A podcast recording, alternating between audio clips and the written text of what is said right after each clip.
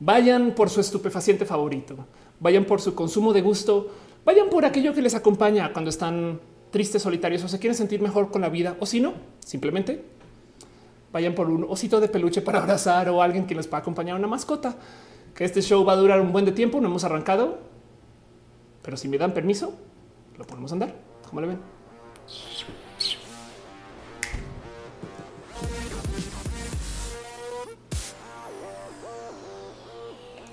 Muy buenos días, tardes, muy buenos. Este eh, eh, celebremos feliz día de las ánimas del purgatorio digital. No sé, feliz día de San Lázaro. Ese es un buen día para celebrar cuando estemos en el Internet. Eh, San Lázaro, el santo del Internet, quien se encarga que todos estemos conectados con una IP digna y bendecida. Sobre todo ahora que las IPs son tan escasas, ya que se supone que se iban a acabar en algún momento en el 2014, pero acá seguimos porque somos muy guerreros y guerreras y logramos esquivar el salto al IPv6 de qué hablo. Dice Dale Caro, feliz día del friki. Exacto. Tengan ustedes, tengan ustedes un feliz 42. Esto es roja, el show que se hace desde mi casa que yo trato de hacer eh, a la mejor calidad posible, donde yo me encargo yo misma de hacer el stream acá solita. Y entonces por eso a veces suceden cosas. La transmisión pasada, de hecho, tuvimos una cantidad de hipos. Gracias por aguantarse toda esa transmisión. Gracias por estar acá todos los lunes. Gracias por darnos tanto cariño amor. Ustedes que vienen justo a dar cariño y amor, dice Arturo Le Santo TCP. Eh, dice Erisus Scratch, Angubios Experiment Line. Gracias a eh, ustedes justo por contribuir a este show, porque este show no solo soy yo, sino son ustedes vía el chat, porque estamos en vivo en varias plataformas. Y de hecho, por eso me detengo a leer el chat de vez en cuando, transmitiendo ahorita en youtube.com diagonal of course, facebook.com diagonal of course, twitch.tv diagonal of course y en mixer.com diagonal of course. Mixer loading eh, todos al tiempo desde literal mi pobre compusita que aquí está. Es una Rock Zephyrus que le tengo mucho cariño y amor que justo nada, nos ha acompañado por mucho tiempo y entonces gracias a Asus por permitir que este milagro de roja suceda, porque la neta comenzó cuando me comenzaron a prestar estas compus y todavía casi dice María Elizabeth en Twitter, pensé que era martes, ¿cómo, cómo que ya no es más? O sea, no entiendo. Este show de paso funciona gracias a que ustedes me dan tanto cariño, amor, apoyo em, y de hecho justo como nos estamos transmitiendo en varias plataformas que tienen sistemas de monetización, entiéndase, donde ustedes me pueden dejar donativos sus donativos, tengo esta promesa con ustedes de reinvertirlas o reinvertirlos o reinvertirles sobre el mismo show. Por eso a veces hago cambios de cámaras, cables, luces, le muevo, le ajusto, mm, compro sombreros y cosas así. Ese sombrero lo, tengo hace rato gracias a este Mao Mosqueda eh, en Guadalajara. Mosma Moda, quien me lo ayuda a conseguir. Pero bueno, en eso, si ven que en el chat de repente aparecen piñas, es porque eh, las piñas son el mejor modo de darnos cariño y amor. No hay nada más especial y más bonito que una piña. En una época las piñas eran tan escasas que literal eran regalos como muy pues, como medio de realeza, como tipo de güey, te consigue una piña que esto es rarísimo. O sea, toma y te la entrego. Motivo por el cual de vez en cuando, de vez en cuando por ahí hay como tías y abuelas que tienen como piñas como de mármol, han visto o muebles que tienen piñitas porque eran bien raras, porque justo no hay nada más especial que una piña, a menos que usted viva en Argentina en cuyo caso hay posibles escenarios en los cuales una buena piña en Argentina eh, vale la pena siempre y cuando sea simulada, consensuada, este, no vayan a hacer violencias y esas cosas. Eh, en Argentina, eh, este, en este show, un día vamos a tener traductores universales y lo que yo diga lo van a escuchar ustedes en argentino. Entonces yo voy a decir piñas para ti y ustedes escucharán ananás para ti. Y ese será el futuro. Pero en el Inter se van a tener que aguantar a que yo diga piñas. Gracias a ustedes por ser los mejores piña bots del mundo. Y en eso justo gracias a Ángel Huerta que se suscribió como member, gracias a Juan E. Fernández, Miriam, Dani, quienes ya dejaron cariño amor, Lorena Aguilera, quien ya dejó stars en Facebook. Muchas gracias, Andy Flores, que también dejó cariño en Facebook.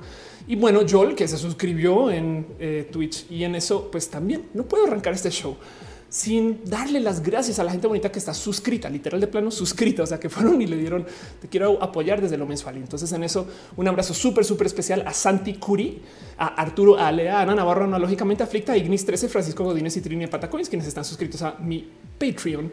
Patreon es una plataforma que sirve para que ustedes puedan apoyar a sus artistas de preferencia. Entonces, literal es una suscripción. En este caso en particular, la suscripción es opcional, pero este cariño honestamente sirve pues, para esto mismo, para reinvertirlo sobre el show. Y pues lo que yo digo aquí, pues también eh, cuenta si quieren, si quieren algún día cobrarme los abrazos eh, y estas cosas, pues por supuesto que sí. De hecho, yo siempre traigo hace mucho tiempo, de hecho, esta filosofía de no cobrar por mis contenidos, como que no quisiera que eh, el stream sea solo para los que pagan, porque todavía hay gente que honestamente, miren, los abrazos financieros son de su cariño, pero pues el mero hecho de que estén acá ya es un chingo de cariño. Pero en eso también de paso, si no les sobra darle like o share o si quieren tuitear el show, se lo agradecería también desde el fondo de mi corazón. Sobre todo porque luego hay mucha gente que me tuitea, es que no me enteré cuando salió y, no me di cuenta. El clásico que llega faltando 10 segundos para que se acabe el show y no me notificó. Así que cada que ustedes le tuitean a alguien o lo ponen en WhatsApp o le dicen a sus tíos, primos y abuelos que Roja está vivo, le están haciendo un favor a alguien que seguramente quiso venir al show a no entender de qué se trata el show. Y entonces le quitan ustedes la oportunidad a esa persona de descifrar que a veces, no siempre, pero a veces en estas plataformas donde la gente solamente transmite Q&A o videojuegos, hay un show de contenidos hecho por una persona como Felipe Pastrana. y ya me puse acidosa y arenosa con esas cosas. Dice Ángel eh, eh, Michelle Boria que si ubico de Coffee, por supuesto que ubico. Em, y es como otro Patreon exacto. Entonces, muchas gracias.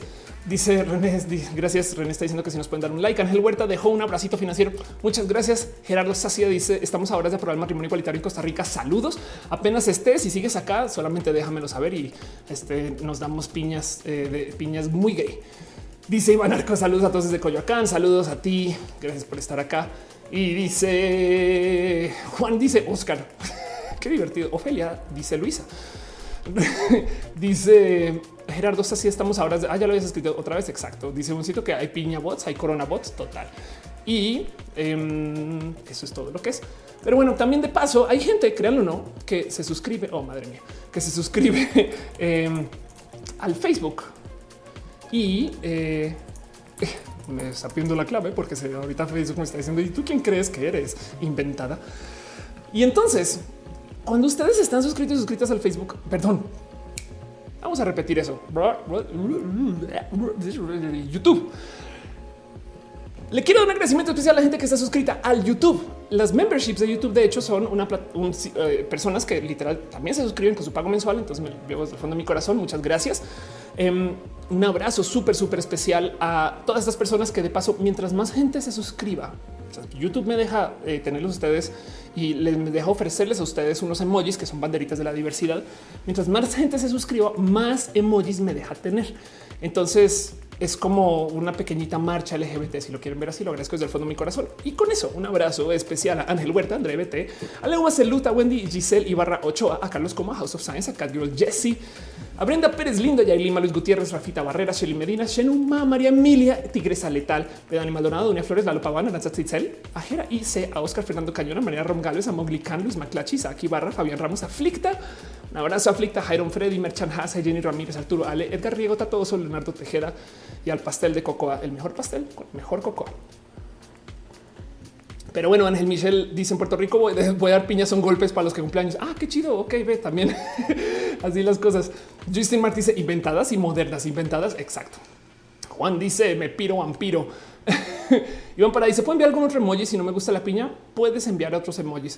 Eh, eh, eh, tú elígelo. Lo único que Katia Lomeli García me acaba de llegar notificación. Saludos de México. Gracias por estar acá. La reseñadora mexicana dice: Yo ya hice adicto a mi novio y a mi mamá a roja. Y Alfonso Quiroz dice salúdame. Hola. Andrés dice ya no sé si el lunes, viernes o 1986. Este espero que hayas hecho a esas personas adictas y conectadas a Roja vía una muy buena reseña. Un abrazo especial también a la gente que está suscrita desde el Twitch. Mismo motivo, todo lo que ustedes eh, me dejan ahí, todo su cariño y amor sirve para que ese show funcione. Camilo dice que se ha visto Matarife. No, pero ya ubico Matarife y, y, entonces hay mucho que hablar del tema, pero pues hablar de Colombia, pero no de Matarife. Igual y puedo mencionarlo.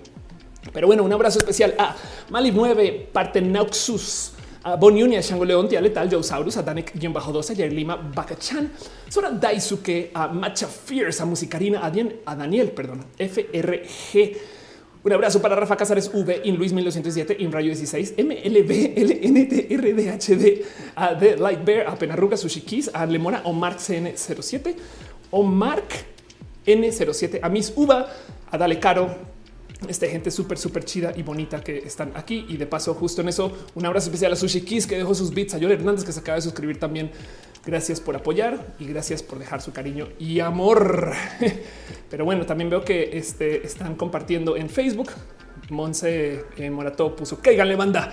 Gracias por compartir. También que están dejando sus respectivos este, eh, regalitos de el Twitch. Pero bueno, dice Russo Reina. Yo le platicaba a mi hermana de ti y eh, que platicaba con Adele y me dijo: No le despegues el ojo a esa morra.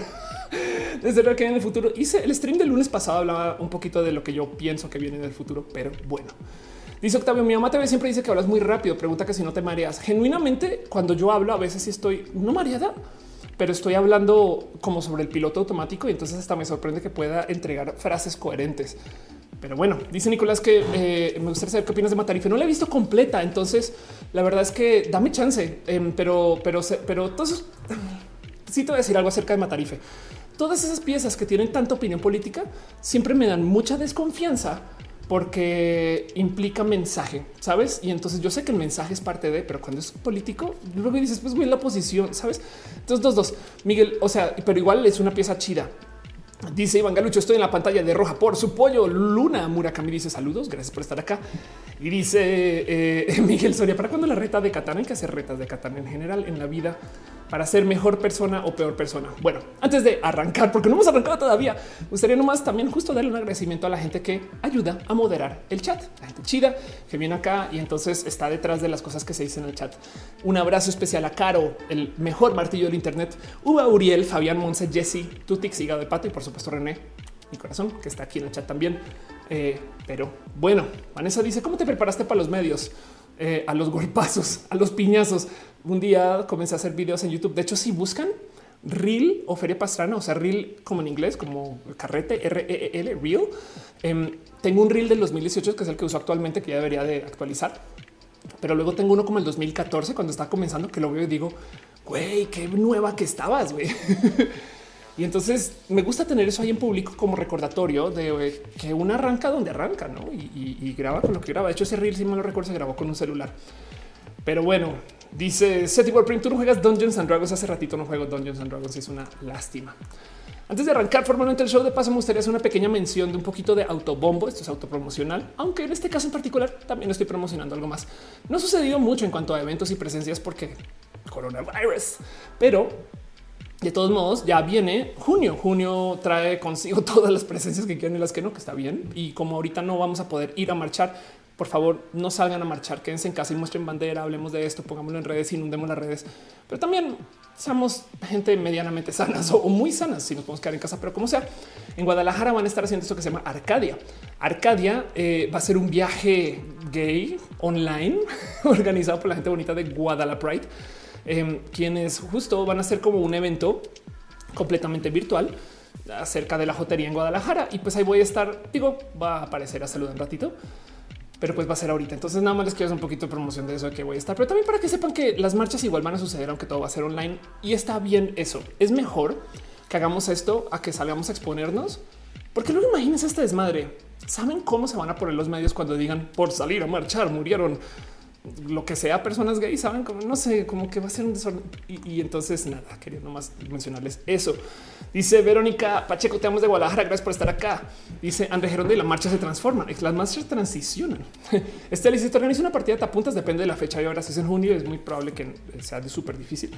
Em, pero bueno, dice Cusi, ¿por qué no ves el video de Evangelion? Ahí está, ahí debería de estar. Ahora, el video de Evangelion no ahí debería de estar. Búscalo sobre todo en este canal, en el de Slash of course.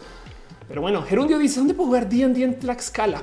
Hagamos algo. Cuando no estén horas de show, tuiteame y arróbame y yo te doy retweet a ver si aparece alguien. Pero bueno, dice Tony Takachi, me estoy perdiendo la novela de las siete por ti. ¿Sabías que puedes tener dos ventanas abiertas? Tony, te veo. O si no, la otra es, ¿por qué no soy yo tu novela? Tony, ¿dónde has estado, Tony? ¿Y con quién has estado? ¿Con tu primo? Perdón, René dice, shit's getting real. Cristian Andrés dice hace rato no veo tu gatito, está bajo el cuidado de alguien más, pero está muy, muy bien y está muy consentido de paso porque es alguien que cuida. O sea, nada, es una persona. En fin, dice Alfonso, quiero ser matarifa. Es lo que todos sabemos del innombrable. Sí, exacto. Es, como si ahorita hicieran una película que se llama La Cuarta Mutación y habla acerca de un presidente que se llama Juan Andrés López Trabajador, no? Juliana dice: Tengo curiosidad si tu velocidad de hablar es proporcional a tu velocidad de lectura. Eh, eh, y, combinemos eso con la velocidad de comprensión. Pero bueno, Maya Chan al fin salí de Zoom. Que, bueno. Dice eh, Ángel Michel, me acabo de imaginar Ofelia Krill. dice Everboy, ¿será momento de comprar oro? no, Y te digo porque eh, seguramente cuando comenzó todo el tema de la cuarentena, la gente se fue a comprar oro ya. Entonces ya va súper tarde con eso. El oro es donde tú pones tu dinero cuando la gente no confía en los gobiernos, la neta. Lo mismo con el Bitcoin, por eso se le considera oro digital. Y entonces ahorita estamos en el punto máximo de la desconfianza del gobierno. A medida que comencemos a entrar a la funcionalidad económica, em, la gente va a tener una opinión diferente del gobierno. Por consecuencia, entonces ese oro puede que baje de precio. Yo no compraría ahorita, pero bueno, eso es una opinión. Yo no soy experto en este tema. Capaz si alguien sabe más y puede dar un mejor dato. Como sea, es lo que es. Este, y entonces me gustaría hablar de un tema en particular que es un poquito conceptual. Les traigo arte conceptual, chavos. Les traigo cosas que no se pueden decir por nombre, pero nos van a acompañar por mucho tiempo. Hoy quiero hablar un poquito del mero concepto, así como se los digo, las ideas em, de las minorías y las ideas de la mentalidad de la diversidad, que, que es algo que he presentado mucho en conferencias acá pero quiero platicar con ustedes a ver qué opinan y cómo se sienten con esto. Más bien arrancamos este show formalmente.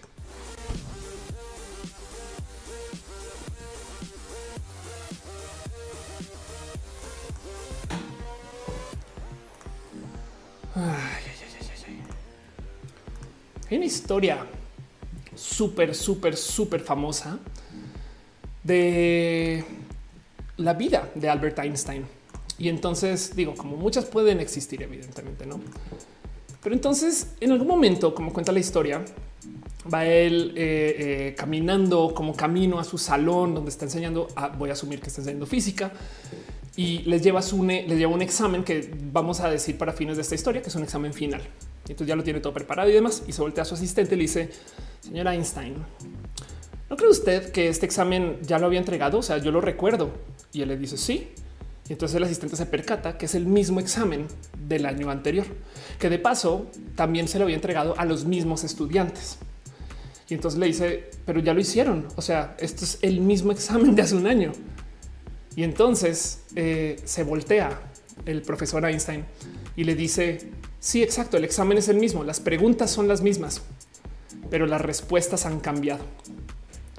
Y eso es una de esas frases súper requete mega turbo célebres de Albert Einstein, para no más decir cómo con el pasar del tiempo, con el encontrarnos con nuevas formas de vida, con el eh, reinscribirnos en la sociedad de modos diferentes, pues las respuestas a las preguntas cambian, aunque la pregunta siga siendo la misma. Y esto es súper, súper importante por millones de motivos, porque de cierto modo, esto es un poquito lo que nos pasa ahorita. Cuando yo hablo acerca del tema de género, digamos, hace nada hice un video justo acerca de las perfas, estas mujeres feministas, eh, feministas trans excluyentes o más, más bien mujeres transodiantes que usan el feminismo para escudar su odio. Em, y donde platicaba justo de el cómo es una lástima que problematicen tanto a la gente trans, porque detrás de la gente trans están preguntas como qué es el género, no? O como qué es ser mujer y qué es ser hombre. De hecho, si yo les hago esa pregunta a ustedes, no dudo que voy a recibir muchas respuestas. ¿Qué es ser mujer? Si alguien me puede decir en chat, adelante. ¿O qué es ser hombre? No.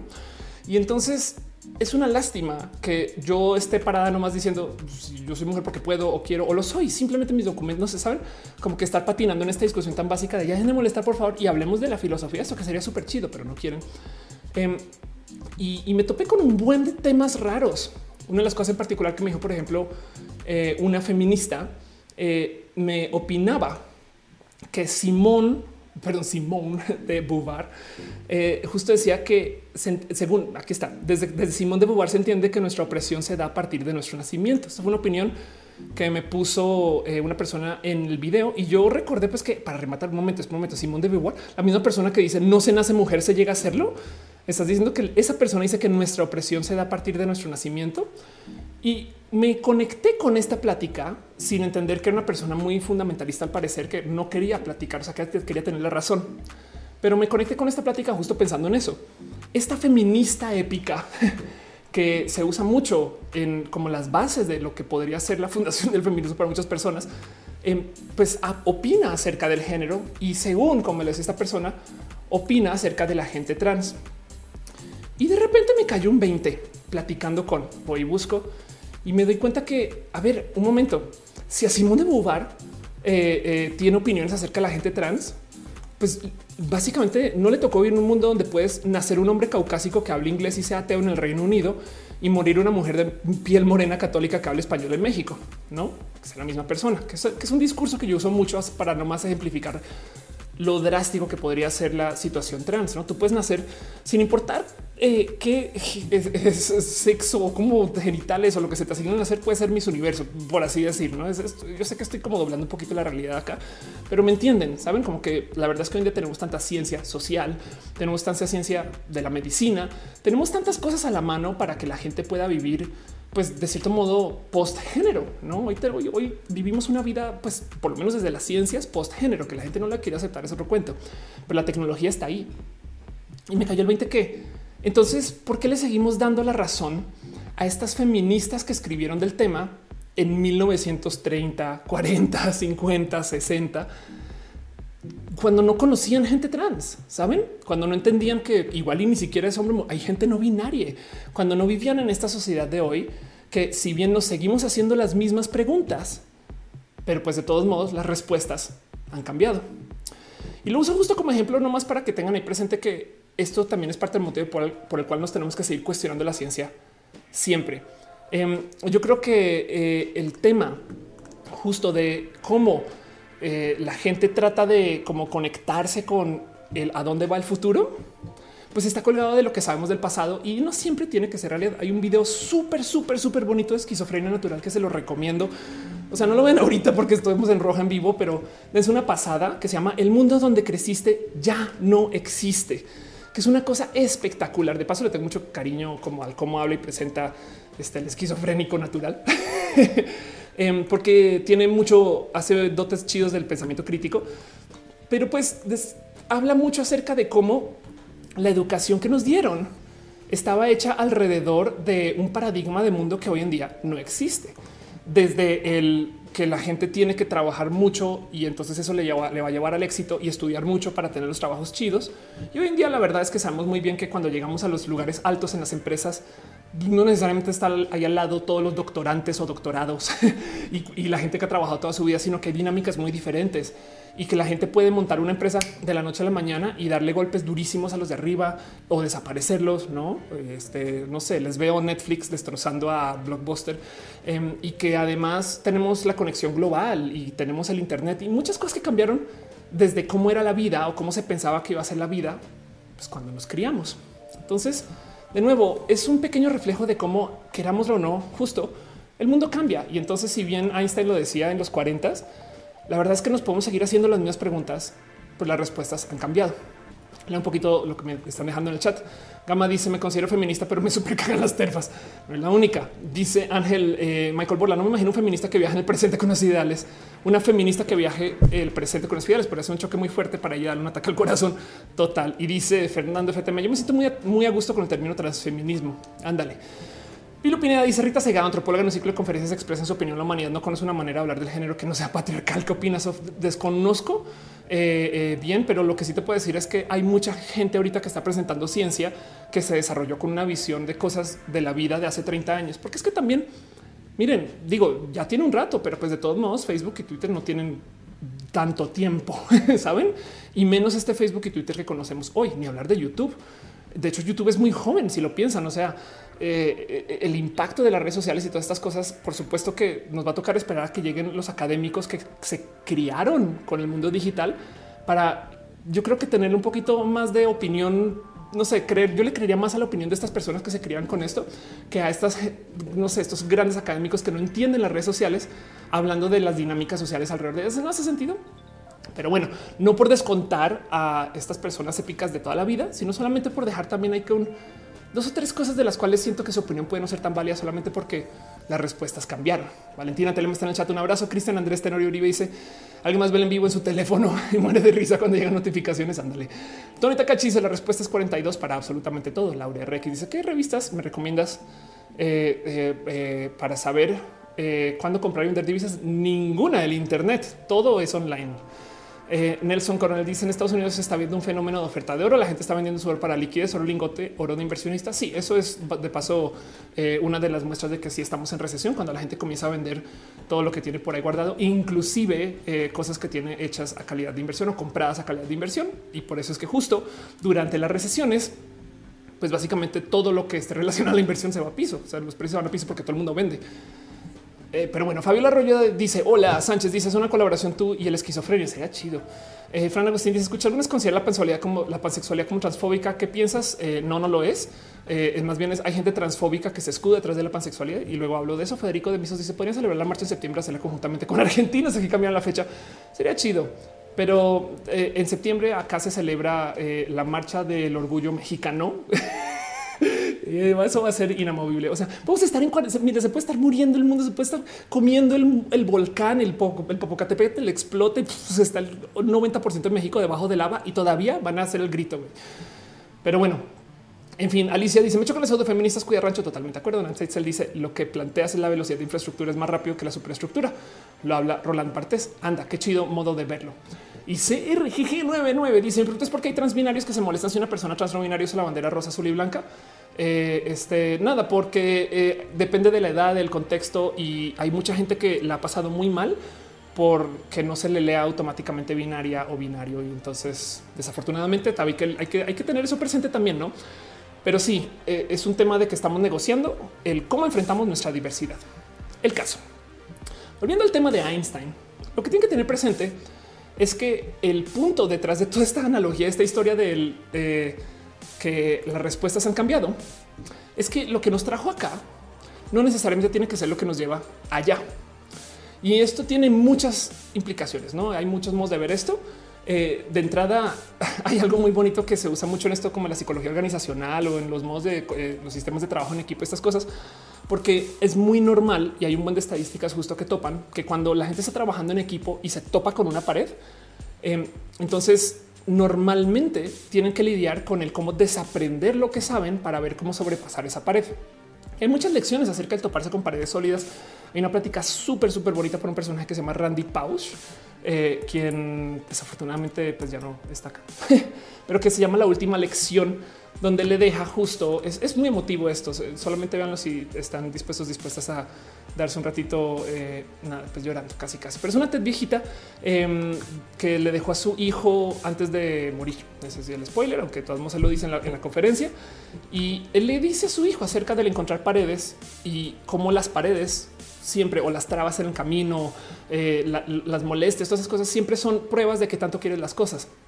Pero justo son pruebas porque muchas veces para sobrepasar complicaciones tienes que reaprender, no tienes que dejar de hacer las cosas como haces. El problema es que aprender es en esencia es un, proceso de construcción donde tú tomas un universo de sucesos y lo reduces a tres cosas. No entiéndase. Si tú quieres aprender a programar, la verdad es que puedes comenzar a escribir con una pluma en la pared. Y es eso programar, no sé, pero pues el momento que tú aprendes que necesitas una computadora y que tienes que teclear en esa computadora, ya eliminaste muchas cosas del universo eh, solamente para enfocarte en operar y trabajar sobre tu computadora. Lo digo como un ejemplo extremo, pero es porque eh, técnicamente cuando tú aprendes, tú comienzas a eliminar cosas que sabes que no funcionan para el fin. Y entonces te quedas, digamos que con, no sé, seis opciones pero todo el día nos dicen hay que pensar diferente y capaz y para sobrepasar esta barrera pared etc tenemos que saltarnos de esa sexta. Hay una TED muy bonita justo que levanta este tema que también se la recomiendo por si lo quieren ver em, con eh, este un personaje que se llama Paul Rulkens que habla justo de una metodología para saber cómo por lo menos no entrar en la locura porque digamos que yo me topo con una pared sólida, tipo no hay internet en la casa y quiero hacer un, no sé, una aplicación web. Entonces, ¿cómo hago para sobrepasar esa complicación? Pues hay muchas ideas muy creativas y el problema es que para que sean creativas tienes que deshacer lo que ya conoces. Pero bueno, Héctor dice llegando medio tarde, pero llegando. Gracias por estar acá. Dan RG dice yo de hecho yo aprendí programación primero en papel con diagramas de flujo. Wow. Dice Mali 9. Mis exámenes de la universidad eran en papel imaginarios. Imagina cuántos folios. Wow. Qué raro, güey, pero sí, no lo veo sucediendo. Cristian Andrés dice hablando de la bandera trans, se le están adjudicando a los pedófilos. Vaya, los pedófilos son trolls, ¿eh? ¿sabías? María Reo dice lamentablemente las masas siempre imponen lo que ellos piensan que debe ser. En realidad será un tema muy extenso. La verdad se abarcan muchos temas. Ángel Morales dice si explota el pueblo los alimentos caerían en Puebla por, la topografía, pero sí seguiríamos festejando. Exacto, te lo juro que sí. Tony dice ayer hubo marcha por disgusto que se iban a vender los monarcas de Morelia para que te des una idea. Y tú dices el, el Popocate que amo esos nombres mexicanos. Hay hasta una canción de Faye del tema Tutix para que te diviertas. Pues bueno, el punto es que em, cuando tú estás trabajando eh, con el cómo lidiar con complicaciones, entonces te vas a topar con que hay muchas soluciones a tu problema que piden que te avientes a hacer cosas que están por fuera de tus seis soluciones que ya sabes que funcionan. Y, y ahorita voy con el tema de las mayorías con eso, pero es porque justo las soluciones a los problemas es el dónde se van a aplicar todas las mayorías. Entiéndase, las cosas que se hacen en general, como cómo se cocina este, eh, unos espaguetis, y cómo se soluciona el problema de cocinar un espagueti, pues entonces vamos a hacer lo que la mayoría de la gente hace y entonces le damos mucho valor a que ese conocimiento se haya pasado a lo largo de, no sé, de muchas, muchas, muchas manos y que todavía le sigamos trabajando.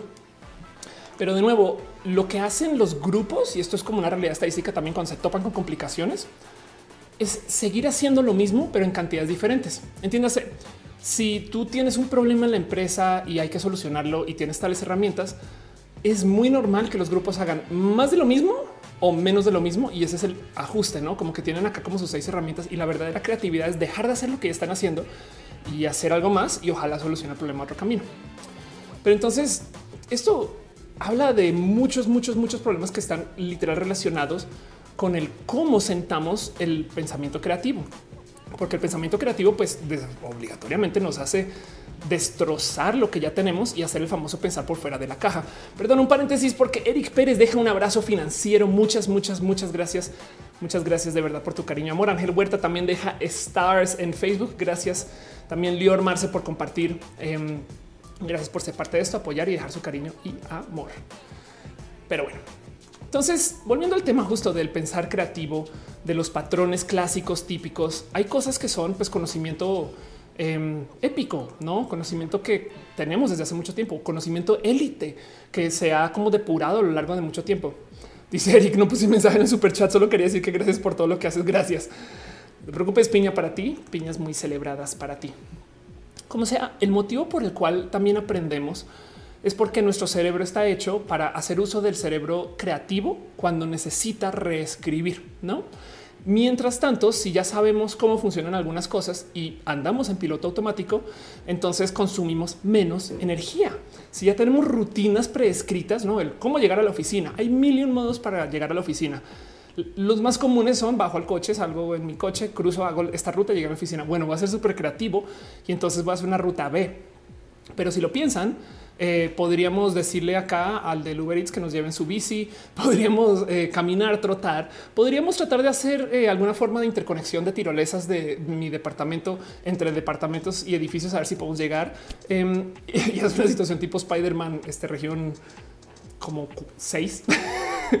como si funcionara así. Pero bueno, em, el punto es que nuestro cerebro le gusta estar en piloto automático. Esto de hecho es muy normal justo cuando vas manejando. No sé si les ha pasado cuando van un coche que se les olvida la ruta que tomaron, no?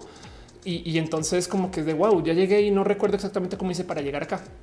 Cuando aprendes a andar en moto, una de las primeras cosas que te enseñan justo es que tienes que estar tan alerta que si se te olvida la ruta por donde tomaste para llegar a donde estás, entonces no deberías de estar andando en una moto porque no estás alerta y la moto pide que tú estés básicamente observando a todo el mundo como si fueras una forma de Terminator con el ojo puesto en todos lados, no? Porque nunca sabes cuando el güey de enfrente va a cruzar esas cosas. Pero como sea, el proceso creativo requiere de pensar. Entonces, también he ahí el segundo problema del por qué la gente no le gusta que le cambien sus paradigmas porque implica que tienen que no solo soltar con ideas ya preconcebidas que según solucionan problemas, que capaz y sí, sino que también del otro lado tienen que sentarse a pensar en cosas nuevas y en creatividad o, en procesos creativos o en reescribir cosas que pues, en su cabeza es como, pero eso ya, ya sucedió, ¿no? Y entonces justo el problema es que dentro de este paradigma del aprendizaje nos enseñaron que tenemos que tener límites. Y el bonito ejemplo que usa este personaje Rulkens es que, pues claro, dibujamos estos límites, no? Estos límites como los propone él, porque está hablando acerca como de la creatividad en general. Dice que son, por ejemplo, no sé, los estándares eh, operativos de una empresa, son los estándares de cómo funciona cierto sistema de servicio, son básicamente los límites de el cómo pues sabemos que las cosas funcionan hasta los acuerdos en sociedad. Dice Monserrat, me duermo tantito y llego a otro mundo. No, Catalina Meli García, si en la universidad sigo teniendo miedo de mencionar que soy trans. La mayoría de las feministas eh, se burlan o desprecian abiertamente los temas queer. Qué lástima. Disonancia cognitiva, dice C47. Tú dice, debo decir que ese piloto automático para manejar, por lo menos me cambió con el GPS. A veces solo escucho la voz que te indica cómo llegar y ya no me preocupo de camino ni menos recordarlo. Te voy a dejar súper paranoica, Tutix. ¿Te has dado cuenta que un robot te está diciendo qué hacer y tú le estás obedeciendo ciegamente? Este 1401 dice todo tipo de conservadores eh, se caracterizan precisamente de temer un cambio al paradigma. Exacto, aunque este represente un avance. Carumen dice la teoría de las mediaciones aborda estos filtros que las personas van adquiriendo conforme avanzan en un proceso de aprendizaje más complejo. André Gerondel dice todos dicen que es imposible imaginar otro color. Yo dije que ese inimaginable es otro color. Ándale, qué bonito modo de verlo. Y eh, dice selenáticos límites son los mismos que en el cálculo. no, o sea, son más bien límites como por ejemplo, si tú vas a un restaurante, uno de los límites, esto va a sonar tonto, pero uno de los límites es que hay una, se espera que existe una mesa y un mesero o una mesera, que no tiene por qué ser el caso. Lo digo porque justo esto es de los bonitos ejemplos que eh, eh, presenta eh, este Rulkens cuando él dice la vida se simplifica cuando comienzas a poner límites y tratas de decidir sobre eso. Del otro lado, esos límites, pues también en últimas son eso, límites del pensar. Y además lo que dice es encima de eso, porque además dibuja su cajota toda grande. Em, encima de eso, estos son los límites máximos de lo operar, como nos enseñaron que se debe de operar. Pero la verdad, verdad es que como humanidad eh, operamos en espacios aún más chiquitos, em, porque en estos espacios chiquitos es donde tenemos como nuestro gusto y entender de cómo podemos pensar. Y entonces el ejemplo que dice, dibuja una caja aún más chiquitita, dice, digamos que yo les propongo a ustedes, hey, les pregunto más bien, ¿qué quieren cenar hoy? No, pues las respuestas de muchas personas serían, ay, italiano, no, tacos del pastor, lo que sea, ¿no? Que quisieran cenar. Una respuesta posible a esa pregunta es, ¿por qué no salimos a la autopista? y vemos a ver qué hay al lado de la autopista y lo primero que encontremos que podamos poner en una parrilla, lo asamos y no lo comemos. Es una respuesta posible. Eh, también está un poco demente, pero es posible. Eh, esa, esa respuesta responde a la pregunta de qué quieren cenar hoy, no? Y entonces lo pone él como ejemplo de cómo todavía hay cosas que están por fuera de la caja que automáticamente descartamos. Setsbow deja un poco de cariño de Mixer. Volantes ya dijo quesadillas porque dice ahora que es para poner música de fondo. Estoy usando BLC. Oscar que dice si en mercadeo se me enseñó lo difícil que es cambiar las creencias del consumidor. Exacto. Y Rainbow David dice todo límite siempre debe ser preventivo para luego averiguar cuándo sí se puede cruzar. Anel dice, bueno, en Puerto Rico las piñas crecen en las calles. Quiero vivir en Puerto Rico. ¿Cómo le ves? Em, y entonces tratemos de, hacer un pequeñito adelanto al por qué quiero hablar tanto de esto, porque no necesariamente quiero hablar acerca de orden organizacional ni del pensar creativo, aunque es parte de, sino porque justo esa caja de los límites del pensar también aplican para los límites de nuestro operar social. Entonces, para muchas personas la caja, igual aunque sea así de grande, prefieren operar en un espacio súper chiquito y no están dispuestos o dispuestas a salir. Parte del problema de cómo estamos viendo en la diversidad es que mientras más la vivimos, pues más vemos el próximo filo. En el 92, 93, alguien un día dijo, güey, es que yo creo que hay más allá que solo gay y hetero.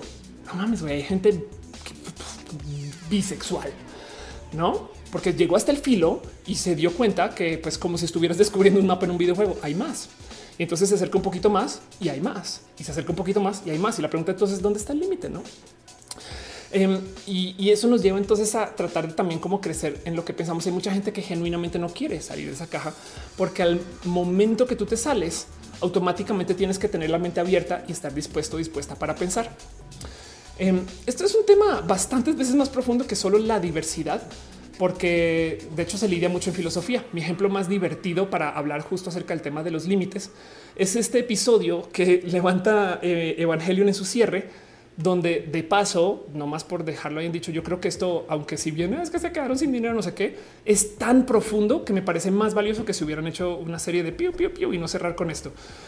Pero el punto es que lo que propone el creador de Evangelion con este, con este momento es si yo no te pongo límites, Shinji, la gente no va a saber qué pensar de ti.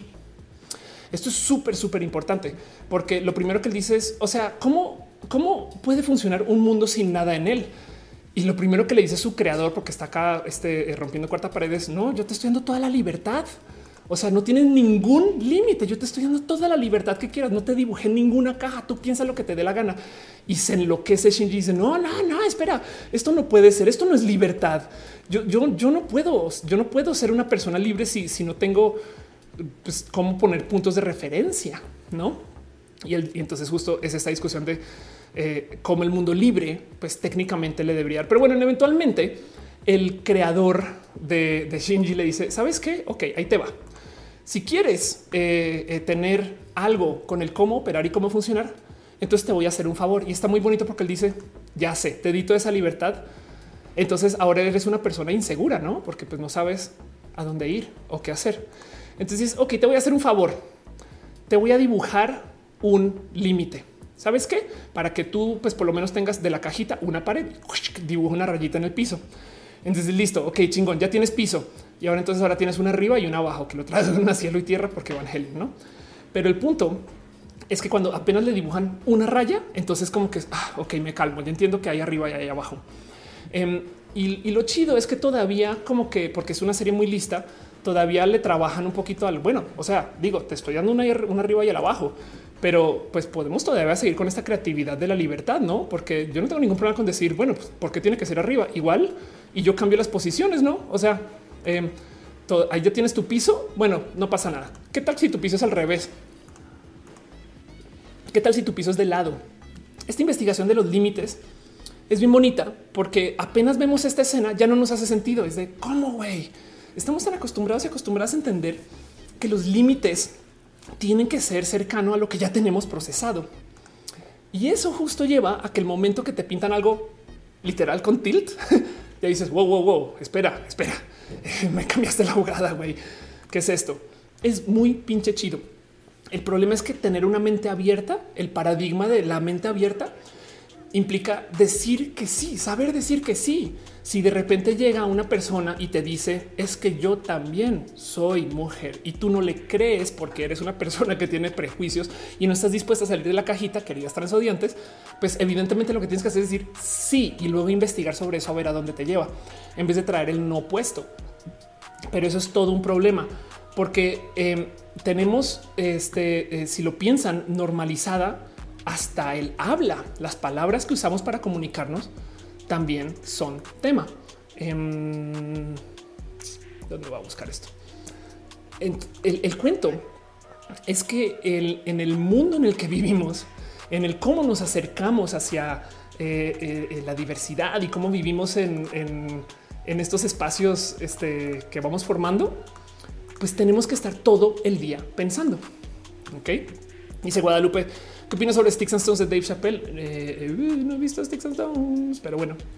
Em, y ahorita voy con eso de todos modos. Dice eh, Kevin, think out of the box. Dicen caballero dice que intenso. La realidad es súper frágil. Totalmente de acuerdo. Alejandro Uzcategui es como cuando le dicen a la gente haz lo que tú quieras. Ten dibuja lo que sea, construye lo que quieras. El pánico de la hoja en blanco. Exacto.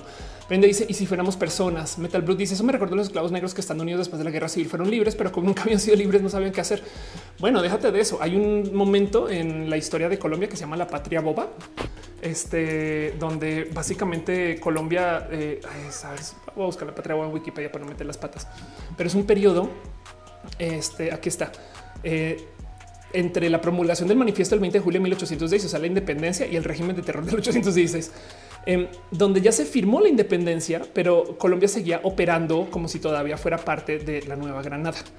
Entonces, pues nada, por eso es la, patria boba, básicamente, porque es como de güey, ya, ya, ya se independizaron. ¿Qué? ¿Qué? ¿Cómo? ¿Qué? ¿Qué? Digo, estoy simplificando, pero me entiendo. Alejandro Scati dice es como te dicen que la gente es lo que quieres. te había leído. Perdón. Ana Muñoz dice comprendo y reflexiona más aquí que en mis clases en línea de la única. chido leer eso. Qué bonito. Qué bonito leer eso. Pues volviendo justo al cuáles son nuestros límites. Esa pregunta es también muy compleja de responder. Miren, una de las cosas que lidias tú cuando estás hablando con gente acerca de temas de la diversidad es que le salta, por ejemplo, el lenguaje incluyente. Porque el lenguaje incluyente pide que de cierto modo tú comiences a pensar de modos diferentes. Ya aprendiste a hablar. ¿Por qué tengo que volver a aprender a hablar si ya aprendí a hablar? Porque cuando tú tratas de reaprender a hablar, tienes que pensar cada vez que vas a decir cosas. Es muy normal escuchar a gente que dice que quiere hablar de modos incluyentes o inclusivos, que tienen que pensar y es verdad. Tú tratas de evitar los pronombres y le das vueltas a las cosas porque no crecimos con eso, entonces no se nos hace normal. Em, y el tema es que las palabras justo forman nuestra realidad de cierto modo. Es más, es tan profundo que a nivel psicoanálisis, llévense ustedes cómo se llevan con el psicoanálisis, técnicamente se habla de que las palabras son como un peine. Tú estás pensando en 10 mil cosas, pero tiene que pasar a través del peine y salen 10 de las 10 mil cosas. Y entonces hay cosas que se quedan por ahí que no se pueden expresar. Por eso es que justo el lenguaje a veces pues, no es prescriptivo, sino es descriptivo. Por eso es que las etiquetas son descriptivas, sino prescriptivas. Las etiquetas no es como que yo te diga tú eres bisexual y por consecuencia encajas perfecto con la bisexualidad. tienes algunas cosas de bisexual y a lo mejor encajas ahí mejor que en otros. Eso me describe mejor que otros modos, pero no por eso es que tú no te puedes identificar con una etiqueta, aunque es chido que las etiquetas existan. Y lo digo porque uno de los mejores modos de ver cómo tenemos normalizado el valor del lenguaje, que de por sí no más hablar del lenguaje para mí es espectacular, porque piensen ustedes cuántas lenguas hay, dialectos, modos, apodos, deformaciones de lenguajes. Y ahora asómbrense que podamos platicar, güey, saben? Porque además el lenguaje, pues por muchos años se enseñó de arriba para nacer el bebé y aprendió viendo a las otras personas. No es raro de considerar. Hay em, una neurodivergencia que de paso me rompió un poquito el corazón hoy investigando acerca de su dicha neurodivergencia em, que se llama la afasia de Wernicke. Es este, eh, parte de la demencia, pero el tema es que estas personas son adultos, suelen ser adultos mayores que cuando hablan pierden el significado de las palabras. Entonces es súper complejo porque básicamente resignifican las palabras en su cerebro. Y entonces hablan fluido, pero dicen palabras que no hacen sentido. Pero lo cabrón es que en su cabeza sí están armando frases coherentes. Así que es como por decir, reemplacé la palabra coche por zapato. Ah, voy a ir en el zapato eh, al supermercado para poder tía, abuela color rojo verde. ¿No? ¿Qué acabas de decir, abuelo? Em, es impresionante ver a alguien justo con este tipo de fase platicar eh, eh, porque es más, voy a ver si puedo traducir esto al español, seguramente no más, porque YouTube del futuro seguramente nos va a dejar hacerlo, que de paso también es impresionante considerar. Pero es como un ejemplo de cómo también hasta el lenguaje es tan importante de usar. Aquí está español, eh, porque las palabras que dice, vamos a ver, una persona así,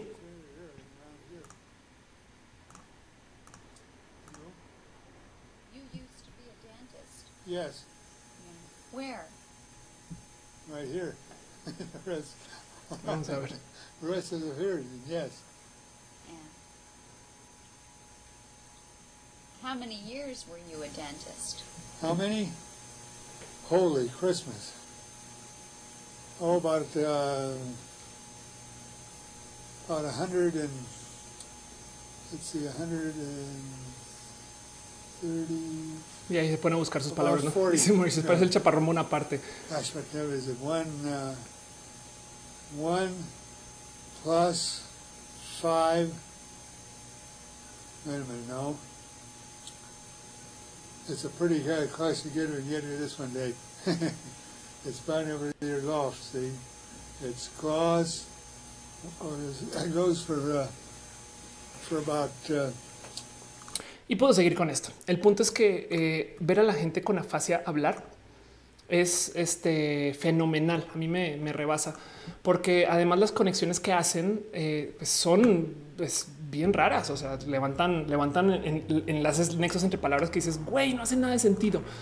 Pero lo traigo acá justo porque esto pues de cierto modo, si tuviéramos a dos personas con afasia sincrónica, que no existe tal cosa, o sea, que tuvieran justo el mismo tipo de desfase de palabras, pues serían una forma muy bonita de descifrar la comunicación. Em, pero es exactamente esto, es, están todavía entre una realidad funcional, solamente que la realidad está de lado. Y, y lo traigo a colación justo porque el ejercicio de considerar ideas imposibles implica a veces realmente abandonar el donde estás. Y estos son los procesos creativos que a mí me encanta observar suele ser que lo que se le pide a la gente de las mayorías es que no dejen que se siga volviendo el mundo como las mayorías. y estas personas no entienden por qué. Pero es porque básicamente lo que están haciendo estas personas que viven en la mayoría es ejecutar con lo que ya saben que existe sin tener que pensar en cosas nuevas. Y ese es el problema. El verdadero problema del por qué la gente del ámbito conservador no quiere aceptar muchas cosas es porque, güey, me estás diciendo que tengo que volver a aprender y tengo que pensar. Pero el pensar justo es algo que muchas personas no quieren hacer porque su cerebro es, pues, de ciertos modos perezosos y no se les enseñó.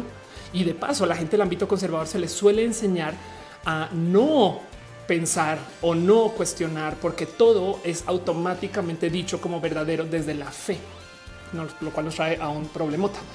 Dice Brenda, uy, disculpas de que hablan Alter Castro Research. Es una actuación en ejercicio en que debes decir palabras random y tratar de hacerte entender. Es fascinante. Exacto. Yo lo antes lo aplica mucho en Impro. Delphi dice como el hombre que confundió a su esposa con un sombrero. Qué chido. Pastel de coco ahí se me dio miedo. A veces hablo así. Em, dice Brenda Pérez Lindo, Jack Derrida decía que nada fuera, hay nada, nada hay fuera del texto. André Erndel dice con mi realización todo el mundo se va a ver tremendamente artificial. A Michelle dice eso también se le dice dislalia. Es parte de la rama de la, dislexia cuando cambian en su boca, pero pensó otra. Anda, more issues dice, pero es el chaparramón aparte. Ya te había leído. Juan dice, Juan Antonio Torres dice, es muy curioso que todo es un constructo social. La gente se puso de acuerdo en tantas cosas que ahora creemos que son absolutas. Total. Em, el punto justo eh, es que cuando tú lidias con procesos de la diversidad, entonces te topas todo el día con el que sucede cuando tú justo te enfrentas con que tienes que cambiar las cosas. No, la fascia, por ejemplo, es un gran ejemplo. Em, pero volviendo al ejemplo de lo que eh, dice este personaje Rulkens, su gran secreto, toda la TEDx, se les voy a spoilerar horrible de cómo hacer para pensar por fuera de la caja, es básicamente como fin de como de construcción de eh, sistemas operativos o creativos en su oficina o, en su agencia o lo que sea. Él dice nunca le escuchen a las mayorías. No así de fácil. Dice nunca escuchen lo que tienen que decir las mayorías. Y el ejemplo que usa, que es muy bonito de considerar, es una frase célebre de Marco Aurelio que dice eh, el objetivo de la vida no es estar al lado de la mayoría, no dice sino escapar de encontrarse en las filas de la gente de mente. Pero el punto es ese. Si tú buscas estar con las mayorías, de cierto modo, indirectamente estás buscando no pensar. Estás buscando solucionar los problemas con las respuestas que ya tienes, con el problema de que si bien la pregunta va a seguir siendo la misma, la respuesta va a cambiar. Y entonces esto me parece espectacular de observar porque el concepto de la mayoría, si lo piensan, es bien pinche raro. De hecho, es raro de considerar que a alguien se le diga que vive en una mayoría, ¿no? ¿qué, ¿Qué quiere decir una mayoría, no? De hecho, la idea de la mayoría viene de un sistema de opresión. La mayoría lo que quiere decir es que simplemente hay más gente que eh, eh, representa algo que lo que debería de haber. Y entonces existen minorías. Esta nota está detrás de un paywall, entonces no la puedo ver, pero nada más quiero que vean el título. En Estados Unidos está hablando acerca de una inminente minoría blanca. Y entonces la gente, en, pues, algunas personas en Estados Unidos no sabe qué va a significar eso. ¿Qué va a significar que para Estados Unidos la gente blanca no sea mayoría? No, y están tratando de analizar un esto que representa en su demografía y que va a ser del, futuro del país. Y la gente está en pánico con eso, sobre todo porque no saben actuar como minoría. Pero del otro lado, si, si hay tantas minorías que técnicamente operan de modos mayoritarios, entonces, ¿qué es una minoría? O estamos hablando de que la mayoría son las personas blancas. Sí, pero saben que las mujeres son minoría. Entonces podríamos decir que dentro de ese rubro de la gente de la mayoría, pues hay muchas minorías de todos modos. O podemos también desarmar eso eh, eh, de, mil modos. Eh, entender justo que las mayorías realmente no existen. El concepto de la mayoría es un invento para decir tú eres diferente y por consecuencia tú no deberías de ser la diferencia. Y el motivo por el cual se le culpa a la gente de ser una minoría es porque tú me estás haciendo pensar, porque yo estoy acostumbrada, acostumbrada a que genuinamente las cosas sean como a mí me dijeron que eran, güey. O sea, me estás diciendo que ahora cualquier persona puede ser mujer porque existe el concepto de la gente que transiciona. Sí, me está diciendo que el género puede ser lo que sea que quien se identifique con y como sí. Y de cierto modo eso hace que la gente piense porque en su cabeza existe el concepto de la mayoría. Y el problema es que las minorías y los grupos minoritarios pues son genuinamente eh, pues igual de válidos que en todos los espacios que la gente que está en la mayoría. Técnicamente, esto no debería ser una, una situación de mayorías con minorías, debería ser una situación de divergencias. Y eso todavía es un decir, porque quiere decir que hay una norma y una divergencia, ¿no? Pero de todos modos, la diversidad es exactamente eso. Lo divertido de los sitios que lidian con espacios de minorías es que todas las minorías juran que son la única minoría que hay o trabajan así de cierto modo. Y la verdad es que en últimas, si lo piensan, entre minorías, la verdad es que pues somos, como somos todas personas diversas, técnicamente no hay minorías, nadie debería de ser minoría, simplemente somos diversas. Dice eh, Elis Space jerarquizan las personas usando las mayorías. Exacto. Dice René, me rehuso a aceptar que soy minoría. Verídico. Andrea Sosa dice, eh, ¿quieres ser mi profa? Pues ya, desde acá Anel dice: Ayer Estados Unidos tiene miedo a las personas blancas gracias a que alguien vio una casa de color blanco en la avenida Pensilvania. Pues sí, total. Norma Viña dice: Cuando tienes una respuesta que funciona, continúas aplicando sin pensar porque es eficiente. Estar fuera de la caja es creatividad. Carnechita dice: Además, es muy nutritiva. Federico dice: 321 Ofelia Tierra Planista. Dice Nicolás Cars: La mayoría igual a ganado. Caro está diciendo el chorizo con frijolitos. Gustan un taquito porque si hablamos de comida desde ya. Es la hora sí.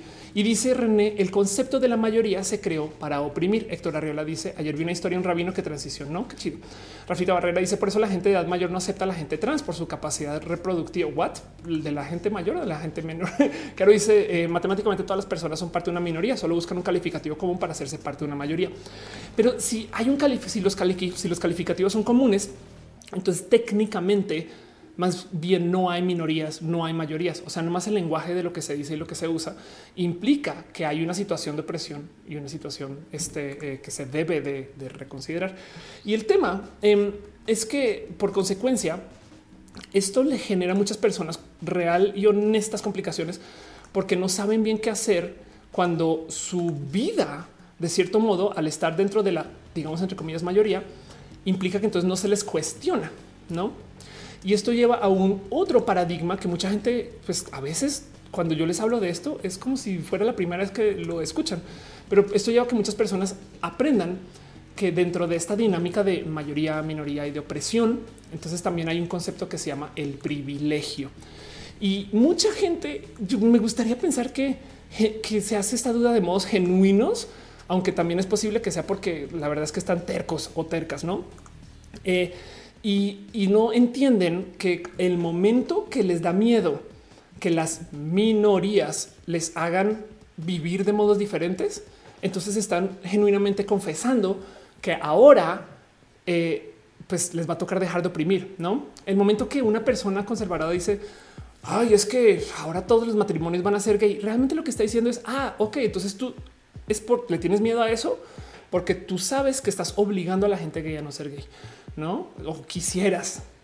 De paso, del mismo tiempo el cual la gente le tiene miedo a los robots de la tecnología en la ciencia ficción, porque entienden que tenemos a la tecnología esclavizada y les da miedo que un día la tecnología se vaya a despertar y decir wow, wow, wow, un momento.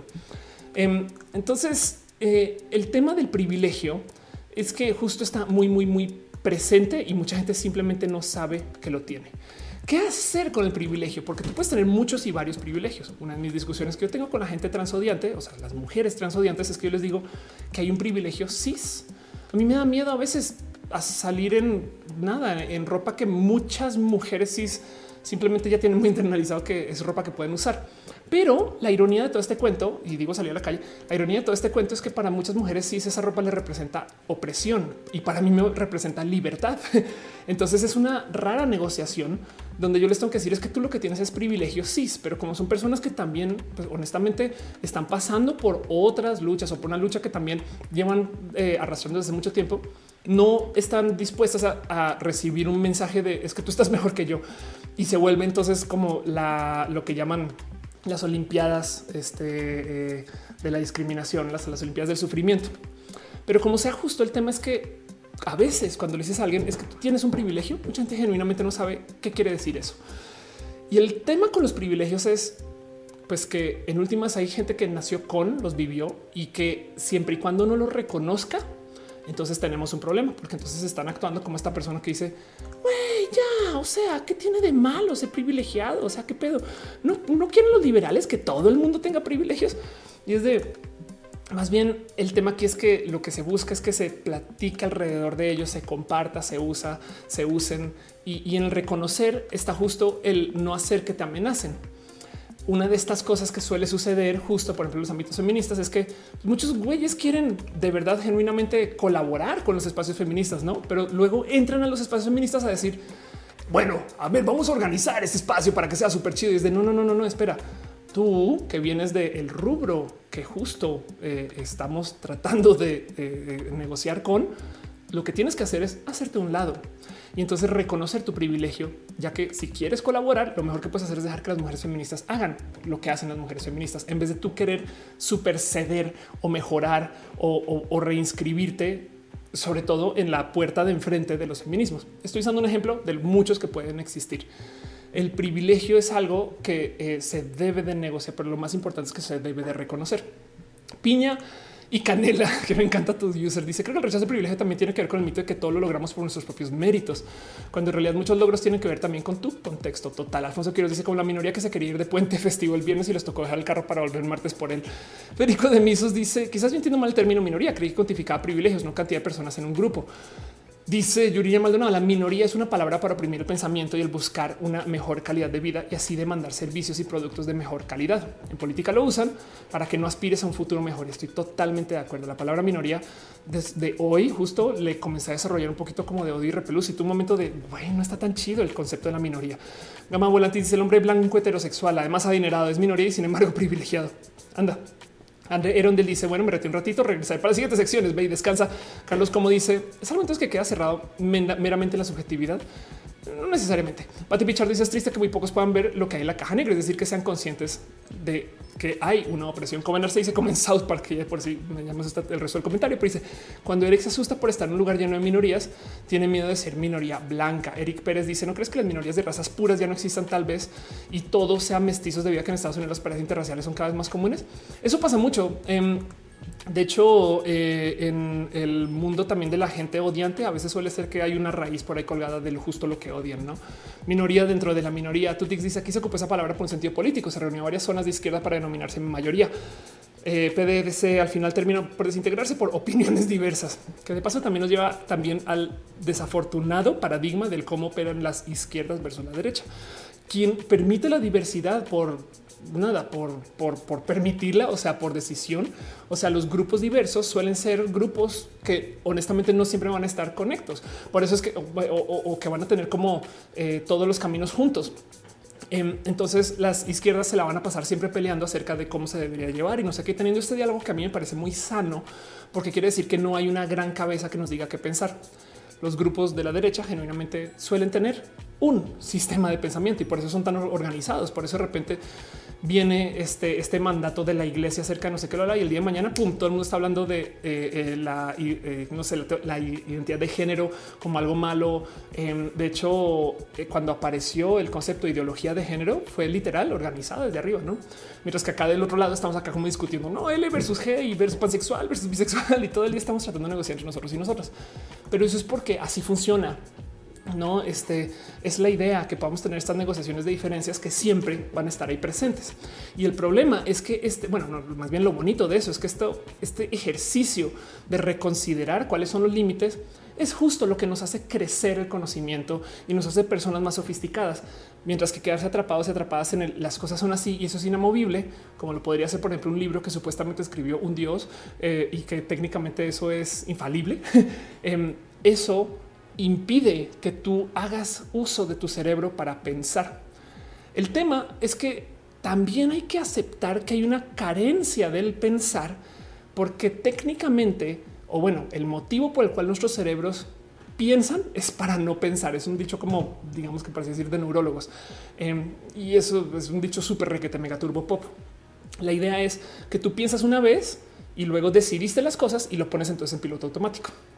René dice: el problema es que las diversidades somos demasiado inteligentes. La gente conservadora siempre se mantiene unida en su idiotez y nosotros acá peleando por si lo pan invisibiliza. No lo vi. Sí, es total. Simón Ulises dice: Sí, toda la caja que me echaron ayer por pansexual eran bisexuales. ¿Qué onda con eso? Total, exacto. Eh, Dragon Magma dice no estaría cayendo en orgullo también si limitan a alguien que podría ayudar solamente porque no nació de cierto género o afiliación, cayendo en el orgullo. Si limitan a alguien que podría ayudar solamente porque no nació, pues bueno, eso es un tema que se lidia desde el cómo no podemos también ser personas cuidar rancheras. Caro dice entonces el grupo de riqueza mundial del 2% no es una minoría. ¿Qué tal eso? Ah? Em, el punto es que justo lo más complejo de los temas de los temas de los privilegios es que la gente no sabe que los tiene. Y, y eso también es un tema. No sé si les ha pasado que alguna vez le dicen a una persona, sobre todo de la generación boomer, es que está siendo misógino y, genuinamente parpadean de cómo es eso misógino. Y por eso es que luego se voltean y dicen, no, tú que eres frágil. O sea, yo esto lo vengo haciendo desde hace mucho tiempo.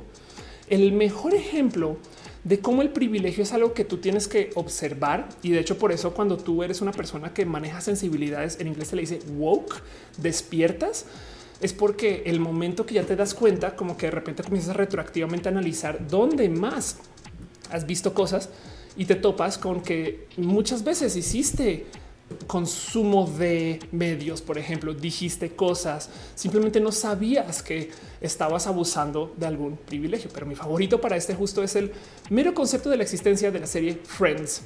Friends es una serie que desde el cómo se escribió, cómo se propuso y demás, respondía a una cultura que predominaba en los que es esto 90 2000 que era fenomenalmente misógina.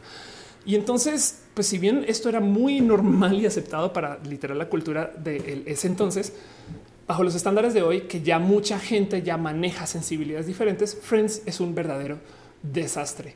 Es difícil de ver, es muy divertido y tenemos muchos recuerdos, pero me gusta traer esto acá porque esto no estamos hablando de gente boomer, estamos hablando de tú y yo, me explico de, nosotros, em, cuando de repente te das cuenta que, no sé, eh, este, este artículo en particular se topa con, no sé, Paolo soltó Phoebe y todos pensaron que era divertido.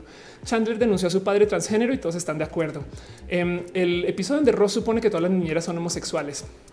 El episodio en el que Ross no puede entender el concepto de que hay gente queer. El lugar donde los chicos no, no pueden manejar lactancia materna porque son bien bobos. Em, el donde en el que todos avergüenzan a Mónica por ser una persona con este sobrepeso el episodio donde Phoebe muestra sus tetas para ganar el fútbol porque no hay forma que las chicas puedan ganar de otra manera. Eh, este eh, y no, y acá sigue, no en el que Rachel contrata un asistente masculino poco calificado porque le gusta su trasero y puedo seguir. Y, entonces nos da un poquito de ah, y da mucha rabia porque luego como que te lo arruinas, no te da un poquito como de eh, güey, yo me gozaba mucho esa serie. Como que chingo, no qué desorden. Ya no puedo ver las series de antes y estas cosas. Pero el punto aquí es que parte del motivo por el cual genuinamente no veíamos la serie como misógina, homofóbica, transfóbica, es porque en ese entonces teníamos una suerte de privilegio, pero en este caso es privilegio por inocencia. Y es raro de entender que eso pueda ser un privilegio. El punto es que en ese entonces no sabíamos que había gente así en el mundo. Nadie recuerda tener a una compañera o compañero trans en la escuela, la neta. Hoy en día es tantito más normal y eso. Pero si tuviéramos a un compañero trans, que justo nos hubiera dicho, güey, es que no está tan chido ese episodio de Friends, yo creo que nuestra opinión hubiera sido diferente. Cuando yo doy conferencias, a mí me gusta decir que justo las eh, eh, eh, mujeres cambian mucho los procesos de las oficinas de solo güeyes. Y esto les doy un ejemplo. Imagínense un despacho de abogados donde todos son güeyes y de repente llega la primera mujer. Se los prometo que el discurso de muchos hombres va a cambiar solamente porque hay una mujer andando por ahí, abogada, no? ¿no? Ni siquiera que se hayan imaginado ustedes que va a tener una situación diferente. Pues lo mismo, en general en la vida nos hemos dado cuenta que hay gente de la diversidad, abiertamente parte de la diversidad. En los 90 era muy normal y era muy aceptado que si tú eras una persona trans, tu misión era que nadie se enterara que tú eres trans. Nunca en la vida le puedes decir a nadie es un secreto. También la gente gay, de hecho, estaba tan, tan, tan adentro de la opresión que pues manejaba genuinos códigos para que la gente nunca lo supiera. Em, una de mis cosas eh, favoritas de la vida de la gente gay del ayer, y me encantaría algún día platicar esto con algún gay épico de los 80 90 es que existía el código de pañuelos, el hanky code. Y el hanky code básicamente era eh, este eh, código secreto entre gente gay que decía qué tipo de chico gay eras tú sin decirle a la gente. O sea, los heterosexuales según nunca se enteraban. Entonces, si tú andabas por la calle con un pañuelo color amarillo, entonces te gustaba el golden shower, no? Si andabas con un pañuelo color negro, te gustaba el Sanem. Si tú andabas con un pañuelo gris, te gustaba el bond. Me explico. Em, y esto, pues, la verdad es que sí me han dicho que existe el hanky code. De hecho, en México hay un hanky code tantito diferente, pero el punto es que se supone que era secreto. O sea, la cultura del ser gay era que nadie se debería enterar chido, chido. Y por eso cuando hablas con la gente, con la gente de la generación anterior de la vida LGBT, traen esta actitud de lo que se ve no se pregunta. Pero porque de nuevo estamos viendo en un mundo que no le daba chance a estas personas, que ahora que ya nos liberamos, que hay comunicación, que sabemos que ahí están. Entonces, por supuesto que el resto de las personas tenemos que o tienen que o deben de o en el, o en el último hay que negociar con el hecho de que pues tenemos que tener sensibilidades, la neta. Y por eso es que hoy en día pues, no somos personas tan inocentes. ¿No hace sentido? Eh, veo sin ahí dice no le digan a nadie, pero soy trans. Yo, creo que también yo. Griselda Coe dice eh, no era nada normal. Las personas aceptan salir a la calle diciendo soy transexual. Em, porque no era nada normal o las personas no se aceptan y salían a la calle diciendo soy transexual. Irina dice Ross me caía mal porque era bien payaso y cerrado. Seguro también era pro vida. Simón Ulises dice el único la personaje transgénero de Friends era la actriz era mujer, no el clásico hombre con peluca. Qué chido. Cristian Caballero dice volví y ahora están contra Friends, pero tiene razón. El momento, el sociohistórico es importante para tener en cuenta. Y dice Uriel nunca vi Friends. Thank God. Tú te dices aguante Buffy de Vampire Slayer. Bueno, de hecho, dice Nicolás Zuluaga como el chavo del 8 quieren ver una serie que eh, si aguantó el pasar del tiempo, todas las series que lidian con temas de minorías, por lo general les ha ido mejor con el pasar del tiempo. Y yo sé que acaba de decir minorías, pero pues, por ejemplo, em, el príncipe del rap con todo y que habla de clases, maneja una buena percepción de la mujer empoderada eh, y la gente este, de algún ámbito racial que se le espera, se le espera poco y entonces como no lo son, estas cosas ya traían mucho mensaje em, y son mucho más fáciles de ver, aunque todavía te topas con estas cosas, pues que en ese entonces se manejaban porque aún así en ese entonces no había tanta gente abiertamente queer, transgénero, LGBT. Em, para mí es súper normal aceptar que el término queer es parte de la comunidad LGBT. Y hace nada, justo viendo Vida, que es una serie muy chida, que habla de la diversidad, me cayó el 20 que para la generación anterior, en Estados Unidos sobre todo, la palabra queer puede ser ofensiva porque eso se les enseñó en ese entonces y se reapropió. Pero bueno, dice René, qué bonito que seamos más woke ahorita, totalmente de acuerdo. Dice Tutix, y juro que no entiendo por qué hasta el día de hoy dicen que era la mejor serie. En serio, pues es que en ese entonces, bajo nuestra inocencia, sí lo era, ¿no? Tú te dices nunca pase Friends. Brenda Pérez Lindo dice hay un sistema denominado el patriarcado y que además es capitalista, que se ejerció por una minoría que solo quiere privilegios. El concepto de la minoría ambiguo. Dice Pati Pichardo, me dejaron en mi asignatura de textos redactar mi utopía. Fue un poco complicado porque durante el proceso dije, ¿qué tal si escribo a la profesora me regaña? Pero después me dije, en tu mente no hay límites como en el mundo. Estoy segura que pronto el mundo será mejor y más bonito. Qué chido. Ariel dice, bueno, tampoco todas las diversidades son muy inteligentes. Totalmente de acuerdo. Irina dice, Siempre me imagino a Dios, si es que existe todo Fer infartado cuando ve lo que se dice en tierra su nombre. Y justo ahí René dice que el problema es que las diversidades son muy inteligentes. Eso ya lo había leído. Pero bueno, entonces em, eso es como parte de como el, tema de cómo lidiamos con las diversidades y cómo lidiamos con esto que es justo el paradigma de la diversidad. Y me gusta hablar mucho del paradigma de la diversidad en general, porque la vida diversa, pues para mí ha sido un cambio absurdo en el cómo pienso, cómo enfrento mis problemas y cómo lidio con todo aquello que me pone en duda. A mí me gusta decirle a la gente que no está en el ámbito de la diversidad, que la diversidad te pone a prueba. Tú puedes ser la persona más incluyente, pro LGBT, este, y vives una vida completamente diversa. Y un día se te aparece una persona, no sé, intersexual, este pan romántica enfrente y capaz dices, güey, eso se puede. Sí, se puede, pero te, te hace pensar, no? Y entonces gozo mucho y celebro esos momentos. Cuando yo voy a espacios, sobre todo donde hay gente de la diversidad, y veo que hay cuerpos diversos, pero que son salvajemente diversos, me gusta tomarme un tiempo para gozarme el cómo a muchos cuerpos que no tienen que ver, todavía se les dice mujer, saben? O muchos cuerpos que no tienen que ver, todavía se les dice gay, no? Y, nada que ver con el cuerpo, pero me, entienden como que em, las lecciones que tú aprendes cuando vives en el mundo de la diversidad son inmensas. Tengo una conferencia muy bonita que se llama justo eh, en la etiqueta. Eh, eh, este, la, etiqueta y el rendimiento es ortogonal, no? Y entonces hablo un poquito acerca de cómo no importa tu etiqueta. Em, en últimas, no, importa hacia el cómo te mueves tú hacia el mundo, no? tú, tú, no debe, nadie debería de juzgar que porque tú te vistes así eres mejor o peor persona. Y desafortunadamente mucha gente lo hace. El tema es que hay gente que está convencida que alguien porque se puso un traje ya es mejor persona. Y, eso es todo un problema, porque quiere decir que entonces cualquier persona es un hack, si lo quieren, o, o es un hoyo, una, una vulnerabilidad. Quiere decir que cualquier persona se puede poner un traje y automáticamente hacerse pasar por mejor persona solamente porque se puso el traje, el cual puede comprar. También pasaría, digamos, en redes sociales. Tú podrías comprar muchos seguidores y que además tengan interacciones y no sé qué, como sea. Y entonces ahora la gente va a pensar mejor de ti porque tienes más seguidores, no? Pero bueno, dice Steph 1401, por eso me gusta tanto Club de Cuervos y la Casa de las Flores. La primera hace muchísimo énfasis en el machismo misoginia, la segunda en eso y en la diversidad. Jazz dice, siempre pensé que Friends era sobrevalorado ahora ser. ¿Por qué? Obed Tango Ramírez por boomers, en este momento me siento, me alegro de ser la generación táctil. Elispe dice, es que las etiquetas nunca alcanzarán a definirnos por completo. Cada persona es su propia interpretación subjetiva del universo de sí misma y estoy totalmente de acuerdo con eso. Awesome Coffee dice, ¿seremos los boomers de la próxima generación? La verdad es que sí vale la pena preguntarnos un poquito del dónde vamos a comenzar a dibujar la raya. Porque, por ejemplo, cuando yo iba creciendo, muchas personas, o para mí era muy normal escuchar este cuento de ah, es que esos son los que traen el chip. Ya vienen programados con esas cosas nuevas. Y hoy en día me consta que no, no traemos el chip. O si traemos un chip, es un chip viejísimo, güey, porque los jóvenes de hoy traen el chip y son los que usan redes y no sé qué. Y me queda la duda de en qué momento se perdió eso, pero sí me queda claro que parte del problema es que mucha gente, si bien aprendió a aprender, no aprendió a cuestionarse y no aprendió a seguir su curiosidad y a dejarse enseñar por sus observaciones. Entonces aprendió a aprender, aprendió algunas cosas y luego decidió dejar de aprender. Y eso es todo un tema, porque hay cosas que yo veo en gente de mi generación que yo ya sé, ya sé que definen si son una persona que quiso seguir aprendiendo o no. Por ejemplo, un ejemplo así muy al aire.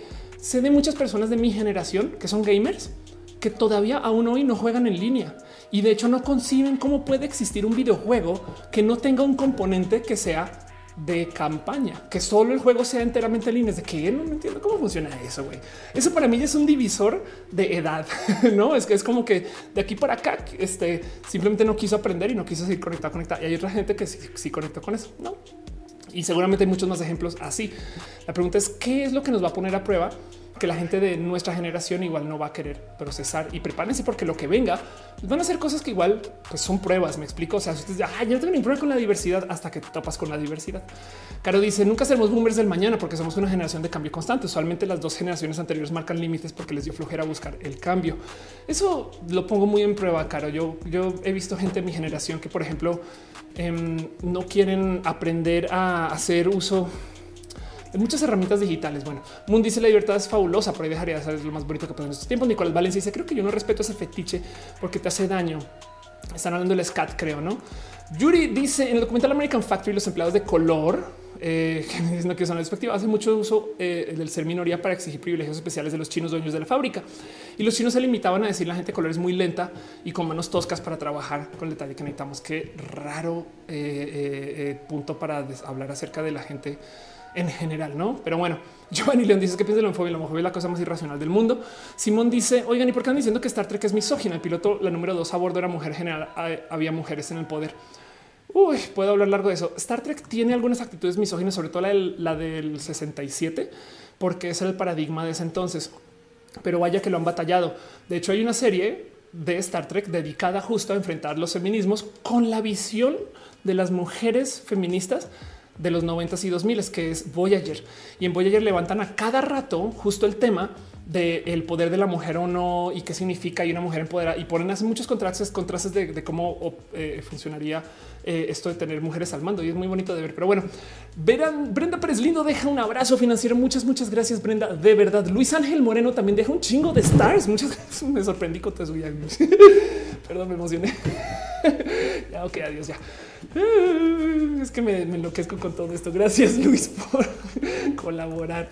Pero bueno, este es, Ulises eh, dice evitarse los boomers del mañana para nosotros los milenios es más bien un propósito de vida que podríamos hacer.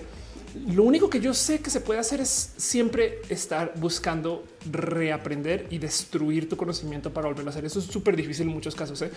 Gustavo Morno dice es verdad. Yo entro en la última línea millennial y muchos de mi edad pareciera que aborrecen TikTok. Eso, por ejemplo, eso es muy común. ¿eh? Yo, yo sí he visto eso. Em, Jessica dice no aprender a preguntarnos hizo que ahorita la gente no supiera qué hacer en la cuarentena. Sí, eso también es tema. Y este dice, eh, eres arte contemporáneo, feliz, gracias. Este, mm, sigo leyendo sus comentarios de las cositas que estamos hablando acerca de la diversidad. Moon dice, la diversidad es fabulosa y hay que dejarla ser, es lo más bonito que pasa en estos tiempos. Sí. Miren, parte de lo que me detonó platicar ese tema, y ahora sí levanta lo que estaba platicando en el chat, es que ayer, es más, lo voy a buscar acá rapidín, ayer estaba platicando acerca de la visibilidad pansexual. Y tuve una discusión rara, em, porque me topé en un tweet que puso Elsa Ruiz, Elsa Ruiz cómica, que este es básicamente nada. Yo en España y Chida es una estandopera trans que hace cosas súper, súper bonitas. Y Elsa básicamente lo que dijo es, güey, ¿por qué están tan peleadas las personas bi, las personas trans, eh, perdón, y las personas pan, no? Y le entré a la conversación y entré a platicar del tema y me topé con que pues hay gente que genuinamente insiste que la pansexualidad no debería de existir y para rematar vienen desde una como me gustaría decir bisexualidad frágil, ¿no? El punto es lo que me decían en Twitter era que necesitan, les urgen, les importa, se mueren por favor por tener una definición de qué es ser bisexual y qué es ser pansexual. Y el motivo por el cual preguntan esto es porque quieren saber dónde hacer la división. Entonces yo sé a dónde va esta discusión cuando dicen a ver, a ver, a ver. Entonces, según tú, qué es ser bisexual y qué es pansexual, porque entonces me quieren desarmar la definición. No suele ser que la definición que se da acerca de la pansexualidad es pan de universal y bi de dos, no? Pero lo primero que dicen es bueno, espera, en el manifiesto bisexual se dice que pues no necesariamente excluye a la gente que es no binaria, no sé qué, pero tiene bi en el nombre, saben? Y entonces yo decidí llevar esta plática por otro lado y le dije, mira, descubrí que este Josh es madrileño no lo decía ahí en su bio. Yo le digo, mire, yo te doy una definición de bisexual y pansexual. Si tú me das una definición única de lo que es ser de Madrid, esto aplica para todas las ciudades. Pregúntenle a una persona de México qué es ser mexicano. Es más, pregúntenle a cinco personas de México qué es ser mexicano y van a tener seis respuestas, por lo menos. Hay visiones diferentes, hay modos diferentes de aceptarlo, procesarlo, decir, no tienes que nacer en México para ser una persona mexicana. Es más, no tienes que haber pisado México para sentirte una persona mexicana. Bien que puedes tú identificarte como una persona de otro país. Todos tenemos ese amigo o amiga que se identifica japonesa y que solamente ve anime y que este, solamente consume comida japonesa. no, este, todos tenemos esa persona. Y la pregunta es si se identifica así, quién es una para decirle que no. Y estoy hablando no más de nacionalidades. Pero el tema aquí es que, de nuevo, existe esta dinámica donde sienten que porque al existir uno no debería existir la otra y entonces este, se debaten y se pelean y tratan como de desarmar que la bisexualidad y la pansexualidad y entonces si ni siquiera están listos o listas o listas para procesar que hay bisexualidad, pansexualidad, ¿qué vamos a hacer con la omnisexualidad y la polisexualidad? Dice de echarle limón a todo. Yo no como limón, arranquemos por ahí, pero sí, eso podría ser un motivo, un modo de ser mexicano. Mexicana René dice, como dice la gran Chabela Vargas, la gente mexicana nacemos donde se nos da la regalada gana. Total. Ulifante dice, yo soy de muchas minorías, soy una mujer trans, lesbiana, tlaxcalteca y agroecóloga, que siempre dicen, Tlaxcala no existe, eres hombre marihuana, no puedes ser lesbiana. Qué divertido, güey, quiero guardar tu comentario. Y este dioso tener que educar, es verdad. En Colombia, el otro día se me olvidó poner ese tweet, en Colombia la gente eh, este eh, tonta y no lo es, no lo es, pero es que así se dice. Em, es la gente de pasto y no lo son. Y me acuerdo que alguien me dijo en un comentario, estoy cansado de decirle a toda la gente que soy de pasto y no. Los chistes de gallegos literales puedes hacer find and replace y quitar gallego y poner pastuso y literal son iguales. Y no dudo que en su estado hay gente menos inteligente según la cultura popular de otra zona. Entonces quería como levantar esa lista de dónde es la gente eh, según su estado o su ciudad que es la gente donde hacen los chistes tipo este dejó a su mamá fuera, lo que hacen esas cosas, no? Iván Estrella dice gracias por enseñarnos tanto. Ofelia, gracias por estar acá. André donde dice por lo menos que existe la diversidad, sino que el resto de ella la acepte. Es raro a pesar de su existencia. Jessica Segoviana dice How I Met Your Mother. Muchos llegaron a decir que era lo mismo que Friends, pero opino que verdad los temas directos y no disfrazados. Luisa Demont dice Wally. Gerundio dice poder tlaxcalteca. Exacto. Dudet dice quítalo la nacionalidad por, por comer limón. No se crean. Lito Averdan dice hablando de diversidad, me gustaría saber qué opinas de las neurodivergencias y crees que existe discriminación a estas personas. Por supuesto que existe divergencia, perdón, discriminación, porque además con la gente neurodivergente se le dice que están enfermas. No arranquemos por ahí. Dudet dice en Guadalajara nos burlamos de los de Colima. Anda em, en, eh, eh, que en Mérida o en Yucatán se burlan de los de Campeche. Eh, en Colombia, pues se burlan de la gente de Pasto. Los de, los de la Ciudad de México odian al Estado de México. Anda. Samu dice, pienso que las mentes cerradas del pasado también tienen mucho que ver con las identidades frágiles. Pero entonces a dónde voy Samu con esto también es que hay que considerar que si vamos a tratar de desarmar este paradigma de mayoría y minoría y vamos a vivir dentro de las diversidades, tenemos que estar muy listos, listas y listas para estar permanentemente discutiendo acerca de las diferencias en estas diversidades. Y eso es sano. Eso para mí es algo que mucha gente ahorita lo ve como tedio, porque es verdad que de repente llega un güey y te dice tú no puedes ser pansexual si la pansexualidad no existe. Es de güey, quién eres tú para decirme a mí que soy yo? No, pero del otro lado, el que estemos teniendo esta discusión para mí es una seña de que no tenemos una guía desde arriba que nos dice qué pensar. Y entonces ya con eso yo le veo positivos a todo esto y tenemos que comenzar a trabajar para no volvernos en boomers, que la neta, neta, no les va a mentir, ya lo somos. Hay muchas cosas que ya no hacemos o que la gente no quiere aprender o que la gente no quiere reaprender. Y hasta ahora vemos los pequeños y primeros borradores de eso, pero se los prometo que pronto vamos a ver cosas, yo creo que más grandes que no. O sea, yo sé de que hay gente que genuinamente no sabe que existe un mundo fuera de Instagram. Le tengo mucho cariño a Instagram, pero saben de qué hablo. Em, y, me agarré de un ejemplo hacia el azar. Seguramente si ustedes le piensan van a darse cuenta que tienen amigos o amigas que, o amigues que son de algún modo dinosaurios, ¿no? Y el motivo es que pues no quisieron sentarse a aprender. Y entonces el tema es si vamos a estar discutiendo permanentemente acerca de las diversidades, tenemos que comenzar a pensar en cómo, cómo la llevamos sin que sea tan tóxico. ¿Saben? ¿Cómo hacemos para tener diálogos sanos para que algún día la gente este, panfóbica, que es bisexual, pues le baje de huevos, pero entendiendo que lo que tienen que hacer es que tienen que permitir, ¿saben? Yo suelo decir en redes siempre que el único problema de la diversidad es que no se le enseña a la gente que tú tienes que permitir las cosas que aún así no te llenen bien. No capaz si tú dices el drag no me cala chido, pero lo tienes que permitir. A mí sí me cala chido, pero yo sé que hay alguien por ahí que dice alguna cosa. Dice este eh, Ulises, además corro que me hagan el chiste. Ah, es que te gusta el pan. Si ya llega un momento que comienza a cansar eso, no? Pero yo sí entiendo eso. Darío Prado dice: Ya que tocamos el tema de las divergencias, ¿Qué opinión tienes de estos movimientos que buscan normalizar la pedofilia y la pederastia? Esos movimientos eh, son movimientos troll, son falsos. Si lo buscas en Snopes, ahí está documentado todo. Y de hecho, en foros se burlan de cómo la gente cae. Cada vez que yo veo a una persona LGBT hablar de sus movimientos, se muere algo dentro de mí porque también cayeron, ¿no? Y es una lástima y les dieron luz y son trolls, o sea, no existen. El, mero hecho de que no existe porque no hay un nombre. Tú dime eh, quién representa esos movimientos, que evidentemente el momento que lo diga básicamente es alguien que sale en público y decir, soy pedófilo, pero como sea, eh, esos movimientos no son no son verídicos, o sea, no son reales. En fin, Rafita dice: Se de los de Colima, pero bien que viene a Manzanillo de vacaciones. Ulises dice: Yo me declaré bisexual por prematuro, no conocía todas las etiquetas. Exacto. Y es que el tema es que vienen más etiquetas. güey. Si, si ustedes están ahogando en Viver sus pan de nuevo, hay poli omni y prepárense porque vienen más.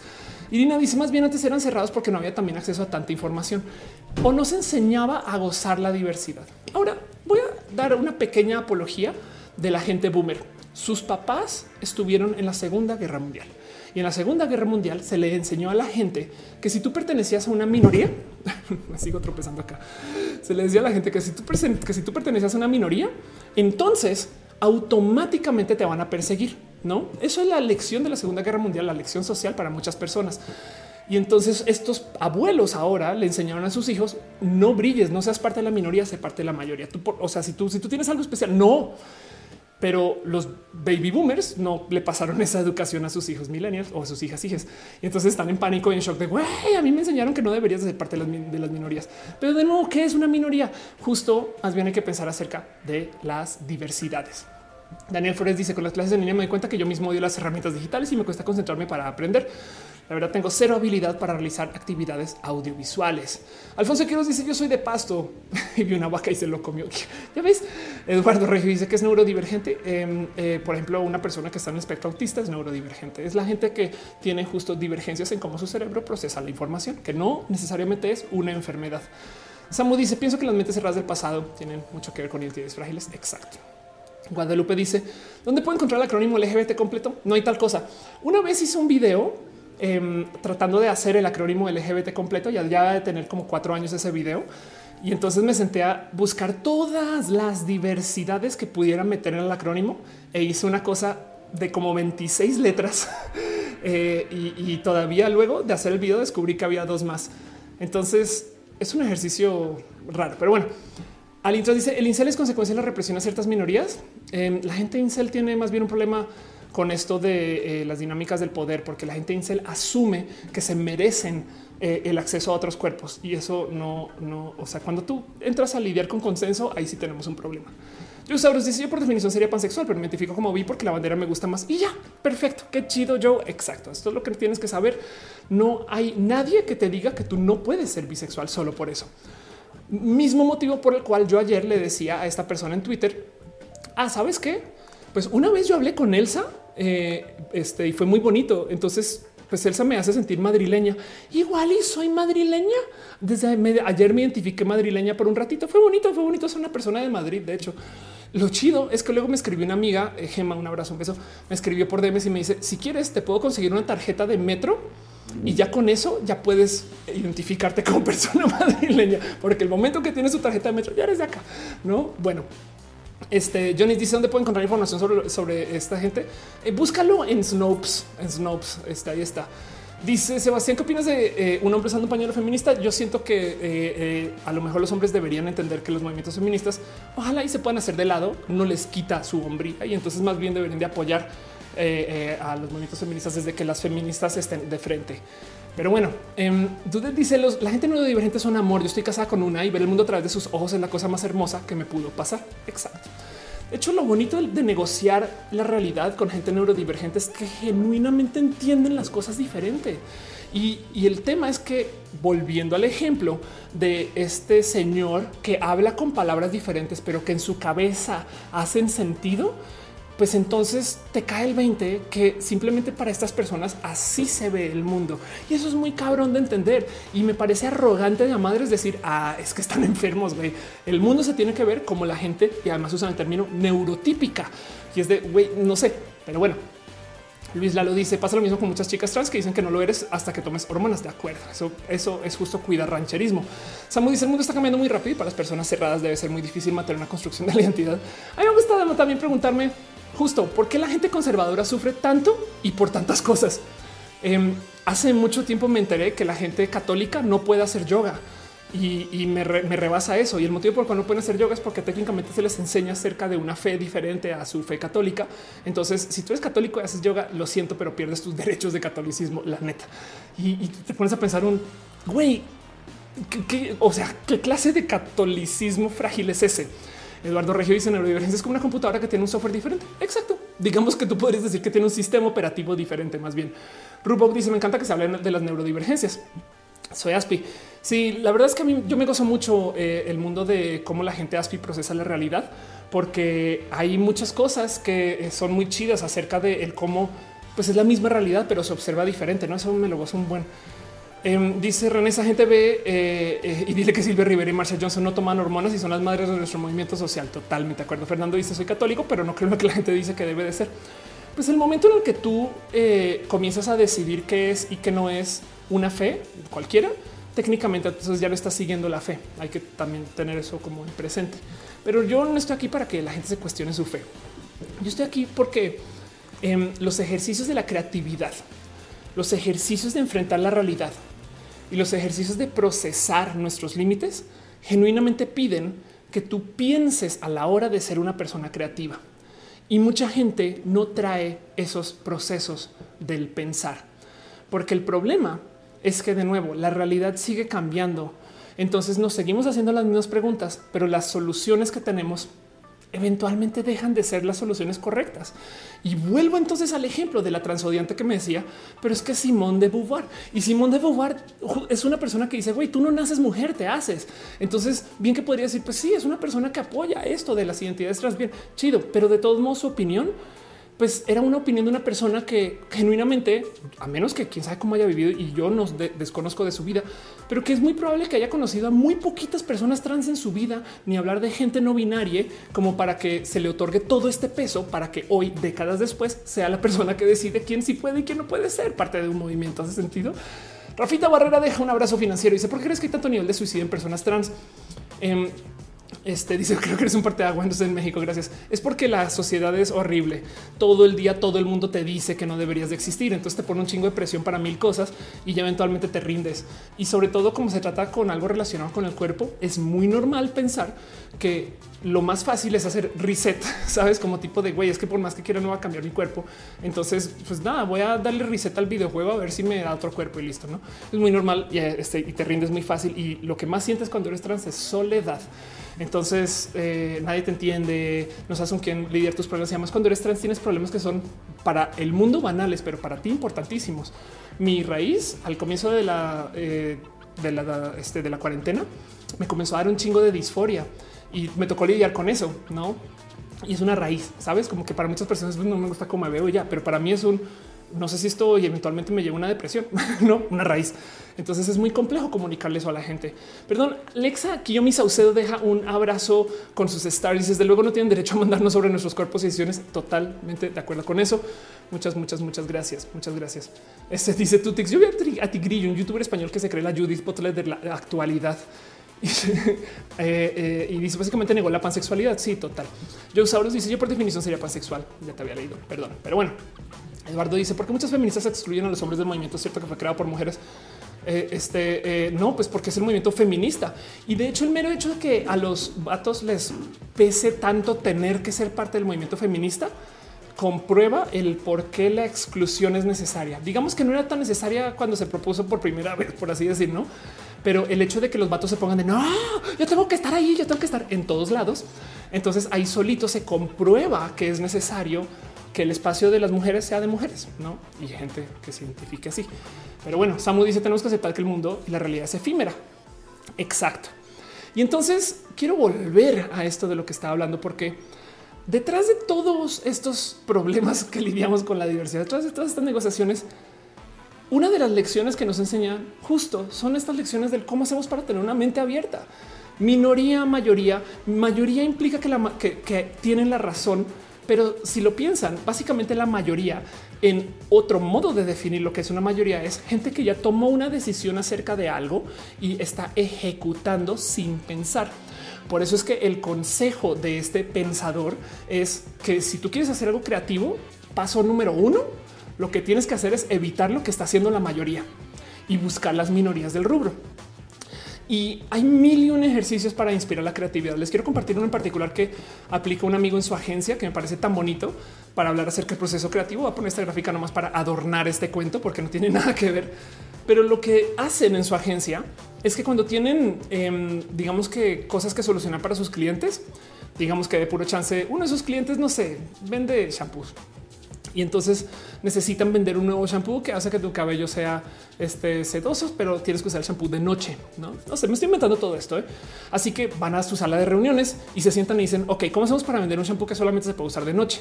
Y comienzan a pensar y las clásicas, pues usamos youtubers que transmitan de noche. No, pues usamos gente que se bañe nada más una vez a la semana. Ah, pensemos en shampoo, que, mil y un cosas, no eh, eh, como que se les ocurren mil soluciones.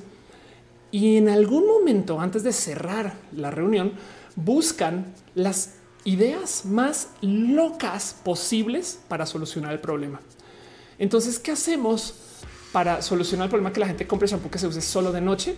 ¿Sabes qué? Y si tratamos de conseguir un Drácula de verdad, no que venga Drácula y lo promueva. O sabes qué? Si tratamos de conseguir que eh, el shampoo se use, pero de día en otros lugares, entonces todo el mundo tiene que ajustar sus relojes. Mil y un modos de cómo solucionar el problema, pero con cosas que son genuinamente imposibles. No traemos gente de otra dimensión. Hacemos como eh, eh, hacer que la gente no se dé cuenta que pasó el tiempo pidiéndoles que se quiten sus relojes, como sea. Y por mero ejercicio creativo para esas ideas, no? Eh, que le pedimos que este, al, al, expresidente Fox que se aviente en caballo desde un avión de noche con la bandera atrás y la bandera está soltando los shampoos, no sé. Pero una vez dan con una idea que sea tan loca, tan loca que dices, güey, ¿qué pedo con tu pachecada? Luego se sientan a hacer el ejercicio de cómo lo solucionaríamos si tuviéramos que hacerlo así porque el cliente lo pidió. Y eso es tan bonito de considerar porque es de, o sea, a ver, obviamente no podemos aventar al expresidente Fox en caballos de un avión, no? Pero seguramente habrán algunos modos de poder solucionar ese problema. Y entonces ese ejercicio le da pies a toda esa creatividad.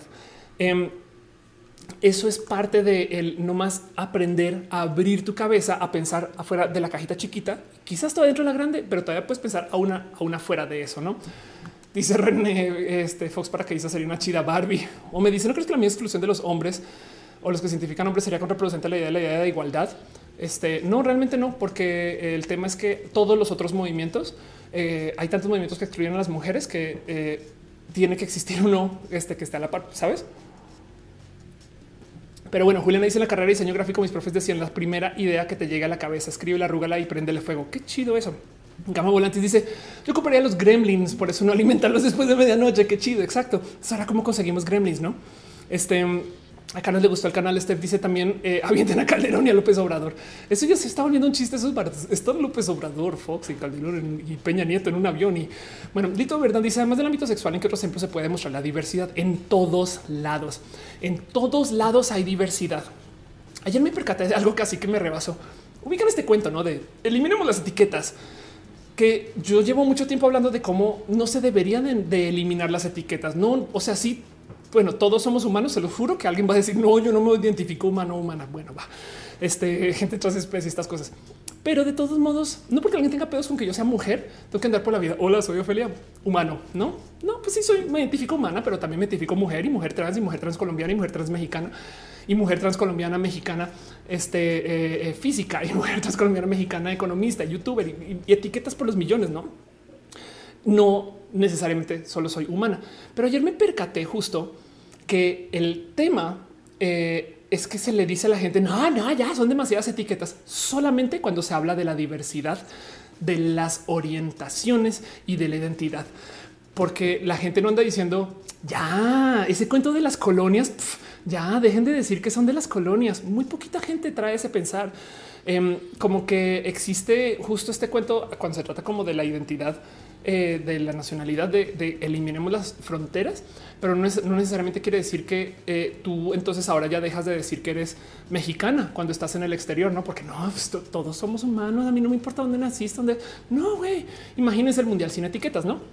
Entonces, las diversidades están en todos lados. Y si algo he aprendido leyendo con empresas que tienen que ver con temas de diversidad, es que cualquier cosa es una diversidad. Ser norteña es una forma de diversidad, color de piel, por supuesto.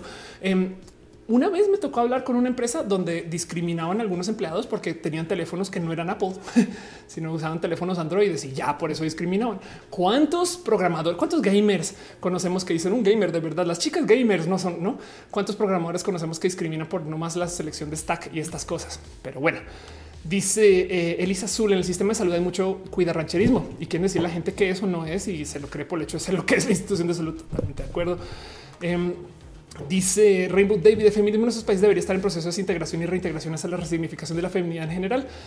Em, dos, dos, pero yo creo que ahorita también tenemos que eh, lidiar un poco justo con el cómo nos estamos enfrentando con las nuevas diversidades. Alejandra Bogue Gómez, es Alejandra Bogue la Bogue. Besitos verte por acá. Gracias por estar acá. Si tienes razón, la diversidad somos todos estados. Sí, total. Ni el dice no tengo nada contra la comunidad LGBT, pero considero que las personas con discapacidad y comunidades muy rurales merecen más atención. La verdad es que también esas son diversidades, no? Por supuesto, se deben de hacer mayores esfuerzos en pro de calidad de vida. Estoy totalmente de acuerdo con eso. Y dice René, la diversidad más perrona de todas es el norteñismo. Exacto. Yo me autodiscrimino por no tener un iPhone, dice Kevin Joaquín. Grecia Medrano dice arriba del norte. Eh, y dice que redundante, no necesariamente. ¿eh? Eh, bien que puedes voltear el mapa. Sebastián Luna dice yo como que jamás he incluido los supuestos privilegios masculinos y creo que es una tontería que no me puedan decir feminista cuando lo que se discrimina son comportamientos femeninos. Pues dos, dos, este, pero entiendo tu punto. este simplemente hay que tener también, no más para que lo tengan presente, que los feminismos latinoamericanos ahorita están en modo de guerra. O sea, también estamos lidiando con una serie de feminismos que no están exactamente con mucho campo para operar con cosas que no sean la neta, neta, pues pánico total. Es que perdón, cuántas mujeres se asesinan de a diario, güey. Saben como que entonces, pues por supuesto que la gente también está un poquito eh, eh, pues parada en los pelos de punta y, ya más elevada de su tono. Saben, tomen eso en mente, no? Pero bueno, Gama Volante dice yo ocuparía los gremlins. ya te había leído, perdón. Y dice em, Francisco eh, Tijerina, yo me autodiscrimino por ser jugador de League of Legends. Gibran Rivera dice mándame saludos, un, abrazo. Este eh, saludos para ti. Y Alejandro dice pesos, comadre, estoy de sirvienta, pero estoy escuchando y celebrando por eso tan lindo que es. Gracias por estar acá. Qué chido. Gama Volantes dice no, aunque tú creas que no te identificas con ciertos privilegios, no significa que no seas una persona privilegiada. Isabel Silva dice tú diciendo que las etiquetas justamente puso un comentario diciendo que me choca tener que etiquetarme como lesbiana o bisexual. El tema es que no te toca. No digo también justo puedes vivir en el exterior y no decir que eres una persona mexicana, sino no tienes por qué. Lo difícil es cuando lo niegas, no es, tú eres de México. No, no, no, no, no. Eh, nunca he probado tacos, pero bueno, entonces traigo todo esto porque miren, los estándares existen por un motivo también, no los estándares profesionales, eh, los estándares del operar, las cosas que ya no estamos pensando, sino que actuamos en piloto automático existen porque se desarrollaron así. Miren, se han puesto a pensar en el mero paradigma de la puerta. Piensen en esto. La puerta es un sistema para dividir particiones que en algunos casos, de hecho, divide pertenencia de propiedad, que eso también es rarísimo de considerar. Aquí en la Ciudad de México, no sé si saliendo de la Ciudad de México existe este tipo de leyes así tan eh, marcadas como acá, pero seguramente sí. Pero como sea, te topas mucho que alrededor de edificios grandes afuera hay unas, a veces pintan una rayita que dice límite de propiedad. Y es raro porque entonces estoy dentro del edificio, estoy afuera del edificio, estoy en el edificio, estoy afuera del edificio, no solamente porque cruzaste ese límite. Todos estos conceptos vienen por literal una historicidad, no? Porque alguien algún día dijo, sabes qué, voy a pintar la raya acá, sabes qué, voy a cambiar estos sistemas y se va desarrollando. Y hay cosas que ya super damos por hechas. Los restaurantes son lugares donde tú vas, pides, te llevan la comida a una mesa, pero bien que puedes poner eso en duda a prueba. Y estoy hablando ni siquiera de diversidades, sino de menos límites que ya tenemos impuestos del cómo vivir, operar, hablar, eh, el cómo existir. Por ejemplo, recuerdo hace mucho tiempo, pero hace mucho tiempo cuando yo estaba en la universidad, proponer un esquema de supermercado donde en vez de tú pagar con un cajero o cajera, tu cajero o cajera era tu carrito. Entonces, a medida que agarrabas un producto y lo ponías en el coche, ya está pago. Ponías la tarjeta de crédito, se acabó este y listo, te vas. No, entonces nunca lidias con una persona al final y básicamente tú estás tomando todo el proceso de empaquetar las cosas a medida que las subes al carrito. Cuando acabas de hacer el carrito y te lleva las bolsas y se acabó. Em, y eso, de hecho, nunca lo he visto implementado, pero es porque también habrá sistemas que se desarrollaron para que el supermercado tenga esa forma y ese modo. Y cuando lo trataron de automatizar, o bueno, cuando lo automatizaron, en lugares donde esto sí funcionó, básicamente reemplazaron el cajero a la cajera con un escáner ahí donde estaba el cajero al cajera, o sea, como casi que el mismo paradigma. Y esto es nomás un modo del cual, como puedan pensar ustedes, que igual hay muchas cosas que hacemos que se pueden cuestionar. Volvamos al ejemplo del restaurante. ¿Qué tal que los restaurantes se paguen tarjeta de crédito antes de comer?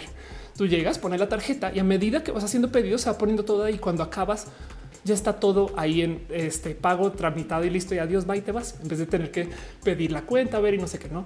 Y entonces yo sé que hay eh, motivos detrás del por qué es bueno tener este, la sobremesa, es bueno tener esos sistemas de habla. Yo sé que hemos hecho muchas, muchas eh, eh, formas de, hemos desarrollado muchas formas de interactuar alrededor justo a estos sistemas, pero piensen ustedes en qué líneas hemos dibujado acerca de lo que hacemos de a diario que no tienen por qué estar ahí necesariamente. Y estoy agarrando como ejemplos como un poquito al azar, porque de nuevo, los estándares existen por un motivo.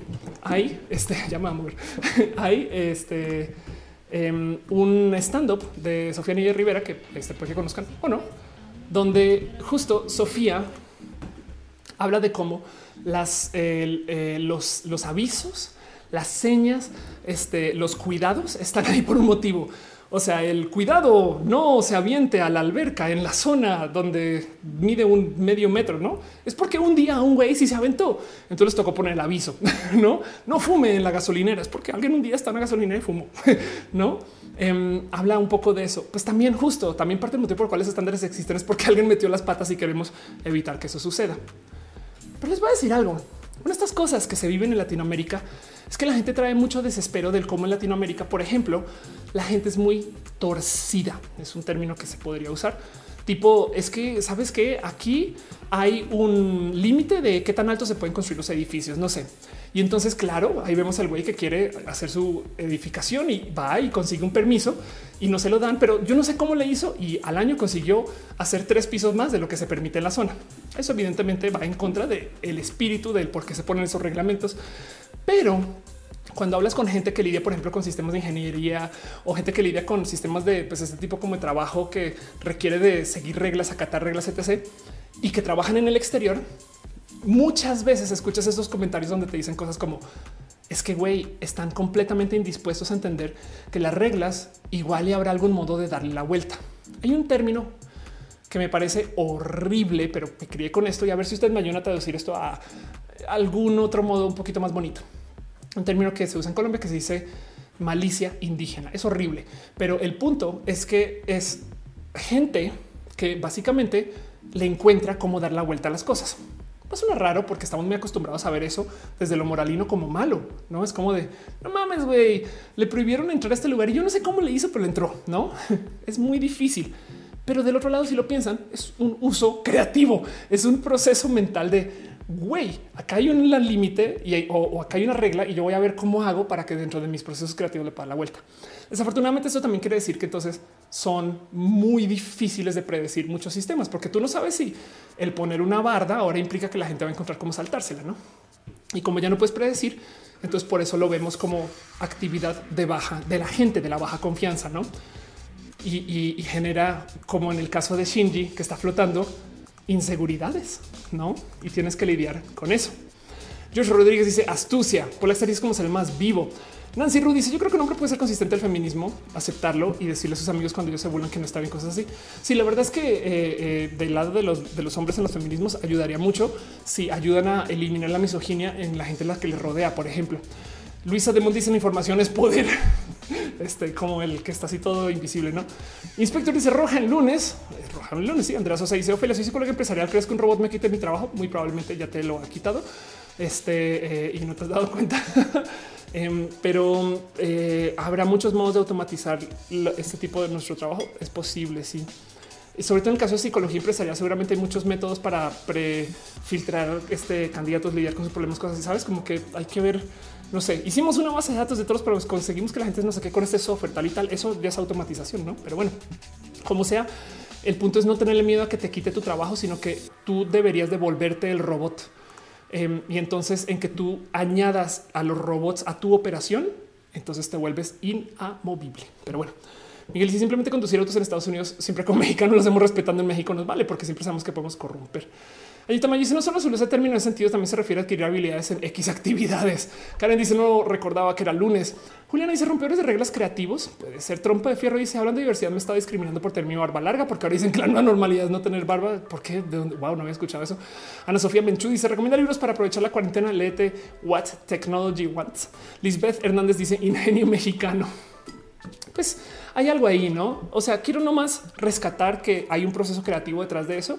Del otro lado también quiero que tengan en claro que las reglas, los límites también son modos de convivencia con la gente externa. Pero de todos modos, volviendo a de lo que quería hablar, el problema de las mayorías y el problema de las minorías es que el mero concepto de la mayoría y la minoría implica que eh, la minoría está ahí, entre comillas, para pedir y la mayoría le toca lo que es. Y a mucha gente se le olvida que de existir mayorías y minorías, las leyes se hacen para proteger a las minorías de las mayorías, no al revés. Mucha gente, y me lo han dicho, es de, ¿por qué chingas tenemos que legislar a favor de los LGBT si son una minoría? ¿A quién le importa? Es de, hey, primero que todo, ¿qué tan minoría es minoría? Pensemos nomás en la gente LGBT. Hay 15 millones de personas LGBT, abiertamente LGBT en México. Entonces, consideremos que esas 15 millones de personas también hay papás, mamás, tíos, primos, abuelos. Entonces, su círculo de impacto, por lo menos en el peor de los casos, en el peor de los casos es de una persona más. Hay 30 millones de personas que viven en el rubro de lo LGBT. Y esto estoy siendo muy, muy, muy, muy, muy chiquita con mi estimado. Pero piensen que, pues, ¿saben? 30 millones de personas, pues si cuenta como minoría, pues, ¿qué les digo? Hay un presidente que está ahí por 30 millones de votos. Entonces, consideren que nadie es una minoría dentro de minorías y más bien todos los grupos sociales son grupos diversos y ahí, ya que nos aceptamos como grupos diversos, uno le damos pie a la igualdad y dos, Luego comenzamos a tener estas discusiones de y entonces por qué chingados este grupo que solamente es un grupo diverso dice que vale más que yo solo porque sí. Pues no, obviamente no. Con todo perdón, pero la gente pansexual no vale más que la gente bisexual y viceversa. Simplemente son espacios diversos y por eso es que tenemos que aprender más a negociar nuestras diferencias y a gozarnos nuestras diferencias. Es que eso es otra. ¿Por qué no dice la gente bisexual? Wow, no mames, güey. Eso es lo que es ser pansexual. Ay, qué chido, güey. O sea, yo no soy eso, pero qué chido, saben? En vez de no, tú no puedes existir, no es raro eso. Em, dice hígado, al menos si laboras en una empresa, este eh, eh, eh, ¿Qué piensas todo sobre mi madre? No, no he visto mi madre. Dice Eduardo Regio, ¿has oído el Overton Window? Un poquito, sí. Esto, esto que está hablando puede ser un poquito el Overton Window. Este Emma dice, te extrañaba, la tarea no me dejaba. Ana Sofía, perdón, invento mexicano. Angelic Fruit dice que sin Twitter traes, ah, es porque me puse esto un cincho. Em, y eh, están hablando acerca justo de los feminismos y me parece muy bien que se tenga esta discusión. La verdad es que en últimas, y lo voy a repetir, los güeyes que les da mucha rabia que no puedan ser parte de los espacios feministas comprueban el por qué debería de existir esa, esa división, ¿no? Pero bueno, Iga dice porque la barba puede guardar el COVID. Wow, se esconde en la barba. Rainbow David dice: según reportes, se dice que la barba reduce la actividad, la efectividad del tapabocas. Pues entiendo un poquito por qué. Pero bueno, entonces quiero cerrar todo este tema Llevamos al aire dos horas y diez minutos y dejarles ustedes este pensar acerca del concepto de la mayoría y el que es ser una mayoría y el concepto de la minoría y el que es ser una minoría y cómo más bien deberíamos de observar los grupos por literal su diversidad. No, em, yo siento que eh, el tema de el cómo nos estamos enfrentando a eh, la vida y el cómo nos estamos enfrentando al llevarnos con la gente, pues en últimas pues, ¿qué les digo? Es quizás otro modo de negociar nuestras diferencias sociales. ¿Saben? Y eso yo creo que debería de, en últimas, traernos como nuevo entendimiento de cómo nos enfrentamos con el mundo hoy.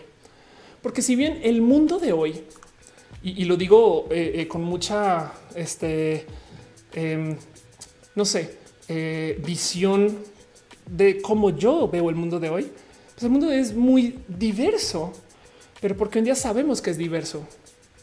Y entonces justo el tema aquí es que tenemos que aprender y tenemos que entender que así justo como lo decía Albert Einstein en su momento, no es que eh, eh, la gente piense diferente, sino que mientras más nos sigamos preguntando las mismas cosas, nos vamos a dar cuenta que las respuestas van a cambiar. Y esto aplica para tantas, tantas, tantas cosas. Pero bueno, en fin, eso es nomás lo que tenía para ustedes ahorita. Este me sigo tropezando aquí. Se me ha divertido un rato y voy a entonces como cerrar este tema un poquito. Y este dice Aren 93. Tú no puedes existir, dice Firefly, Queen. Llegué de qué hablamos. Muchas gracias. Veo que Restream está teniendo problemas con este su chat ahorita mismo, em, pero eh, parecería que esto se puede solucionar muy rápido. Nomás denme chance y trato de este, abrir el chat aquí. Pero bueno, en fin, eso es lo que es. leo sus comentarios. Dice René, eh, obvio sin dinero para que nos paguen los billetes. Dice Alfonso Quiroz, en esta cuarentena ya no sé qué soy. Este, perdón. dice, en esta cuarentena ya no sé qué soy sin sexo, como pues de lo que quiera hacer.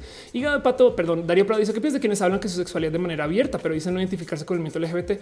Pues es que si una cosa es ser este, homosexual, otra cosa es ser gay y pues nada, es una actividad política. Romoreira dice, mañana entre regir el matrimonio igualitario en Costa Rica, primer país de Centroamérica en legalizarlo. Qué chido, qué bonito. De hecho, debería ser, ah, no, todavía faltan algunas horas para eso, ¿no? Este, pero bueno, eh, sigue caído el chat de, Restream, pero no quiere decir que no les pueda leer. Veo que en Facebook Luis Lalo también dejó unas stars. Leumas el dejó unas stars. Alexa Kiyomi compartió esto. Muchas gracias. Gabriela Murillo dice la minoría más pequeña es el individuo. Comencemos a respetar eso y no necesitaremos de otras minorías. Pues sí, yo creo que sería chido comenzar a pensar cómo sería el mundo con otro uso del concepto de lo que es una minoría, no? Pero bueno, dice en el chat Nicolás Valencia, no entendí la diferencia entre ser homosexual y ser gay porque es político. Pues voy a que eh, no necesariamente, o sea, no por salir del closet y darte un devenir gay u homosexual, como lo quieras enfrentar, quiere decir que automáticamente entonces ahora tienes que ser una persona activa que lleve la bandera y demás. Sería bonito, la neta, pero pues no todo el mundo trae ese nivel de orgullo y no pasa nada. Ahora, del otro lado, si tú eres una persona que opta por no representarse con o no llevarse con, sabes, esto va a quitar el chat porque no funciona para nada ahorita. Em, pues en ese caso, yo creo que tú como persona de la diversidad, honestamente, entonces, pues no deberías andar por ahí diciendo, pues es que la gente que va a la marcha no me representa. Pues entonces y representate tú, no? Pero bueno, en fin. Eduardo Rijo dice que es exactamente matrimonio igualitario. ¿Qué diferencia con el matrimonio por el gobierno? El matrimonio igualitario básicamente permite que todas las familias este, eh, puedan contraer matrimonio, que es como debería de ser. Eh, porque el matrimonio heterosexual es desigualitario. El matrimonio heterosexual asume que primero que todo hay un hombre patriarca y una madre quien es pertenencia de ese hombre. Yo sé que este paradigma social no existe hoy en día, pero ese es el concepto. La madre se une al patrimonio, por eso es matrimonio. Em, y del otro lado, el matrimonio igualitario asume que todas las familias tienen este mismo valor. Entonces tú puedes hacer un matrimonio homosexual, me explico, o el matrimonio pansexual o el matrimonio este, eh, de, cualquier combinación que quieras, la unión de dos personas dentro del sistema legal, pero sin poner ese requisito de desigualdad de solamente para estas parejas sí y para estas no. Pero bueno, Diana Galeno dice muchos me insisten que son hetero porque están muy heteronormados. Total. Y eso es algo que pues sería chido. Hacer Gama Volantis dice yo tengo disforia y no tiene que ver con mi género. Qué chido de leer eso. Rafita Barrera dice por qué crees que tanto nivel de suicidio en personas trans ya te había leído. Este, em, pero bueno, este esperemos que vuelva el chat de restream en algún momento. Eh, y le di refresh y volvió automáticamente. ¿Cómo le ven? Qué chido. Esperemos que entonces esto quiera decir que si yo cambio el chat aquí, se arregla aquí. Pero bueno, cierro con eso el tema. Espero que haya hecho mediano sentido. Espero que no me haya eh, desvariado demasiado con el tema hoy y espero que se haya entendido un poquito lo que quería hablar. Quería hablar del concepto de la diversidad y quería hablar del concepto de cómo las mayorías y las minorías, pues en últimas están mal vistas y que de todos modos las mayorías se asumen por ser correctas y honestamente ahí el problema. Pero bueno, en fin. Cierro con eso este tema y me voy a la próxima lo que quiero platicar. Me encanta hacer un pequeño resumen de las noticias de cosas que pasaron la semana, de cosas que siento yo que vale la pena nomás platicar, discutir y que en últimas, pues no sé, les hago una mención de cosas que sucedieron y lo repasamos. Noticias, si lo quieren ver, cosas que yo llamo abrazos, que en la época llamaba balazos, pero abrazos, no balazos. Vámonos para allá.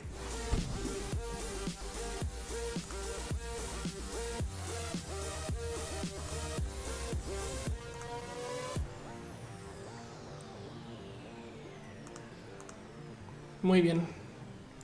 Dice André Gerondelli, si promovemos que las etiquetas nos pertenezcan y no al revés, ¿mejorarían las cosas? Muchas etiquetas nos pertenecen y la gente simplemente está negada a aceptar que las usa. De nuevo, eh, tuitero es una etiqueta, ¿sabes? Está discutiendo con alguien hoy, bueno, platicando con alguien hoy en Twitter, una persona que me cae súper bien, y voy a su bio y dice Party Monster, y yo, güey, eso es una etiqueta. Al parecer la gente solo quiere eliminar las etiquetas cuando se trata de la diversidad. ¿Qué pensar en eso, no? Rafita Barrera dice: Me siento muy inestable. Creo que se debe a que no sabemos qué debemos hacer cuando terminará todo esto. Todos ya están desesperados y quieren seguir su vida normal. ¿Crees en la nueva normalidad? Sí, y de hecho, si te quieres repasar el video de hace dos rojas, donde levanté un poquito de ideas de qué hacer, a lo mejor ojalá te dé un poquito más de paz. Este, pero, pero sí es un tema de ir lentamente activando cositas. No tienes por qué salir de casa si no quieres salir, no, Rafita. Pero bueno, Marco Montoya dice ayer mi roomie cis hetero me felicitó por el día de la visibilidad pan mientras yo me embutía de pizza sin saber qué onda. Ándale. José y Posadas dije están súper chingones estos programas, no me los pierdo. Gracias por estar acá. José, este Sushi Kiss de Who Cheers y no sé si te lo celebré, pero si no te lo celebro ya. Gracias por estar acá. Gracias por ser parte de esto. pero bueno, vamos a platicar un poquito acerca de cosas que yo de plano llamo abrazos, que son este. Ahí están noticias de la semana, cositas que yo creo que vale la pena platicar o levantar, que quiero no profundizar mucho, pero les dejo a ustedes el pensar de cómo se sienten ustedes con esto de la diversidad. Por si no ven este show mucho, no entienden cómo funciona. Básicamente, ahorita, luego de repasar estos abrazos, eh, voy a también pasar por las dos otras secciones cortitas. Al final hacemos un repasito latinoamericano también de noticias y de cosas que se dicen en el resto del pues, mundo de lo que es nuestro, pero que no es México. Y al mero mero final hay una sección de pregúntele a Ofelia. Entonces ahí si quieren, yo me quedo y leo todas las preguntas que puedo y platicamos como en abierto. Fernando dice yo conocí a una persona y quiero verla en persona. No quiero poder traer el virus a mis padres. Es triste. Pues sí, hay que aguantarnos con eso. Y ni modo dice Irina, debería ser piñazos, no balazos. Tienes toda la razón. Pero bueno, hablemos un poquito acerca de la cuarentena, que es un tema que tiene mucha gente presente, em, porque además justo tenemos inseguridad acerca de qué está pasando con la cuarentena. Tengo una serie de noticias que decidí atarla en para dónde vamos. Ya hice un video acerca del donde creo yo que va a haber oportunidades laborales que hacer, cosas que van a suceder, cómo opera todo esto que nos viene después de la cuarentena, porque sorpresa, el verdadero problema no es la pandemia, es la crisis económica en la que estamos, que ahorita no es tema porque el coronavirus, pero démosle tres meses y en tres meses la palabra que más vamos a escuchar es crisis. y entonces van a aparecer, van a aparecer esas cosas de recesión y se va a hablar acerca de la economía todo el día. Y entonces eh, eh, Gatel va a ser otra persona que hable de la economía. Prepárense para eso. Pero decía yo que la cuarentena en México no se iba a acabar formalmente, sino que iba a colapsar que la gente, pues como no se le está dando apoyo y ayuda a las empresas tampoco, pues entonces la gente tiene que salir a trabajar para hacer una vida, porque nuestro sistema en el que vivimos no se presta para que tú te puedas retirar así cuando te dé la gana por cuatro meses a la casa a generar muy poquito dinero en una economía así chiquita. No, güey, tenemos que seguir generando. Y entonces, si bien hay personas que han solucionado eso, muchas personas no han perdido su trabajo, hay gente que genuinamente su empresa se volvió así y su negocio se volvió así y sus oportunidades laborales se volvieron así. Y hay gente que genuinamente ya perdió su trabajo y no sabe dónde va a estar. Pero por eso mismo, la cuarentena no iba a acabarse, sino que se iba a colapsar. La gente iba a decir ya, páseme lo que me pase y yo salgo. Y entonces venía hablando de esto hace mucho tiempo y justo le declaré el fin de la cuarentena esta semana cuando me topé con tantos tweets de tantas personas que dicen güey, salí a hacer compras y pues nada, pues hay una cantidad de gente, todo está retacado y bla, bla, bla. Madres, todo está retacado y bla, bla, bla o este marmota que está diciendo no les quiero asustar, pero parecería que hoy en la calle todos son el chip de que ya se acabó la jornada de sana distancia, tráfico y flujo de gente este, en un sábado pre COVID. Em, y eso yo creo que es como nomás el pues nada, pues lo que va a pasar con nuestra salida de la cuarentena es que ya salimos, güey. Ya hay gente que genuinamente em, pues procesa la cuarentena diferente porque ya no la respeta hace mucho, mucho tiempo. Y el tema es que la cuarentena de por sí entiendo porque mucha gente también no le cree a nadie pues la cuarentena por sí ha sido muy, muy mentirosa. Em, si lo piensan, de por sí ya sabemos que nos mienten con los números del coronavirus eh, hace mucho, mucho, mucho tiempo. Eh, esto apareció hoy, eh, se los traigo a calidad de abrazo, cosas que quiero nomás como mencionar como una notita, pero esto fue un pequeño análisis que yo quería hacer hace mucho tiempo. De hecho, justo yo le yo pregunté en Twitter, está por aquí está la plática, está diciendo, oigan, ¿hay chance de conseguir las cifras públicas de defunciones generales para México? Y alguien me dijo, no, desafortunadamente las defunciones generales en México se reportan a final de año, que me da un poco de lástima porque eh, lo que yo quería hacer era este análisis que se está publicando, que se estaba publicando en varios medios de cómo si tú comparas las muertes promedio, madres, de cómo si tú comparas las muertes promedio em, contra las muertes actuales este año, pues puedes topar que hay un pico, hay un pico de muertes nuevas. Bueno, una investigadora o una periodista eh, hizo esa tarea ahorita, ahorita, esto creo que es de hoy, donde topaba que justo si no más cuentas las nuevas actas de defunción, entonces hay 8 mil muertes nuevas este mes en la Ciudad de México. De enero a mayo 20 hubo 8 mil muertes por arriba del normal en la Ciudad de México. Esta cifra no proviene de fuentes anónimas ni de anécdotas, sino de los datos duros y fríos de las actas de defunción. Ahora, ojo, las actas de defunción no tienen que ser por COVID. Simplemente más gente murió. Entonces, pues igual bien que puedes decir no, no, no, no, no. Es que pues este fue un mes muy malo para que la gente estuviera tropezando en sus escaleras. güey. No tiene nada que ver con, pero la verdad es que bien que se puede atribuir mucho esto al coronavirus. Em, entonces se los dejo a calidad de abrazo porque también la otra cosa que está pasando con la cuarentena es eso que la gente no cree en, no de entrada decir por sí creen en el coronavirus, no dice Trump Fierro. ¿Cómo es que China y Corea pudieron salir de todo esto? Pues en el caso de China en particular, tú piensas que básicamente fueron los primeros. Entonces hicieron un seguimiento muy cercano de por dónde fue, quién, etc. Y tienen esa capacidad. Es que si tú buscas las notas de los primeros casos de coronavirus, te dicen esta es no sé, tal persona. Vamos a poner el nombre Chuchita. Chuchita fue a la iglesia tal día, luego fue al supermercado y luego fue a comprar esto y luego volvió a su casa. Entonces luego en el supermercado tuvo contacto con ocho personas, en la iglesia con 20 personas y acá en la calle con otras cinco. Y entonces ya hablamos con esas otras cinco y las cuarenteníamos a todas. Saben? Mientras que eh, en Corea fue también muy similar. ¿Por qué le fue también a Corea del Sur? Primero que todo estaban avisados. Segundo, tienen esa capacidad de control. Pero tercero, los accesos a Corea del Sur son muy pocos. Su frontera al norte básicamente es con la tierra de los ermitaños, donde solamente hay dragones y entonces nadie puede pasar por ahí porque es la frontera más militarizada del mundo. Por consecuencia, si tú quieres entrar a Corea del Sur, tienes que entrar o por algún sistema marítimo que son medianamente fáciles de controlar, y eso es un decir, o por avión. Y entonces, no más controlando los vuelos y sabiendo que si vienes de China, no sé qué, les queda más fácil tomar acción con los casos de contagio. Y del otro lado, la gente, pues si se le dice, hey, te quedas en la casa, se quedan en la casa, ¿no? Así que en Asia los casos pues ya se, lidiaron de otro modo. Del otro, del otro lado también pues China se le sabe que miente, ¿no? Entonces capaz si sus números no son tan como dicen, ¿saben? Y ese tipo de cosas. Como sea, llegando al mundo desarrollado ya te tomas con gente que tiene mentalidad más independiente o independentista. Es un decir que entonces que va a decir a mí tú no me das órdenes, señor don gobierno y comienzan a romper las órdenes. Y cuando llegamos a Latinoamérica, ni hablar, güey. Entonces eso también es tema. Así que como sea que lo vean, la cuarentena va a estar con nosotros y nosotras por un buen de tiempo, porque de todos modos, aún en el mundo desarrollado te topas con pues que sí van a aparecer contagios. En Alemania estaban hablando acerca de abrir ahorita y pues sí, un centenar de personas da positivo en coronavirus tras asistir a una misa en Alemania. La congregación asegura que cumplieron todas las reglas de higiene y que los feligreses habían respetado la distancia de un metro y medio. Fin, no? Esto está, esto sucedió en Estados Unidos, donde dicen, güey, este vamos ya entrando los 100 mil muertos y pues nada, esto así es como lo celebran. Y se los comparto nomás también para que tengan presente que eh, no solo aquí la gente anda de idiota, me explico. Em, entonces piensen ustedes que el desarrollo del coronavirus eh, es diferente según cómo ha ido creciendo. Y justo en Asia tuvo una actividad, en Estados Unidos, Europa tuvo otra, pero donde más va a impactar va a ser el mundo en desarrollo de todos modos, porque acá es donde menos herramientas tenemos para lidiar con este tema. Y para rematar, hasta ahora nos está impactando. Entonces, una de las cosas que está pasando en Latinoamérica, sobre todo en México, por ejemplo, es que hay un chingo de presión para ya romper la cuarentena acá, para volverse a conectar con el mundo económico, porque güey, nos toca, güey, sabes? Em, no hay de otra. Tú como este el líder empresario mexicano, no puedes dejar que en China comiencen a abrir las fábricas de todas las cosas que tú puedes hacer acá, eh, porque entonces ahora sí te vas a quedar con. Y desafortunadamente esa mentalidad está muy dañada, porque si tú no proteges a la gente, luego no hay quien trabaje esas fábricas. Me explico. En fin, el tema es que eh, la pandemia, como sea que la vean, va a estar con nosotros en Latinoamérica mucho más que en el resto del mundo técnicamente estamos aplanando la curva y pues evidentemente no. Este eh, Estados Unidos, por ejemplo, hasta ahora está saliendo y en Estados Unidos pasa algo raro em, porque en las grandes ciudades ya se aplanó la curva, pero en las zonas rurales no. Es la batalla estadounidense todavía.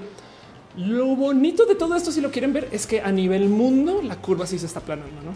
Pero bueno, lo importante es que se espera ahorita que el virus no esté tan presente porque en los climas calientes o en altas temperaturas simplemente se mueve menos. Por eso es que hay época de influenza, que de paso pues responde pues a algo muy cercano a esto que sucede con este eh, el coronavirus. El problema es que es posible que México tenga tantos casos de contagio que mantenga el coronavirus activo hasta que lleguemos a la época de influenza y en esa época, que es como octubre, noviembre, vamos a tener brotes otra vez. Eso es un hecho. O sea, eso se planea y se espera. Y entonces, si no logramos ni siquiera tener un verano sin controlar el coronavirus, les cuento cómo vamos a llegar allá. No dice Nelson Coronel. Hay un video viral de Angela Merkel diciendo que estadísticamente con tasa eh, uno a uno iría a cuarentena hasta octubre. Ándale. Fricción dice en México, ni porque tuvimos el H1 en el 2009 aprendimos. Moglican dice a mí me desespera que no piensen en formas diferentes de reingresar al mundo económico. Totalmente de acuerdo. Miren, yo no culpo tanto a la gente que sale a trabajar porque si el gobierno no te da ayuda de nada, es que miren, cuando si se asoman ustedes por cómo se está enfrentando esto en el mundo desarrollado, eh, hay muchos países que de plano le están dando dinero a la gente. Toma a todo el país, toma para que no trabajes este mes y te puedas encerrar. Calma y ya volvemos. Muy diferente acá que lo mejor que tiene son préstamos del gobierno, que de paso son préstamos muy difíciles de procesar eh, eh, y gobierno en el cual no confías y que además, este, quién sabe eh, bajo qué condiciones quedan una vez los tomas y que además son así chiquitos. Entonces es muy diferente. Si la gente no tiene cómo, pues va a salir a buscar de lo que sabe. Pero sí estoy totalmente de acuerdo. No hubo mucha creatividad para buscar modos diferentes de generar aunque eso también puede ser de cierto modo imposible para algunas personas, pero bueno. Trompe Fierro dice: Yo pongo mi ejemplo que no puedo hacer cuarentena porque yo vivo el día al día. Exacto. Sí, total.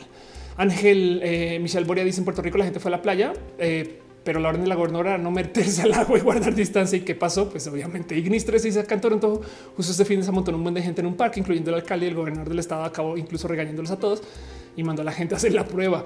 Eduardo Regio dice, dice que el índice de eh, que medía cuán preparada está cada país para una pandemia falló y por ejemplo países como Estados Unidos que debería ser de los más preparados no lo fue tan bien como eh, Bueno, por ejemplo, yo creo que parte de lo que pasa en Estados Unidos es que en Estados Unidos no es que necesariamente tengan una cultura de más transparencia, sino es que tienen una industria mediática que no conoce límites. Y entonces en Estados Unidos existe una cultura de transparencia, pero porque es negocio. Entiéndase, los medios investigan y van y consiguen y se roban las bases de datos y todo cae ¿no? y, lo, publican todo.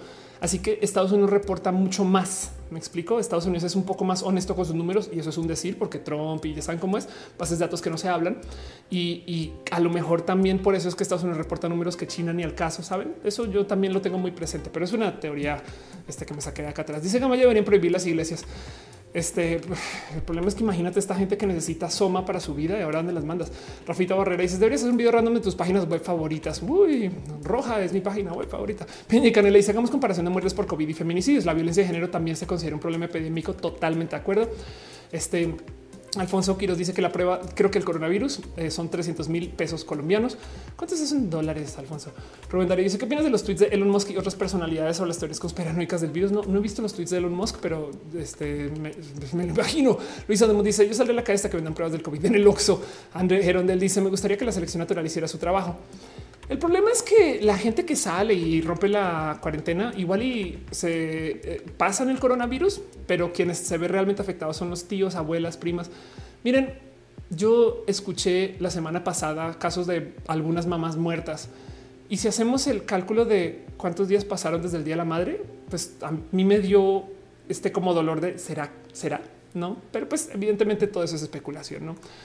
Em, dice Ay, Michelle Boria, me da pena los indocumentados en Estados Unidos que no tienen para el sistema de salud. Totalmente de acuerdo. Este Erisu dice: Me censuró una palabra. Yo tengo una lista ridículamente larga de, palabras que se autocensuran. Es culpa mía, creo yo. Rafito Barrera deja un abrazo financiero. Muchas gracias. Ulises eh, López dice: En Sinaloa levantar la ley sé que las personas salieron a hacer colas para comprar alcohol. Yuri dice: Por mi casa hay un parque y lo tuvieron que cercar, ya que la gente necia sigue yendo a hacer ejercicio. Exacto. Gamolantis dice cinnamon en el cinnamon, cinnamon el detergente. Dice ningún virus patriarcal me mantendrá. ¿De qué hablas? Eh, Fernando dice estoy en un grupo de empresarios y venden pruebas de COVID. Obvio mayoreo eh, comprando miles de pruebas. Me pareció curioso. Pues sí, pues es que justo lo están importando y entonces están haciendo negocio con eso. Em, que de paso también a nivel de abrazo tengo una pequeña teoría de la conspiración. Esto iba a ser un les explico, pero esto me divirtió mucho.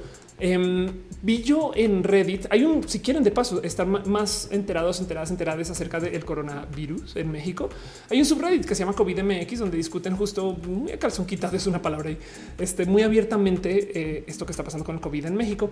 Y hubo un post que se volvió medio movidón, aunque digo movidón para el paradigma del tamaño de este subreddit, pero dice, oigan, perdón, em, solamente en su opinión, ¿por qué la cantidad de casos diarios todavía parece estar creciendo? Y entonces él dice, es que yo soy de Bélgica. Bélgica es muy parecido a México en muchas cosas. Em, este eh, tiene eh, medidas similares, eh, cantidad de o sea, población similar, países desarrollados, modernos, industrializados, buen sistema de salud ambos. Em, parece que había comenzado al mismo tiempo. Y entonces, ¿por qué chingados en Bélgica nos fue tan bien y en México les va tan mal? Y me dio mucha risa porque luego salió el presidente literal a decir Bélgica es un país que le va de la chingada. Y entonces pues, pongo en Twitter un güey, ¿será que el presidente es redditor? el presidente es de Reddit, es todo lo que me interesa de eso. Este, pero bueno, nada, se los dejo y no más a calidad de abrazo. Este conspiración. Dice Cat Vargas por mi casa cercano los parques de TV. Johan Alejandro dice algo que siempre me preguntas por qué no he visto casi cuarentenas localizadas. Me pregunto por qué nadie toma esa opción. ¿A qué te refieres con cuarentenas localizadas?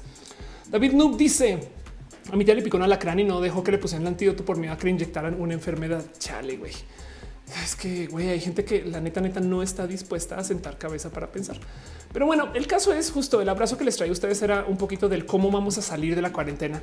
Y lo que les quería decir así de entrada es ya salimos, saben, ya, ya, ya, ya hay gente que está reactivando y está prohibido en muchos casos, pero se los prometo que ya hay bares y le buscan y ya hay antros y le buscan y lentamente se va a ir activando un poco más. Diana dice que son 76 dólares. Anda, David Noob dice lo del alacrán. Ok, em, en la Ciudad de México, por ejemplo, esto puede ser un freno hacia las fechas, el esquema de eh, la reapertura de eh, escuelas entonces las clases van a volver hasta agosto, lo cual entonces significa que muchos padres eh, y madres van a estar justo eh, atrapados en, nada, en este tema de, los niños y las niñas. No, Johan Alejandro dice con cuarentena localizada me refiero a cerrar únicamente pueblos, pero pues hay más gente este, eh, expuesta donde hay masas de gente, ¿no?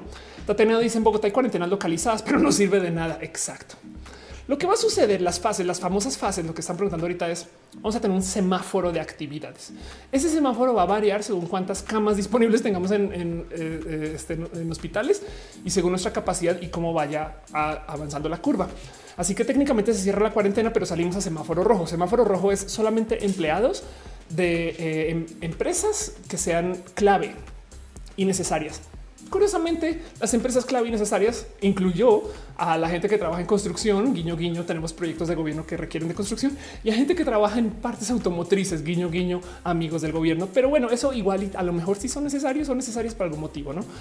Y el punto es que luego lentamente se va a ir como cambiando ese semáforo por zonas, lo cual yo creo que ya, con todo perdón, es una mamalonada porque la gente no va a estar al tanto de, o sea, van a vernos circulas, pero no hay, ojo, no hay control sobre eso toda la cuarentena en México era sugerencia. La jornada de sana distancia era una sugerencia.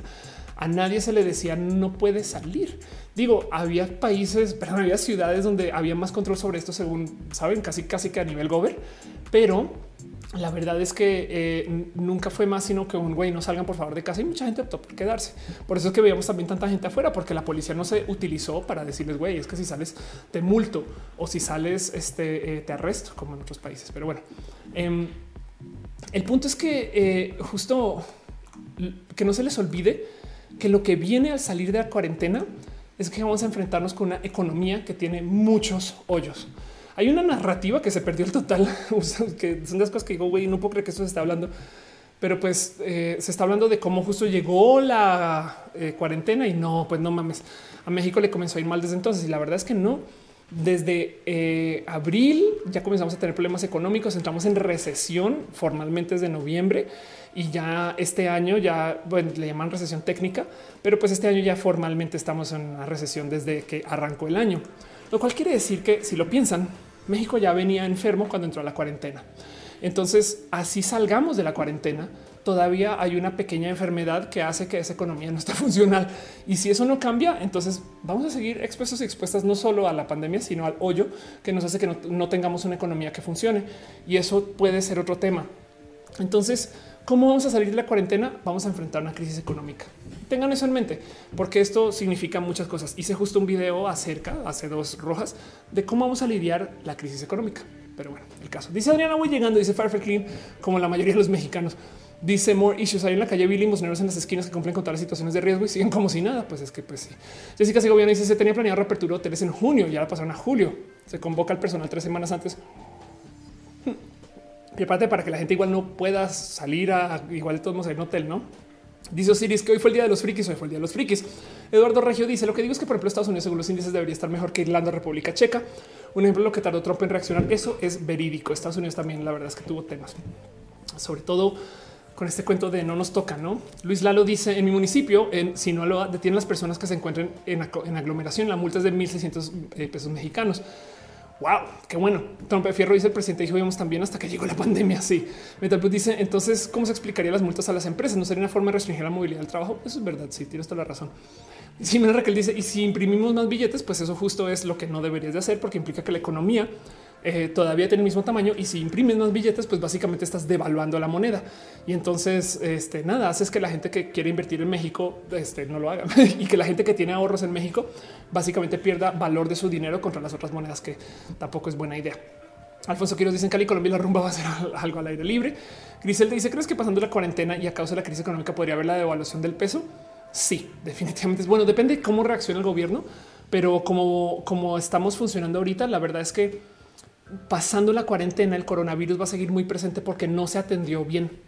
Entonces, a diferencia de otros países que ya van a decir, ah, ya se acabó y ya el coronavirus, que hay muy poquitos casos y no, aquí todavía vamos a estar hablando acerca de muchos, a menos que mágicamente nuestros casos comiencen a bajar ahorita. Pero tú ves las gráficas este, de, de dónde estamos y la verdad es que así como aplanando la curva, no mucho. Em, digo, miren, es más, creo que acá tengo la gráfica justo. Es la gráfica de hoy, si mal no estoy justo, que está en COVID MX. Em, y, y nomás quiero que consideremos el, cuando dicen estamos aplanando la curva. demasiado. Cuando dicen que estamos aplanando la curva es pues la, estamos aplanando hacia arriba o qué pedo, güey. Em, esto es México. Em, ahora yo no confío mucho en el tema de los casos confirmados porque justo si se hacen tan poquitas pruebas y cuando digo poquitas pruebas es eh, esto es México en rojo, no? O sea, México no está haciendo pruebas del COVID.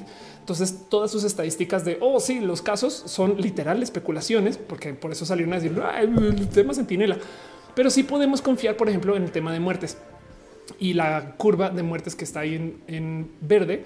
Eh, si sigue creciendo. Ahora vale la pena nomás dejar en claro que acá tenemos un tantito de aplanamiento. Entonces, ¿quién quita que esto sea el inicio de la curva aplanada mexicana? Pero hasta ayer esto seguía en crecimiento. No Uriel dice hoy fueron 454 muertes oficiales. No mames, güey. Trope Fierro se pregunta a la Venezuela que imprimía mucho dinero. Exacto. Dice eh, Ji Jong Lee, pero el gobierno mediocre que tenemos en economía no será atendida así. El tema es que lo que es realmente peligroso acá es que el gobierno no se considera mediocre para la economía, sino piensa que está reestructurando el cómo medimos la economía y eso es profundo, saben? Pero bueno, eh, Yuri dice el dinero físico debería dejar de existir. Tiene costos de producción altos en transporte natural para enfermedades de coronavirus total. Pero siempre y cuando entonces ahora garantiza a todo el mundo acceso a dinero que no es físico, pero yo creo que sí se puede, güey. No digo, en fin. Dice Frisiones, ¿qué opinas de los países que continuaron una política de cerrarse al mundo después del COVID-19? Miren, para hacerles una, una analogía de por qué es bueno encerrarse para el coronavirus. Imagínense que ustedes tienen gripa y se dan cuenta el domingo en la noche, así una nariz medio mala, pero bueno, se despiertan el lunes así todos trasnochados de güey, no quiero trabajar, güey, pero tengo gripa. Pueden hacer una de dos. Esto lo expliqué hace dos semanas, pero o hace una semana, pero bueno, pueden hacer una de dos. Pueden llamar a la oficina y decir, güey, no voy, me quedo en casa, me encierro y no veo a nadie, o puedo ir a trabajar. Tengo gripa, no pasa nada. Vale, madres. Y entonces, si van a la oficina, capaz y contagian a otras personas, trabajan los dos de la chingada, no la pasan bien y se van temprano a la casa, ¿no? Y se quedan en la casa y siguen enfermos y enfermas y al otro día otra vez siguen ahí con la enfermedad lidiando y pues ahora vuelven y digamos que al tercero al segundo día, pues nada, la sobrepasan, pero como contagiaron a gente alrededor, esa gente luego les vuelve a recontagiar a ustedes en potencia. El caso es que todo el mundo ya está enfermo y no sé qué. La... Mientras que si ese domingo en la noche o ese lunes en la mañana hubieran dicho en su empresa, me quedo, me encierro, no veo absolutamente nadie y entonces invierten en tener un día de no trabajar, ese un día de no trabajar vale porque vuelven el martes sin enfermedad, ya recuperados o ya saliendo de la enfermedad. Y entonces, pues en eso pueden seguir trabajando chido y funcionando chido. Es una analogía para que entiendan por qué es chido hacer lo que hacemos en las cuarentenas. Si nos hubiéramos encerrado chido y no hubiéramos visto a nadie, no sé qué. Bueno, pero lo que estamos haciendo es volviendo a trabajar todos enfermos, a trabajar dos, dos, con muchos contagios y con gente que vamos a tener que lidiar que pues que siempre se va a enfermar. güey. Y entonces eso va a tener impacto por mucho más tiempo versus quien sí se quedó en la casa, que sí se encerró más tiempo y quien pudo. El problema es que quedarse en casa tiene un costo. Entonces, si el gobierno no ayuda para que tú te puedas quedar en casa, genuinamente, pues güey, nada, no hay de otra, tienes que salir a cambiar, sabes? O sea, si, si, te toca trabajar para pagar tu renta diaria, digamos que eso es un cobro, pues ni modo, enfermo, llueva, ruen, relampague, tienes que ir, güey. Y entonces también hay que entender que por eso hay mucha gente que rompe la cuarentena. A mí me da cositas cuando hacen fiestas para contagiarse, ¿no? O cuando se reúnen por cosas que no son necesariamente pues por necesidad, ¿no? Pero bueno, no obstante, también quisiera dejar en claro que a veces el entretenimiento es una necesidad, pero como sea. Dice Will, eh, yo tengo probabilidad de estar enfermo del COVID. Lo siento mucho, lo siento mucho, mucho, mucho, mucho. Oma dice que quiere de mí un, eh, un video de cómo cuidar el cabello largo. No mames, güey, yo soy la peor persona para eso. Pero bueno, gracias por decirlo. Este José Posadas eh, dejó stars. Muchas gracias. Nina Contreras dejó stars también. Neri Bones dejó stars. Muchas gracias. Gracias mucho por su cariño, amor.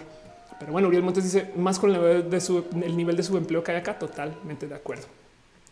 Entonces, pues nada, dejo todo eso como un mega abrazo sin contacto por la salubridad. Eh, pequeño repaso de por dónde están las noticias y dónde están las cosas y no más para que sepan que sí es un hecho. Vamos a salir de la cuarentena, va a comenzar en junio. Vamos a tener niveles de salida. Vamos a estar como conectándonos lentamente con sistemas de la economía media que lo permite el sistema de salud. Acuérdense que la cuarentena también depende de cómo vamos del sistema de salud. Si mágicamente se construyen 10 hospitales nuevos, pues entonces la cuarentena cambia de fechas, no? Porque podemos atender a más gente. Es que la cuarentena es una fila para ir al hospital.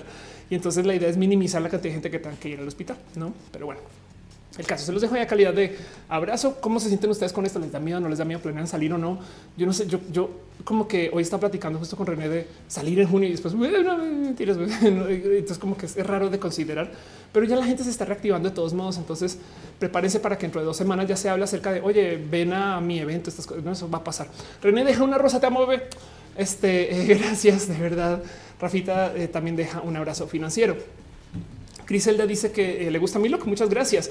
Diego dice desde cada cuándo haces live todos los lunes y desde cuándo eh, llevo 10 años de hacer lives. Tropa de Fierro dice: Tengo una duda. Si crean la vacuna, esta vacuna es vendida por el país que la creó. Eso es todo un tema. Por eso es que el coronavirus va a estar con nosotros por mucho tiempo. Imagínense que se la inventan hoy. Quiere decir que entonces tienen que pasar por el proceso de fabricación, licencias, venta y sobre todo de manufactura. ¿Cuántas vacunas hay que hacer para que le llegue a tanta gente en cuánto tiempo? ¿Y cuánto se van a demorar en que se le llegue se le entregue a la gente, se le otorgue. ¿Cuántos gobiernos la van a comprar? ¿Cuánta gente la va a querer comprar así a mano? No, todo eso va a tomar un buen de tiempo. De hecho, la distribución de la vacuna se planea que sea cosa de por lo menos 12 meses cuando comencemos a tener uno. Eduardo dice, han oído de Anthony Fauci, es Mr. SARS. Alexa Kiomi Saucedo dice hospitales de cartón como los emprendedores colombianos con su ataúd de cama hospital. Exacto. Nelson Coronel dice le piso un número de teléfono en y me dio una estimación. Qué divertido. En fin, bueno, otro abrazo, otra cosa que les quiero compartir.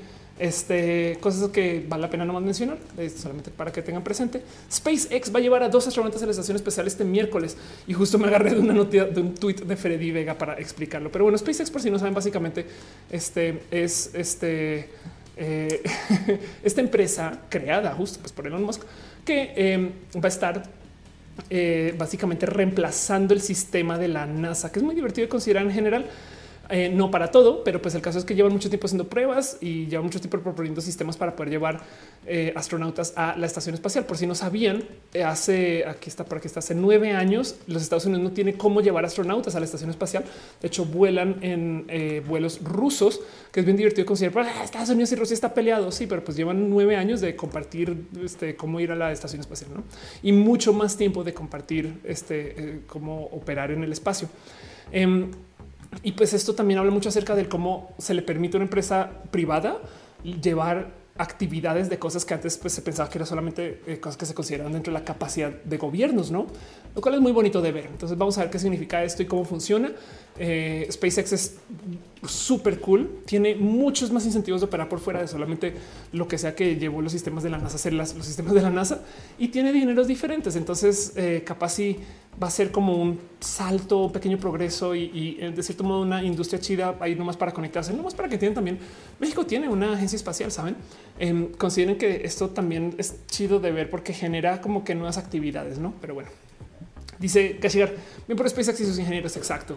Dice René, qué miedo que empresas privadas vayan al espacio en general. No confío en todo lo que se hace en el espacio. Son muy conspiranoicas. Esa gente con tanto poder se alucina siempre. Eso es verídico. De hecho, tiraron un coche y lo dejaron andando por ahí. Adri dice: Yo no puedo con las misas y después las fiestas en la misma casa casi diario. Total. Este Macama dice: ¿Cuántas vacunas hay que hacer? Pues 7 mil millones nada más y casual. ¿eh? Em, dice Osiris, ¿qué usas en tu rutina facial? Este, eh, sabes que eh, este uso mucho vapor también con mi piel. Pero bueno, Ignis dice que conflicto. Me encantan los proyectos de Elon Musk y era su fan, pero cayó de mi gracia con su actitud ante el COVID. Eso es verídico.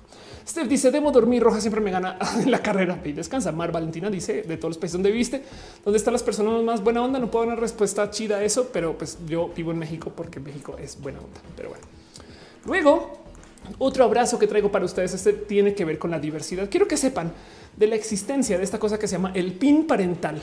El PIN parental básicamente es eh, una, serie de eh, eh, peticiones que se está tratando de llevar como ley que básicamente quiere que esto, pues por ahora en Nuevo León, a los niños se les pueda enseñar cosas según lo que los padres decidan que se les pueda enseñar. Entiéndase, así como tú en, digamos, en la tablet puedes poner un PIN para que los niños no vean unas cosas y se vean otras. Lo que quieren es que a la hora de enseñarle cosas a los niños, no se les enseña acerca, por ejemplo, de la diversidad que primero que todo me parece bien idiota como propuesta, porque imagínense ustedes estar en el salón y entonces mañana tenemos la clase acerca de la sexualidad, no? Y entonces vamos a hablar acerca de la gente homosexual. Oh, perdón, Carlos, em, tus papás no pusieron pin, entonces te puedes salir, no?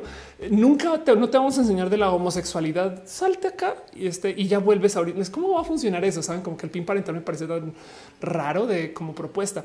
De todos lados, de todos modos, perdón es horrible porque también es no más decidir que se le enseñe menos a la gente. Eso también tiene pues, una cantidad ridícula de repercusiones. Entonces, esta propuesta del PIN parental, ahorita, por si lo ven, es no al PIN parental. Em, este está en debate en este momento y entonces nada, pues pone como en presencia eh, el, el cómo la gente insiste que el limitar el acceso al conocimiento a las personas mágicamente va a hacer que la gente no sepa de eso, no? Pero pues es raro para mí de ver todo este cuento del PIN parental, porque luego vas a investigar y resulta que el cuento del PIN parental no es una propuesta mexicana. El PIN parental es una propuesta del partido político Vox, que consiste en una solicitud escrita a los padres dirigida a los centros educativos para que sus hijos participen en actividades que no formen parte del currículo escolar, donde asumen que enseñar de la diversidad no es parte del currículo escolar. Y es de que cómo, cómo, cómo, cómo, cómo, cómo, quién está llevando esto. Pues bueno, hablando de la diversidad, este resulta que esto es también parte de como la agenda de esta gente de Citizen Go. Eh, Chris y Laurenti está platicando acerca de Citizen Go y justo levantó este tema de cómo Citizen Go es una organización ultraconservadora española que hace parte de Oír, que era esta eh, este, gente que estaba llevando el bus del odio. Por si no les tocó hablar acerca del bus del odio, no, porque pues esto, esto tiene que ver con este tipo de actividades conservadoras españolas que se presentaron en Latinoamérica. El bus del odio es este camión que vimos en México que conocerán, puede que sí, eh, eh, porque andaban por ahí nada dando como que su mensaje transfóbico. Por si no sabían, este camión justo se presentó en muchos lugares eh, y lo organizaron estas, estas personas activistas que nada, pues que andaban básicamente dando su vuelta por el mundo con su odio. Aquí está el autobús de, de Hazte Oír en Nueva York, cuando pasaron por Nueva York. Me pregunto cómo les habrá ido. Aquí está cuando pasó por Chile. Em, y, entonces acá tienes, no dejan los niños en paz, con mis niños no se metan, que más fue todo un tema. De hecho, hay un documental muy bonito de un amigo del show, eh, Kevin Tobaraki, que le tengo mucho cariño, que literal grabó el momento que llegó a, mm, creo que esto es en Guanajuato. Este y nada, pues entrevistó a la gente que estaba en el camión y que fue a, este, a, ponerse enfrente y las cosas que decían y, ver a estas personas hablar acerca de este el camión es rudo, pero a mí me impresiona que un grupo español antidiversidad esté moviendo una ley del PIN parental en México. Saben como que es de esto en qué momento no es como colonialismo 2, saben? Eh, tiene Citizen Go. Quiero que vean el grupo de gente que es un lobby encuadrado de posiciones ultraconservadoras. Eh, que se conoció este, por la asociación Hazte Oír, ¿no? Posteriormente se lo oyó entre la propia Citizen Go. Tenía sede en España y bueno, y el cuento es que eh, Citizen Go se construyó entonces en España, pero la organización de extender su marco del ámbito español que se fundó a uno global. Em, y Hazte Oír, eh, de hecho, creo que no es español per se, director Alba que está. Eh, la organización entonces ha sido contra católica y ha sido vinculada con la asociación secreta de extrema derecha y paramilitar del origen mexicano, el Yunque. Entonces hay españoles, este, eh, hay estos mexicanos y, entonces mueven este como toda esta actividad anti LGBT y me parece tan raro de considerar. Pero pues bueno, como sea el punto es quiero que sepan que existe el PIN parental. Díganle no al PIN parental eh, y sepan que esto es una idiotez de primera, pero pues que de nuevo me sorprende que, quieren, ¿no? Que quieren que los niños no digan, ah, no, no me enseñaron acerca de la homosexualidad y entonces nunca lo investigaré en Google, mamá. Saben como que siento que hoy en día estas cosas ya no se pueden hacer.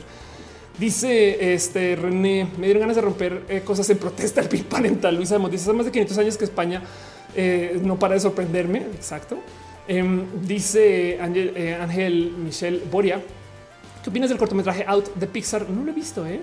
Qué chido. Este es uno de, de una de niños gays, ¿no? Dice René, esta canción me energiza. Qué chido. Reseñadora mexicana dice hoy no, que esto es con esa propuesta del PIN de por sí. Ya la educación está súper limitada. Los padres siempre se escandalizan en temas de sexualidad. Sí, exacto. Raquel Mendoza dice PIN parental va a cerrar el mundo de muchos niños, pues los padres les van a imponer los conocimientos e ideologías que ellos deseen. Ya lo hacen. Pero sí, la verdad es que eh, está bien raro en el cómo se propuso. Pero bueno, en fin, de paso, hablando de activismos, también les quería compartir otro abrazo, nomás para ver qué piensan ustedes. ¿Qué piensan del PIN parental? déjenme aquí en los comentarios y les leo. Em, les quiero compartir eso que no saben cómo me muero de la risa. Hubo em, un movimiento este, en Expresa TV.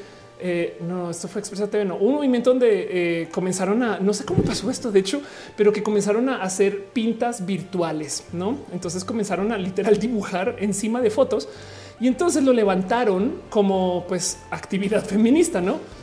Y, el cuento es que comienzan a responder qué vergüenza, habiendo otros medios donde se pueden expresar indignantes y, da mucha risa porque las pintas son esto, virtuales, virtuales, pero todavía salieron a decir, ah, pinches violentas, eso qué, pinche gente sin qué hacer, deben de dar con esa persona para encerrarnos. Y, me dio mucha risa porque luego lo postearon, lo posteó justo plaqueta como con las fotos no. Este güey nadie grafitió nada y aún así todavía hay gente que se queja por principio con estas cosas. Pero ya, Angelic dice no sabe ese movimiento todo absurdo. Pues hay Uriel Montes dice esos niños resulta ser LGBT, van a sufrir un chingo. Eso es verdad. David no dice yo en la prepa tuve que ir a dar prácticas de diversidad sexual y me dejaron darlas en un salón de primero de primaria. Qué chido. Eduardo dice no me era el pin parental a nadie. René dice son las morras de Guanajuato. Qué chido. Luis Lalo Barrón dice, gracias, bebé. Luis Lalo dice, eso no tiene sentido. Si un niño lo sacan del aula o algo así, lo primero que hará es preguntarle a sus compañeros qué es lo que hicieron. Exacto. A mí no, todo el cuento del pin parental me parece la cosa más rica del mundo. María José un abrazo financiero y muchas, muchas gracias, María José. De verdad, Rick Luján deja stars también. Gracias por eso. Este eh, no había visto que el comentario de los hospitales de cartón de Alexa era también con stars encima. Entonces, muchas gracias por eso. Gustavo Guzmán también compartió justo el show. Entonces, agradece mucho. Pero bueno, Karen Anel dice es como el tema de los bautizos. Estás diciendo lo que tu hijo debe saber. ¿Cómo quieres decir que uno cree también total? Reseñadora dice terrible idea de lo del pin. Será como cuando los padres exigieron retirar los temas de sexualidad en los libros de texto. Y eso mágicamente hizo que se acabara la gente LGBT, no? Grabé un video saludo para la gente de Guadalajara para ahorita lo de la marcha y me quedé pensando si la gente que está en contra de la gente LGBT fueran activistas con métricas, o sea, que tuvieran que reportar métricas, son los peores activistas del mundo porque llevan décadas de hacer cosas en contra de la gente LGBT y cada año hay más gente LGBT. Entonces es como de ¿Tú creerías que en un momento se reúnen y dicen compañeros? Yo creo que nuestras actividades no están tomando acción alguna. Mm, mágicamente hay más gente en la marcha LGBT ahorita que hace 10 años, mm, pero no, güey, están bien idiotas en general. Este, en fin, les quería compartir eso, cómo se sienten con eso. Luego, el último abrazo que tengo para compartirles a ustedes hoy este, de las noticias y estas cosas es nomás una notita eh, para que lo sepan, para que se sientan jóvenes, viejos, mayores o no, para que, pero para que tomen percepción de su edad. Y es que estamos cumpliendo 10 años desde que apareció este juegazo en el mundo Super Mario Galaxy 2. Puede que este juego no les haya tocado tanto para que no entiendan bien a cómo esa referencia. Yo recuerdo jugar Super Mario Galaxy cuando estaba este, viviendo en Estados Unidos, pero nada les quería hacer sentir viejos y viejas porque este juego pues era para Wii y son de las cosas que eh, eh, este, aún hoy todavía como que te topas de wow, ya pasó tanto tiempo. Sí, ya pasó tanto tiempo. La secuela de Super Mario Galaxy del 2007. Em, y no más para que tomen así un poquito como de también este eh, presencia de qué más sucedió hace 10 años. Mass Effect 2, Red Dead Redemption, eh, Fallout New Vegas, Limbo, StarCraft 2, todo eso es 2010, Call of Duty Black Ops. Este y ya. Entonces quería hacerle sentir tan viejis como yo. Heavy Rain también es de hace 10 años y pues quiero que sepan que eso pasó. Se los dejo a nivel de abrazo. I'm Zach, deja un abrazo financiero. Muchas gracias. De verdad. Rainbow David dice juegazos. y sus dice mi hermanito tiene un Wii, aún así nunca jugó en Mario Galaxy o algún waterpolo. Eh, Ángel eh, Michelle dice en busca están contra el feminismo radical. Se llama Stop Femin. No mames. Dice Erisus Crash New Vegas. Qué buen juego. Ariel Rosas dice para desmaquillarse lo mejor es el double cleansing gracias por decirlo. Hígado de Pato dice Amnesia, uno de los mejores juegos de terror. Es verdad, es un chido juego. Pero bueno, sepan que eso ya tiene 10 años y consolas de 10 años. Pero bueno, pero bueno, pero bueno, pero bueno. En fin, con eso cierro esta sección de abrazos. Todavía me quedan dos cositas más que quiero repasar con ustedes. Eh, nomás eh, menciones rápidas, un poquito de lo que pasó en Latinoamérica. Quiero hablar largo un poquito de lo, de Latinoamérica porque hay un tema que no sé si dedicarle un roja, pues igual y le dedico un roja a eso. Pero bueno, dice Johan Alejandro, ¿por qué ponen piñas? Porque desafortunadamente, o en mi caso, afortunadamente, este chat está lleno de piña bots y es porque es el modo más bonito de celebrar las cosas. Magota dice: Este me gusta mucho. Eh, Mago Gota dice: Me gusta mucho Heavy Rain. Dice Nelson Coronel que juega esta cuarentena. Yo jugué Luigi Mansion. Si pega medra, dice eh, malvado autocorrector es Zelda Wind Waker. René dice eh, que enferma la gente conservadora total y le está respondiendo a Pris. Eh, ¿Qué dijo Pris por allá arriba? Eh, estoy muy triste de no poder irnos mañana al Congreso de Nuevo León. La última vez que fui estuve en mi primer gang fight donde las señoras me aventaron rosarios, no al pin parental total, no al pin parental total, de acuerdo. Alfonso Quiero dice, bueno, eso también depende de tu poder adquisitivo. Para uso personal, limpieza, piel, cabello. ¿Cómo vamos a hablar de esto en el chat? Les quiero un chingo, güey. Em, dice George, a ti también te sacó canas verdes el Mega Man X6, hasta me transicionó, podría decir, pero bueno, en fin, este vámonos a nuestra próxima sección. Nomás quiero repasar este, un par de recomendaciones eh, y vámonos a platicar acerca de dos o tres temas y nos vamos con preguntas. Ya vamos a leer tres horas y este, cuatro minutos. Entonces, nada, vamos a una próxima sección. De cositas.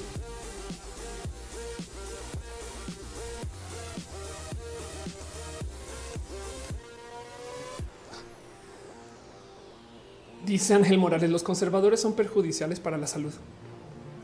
Está bien divertido. Luego nos quieren meter comida con conservadores y es de no, no, no, no, espera, espera, espera, espera, espera.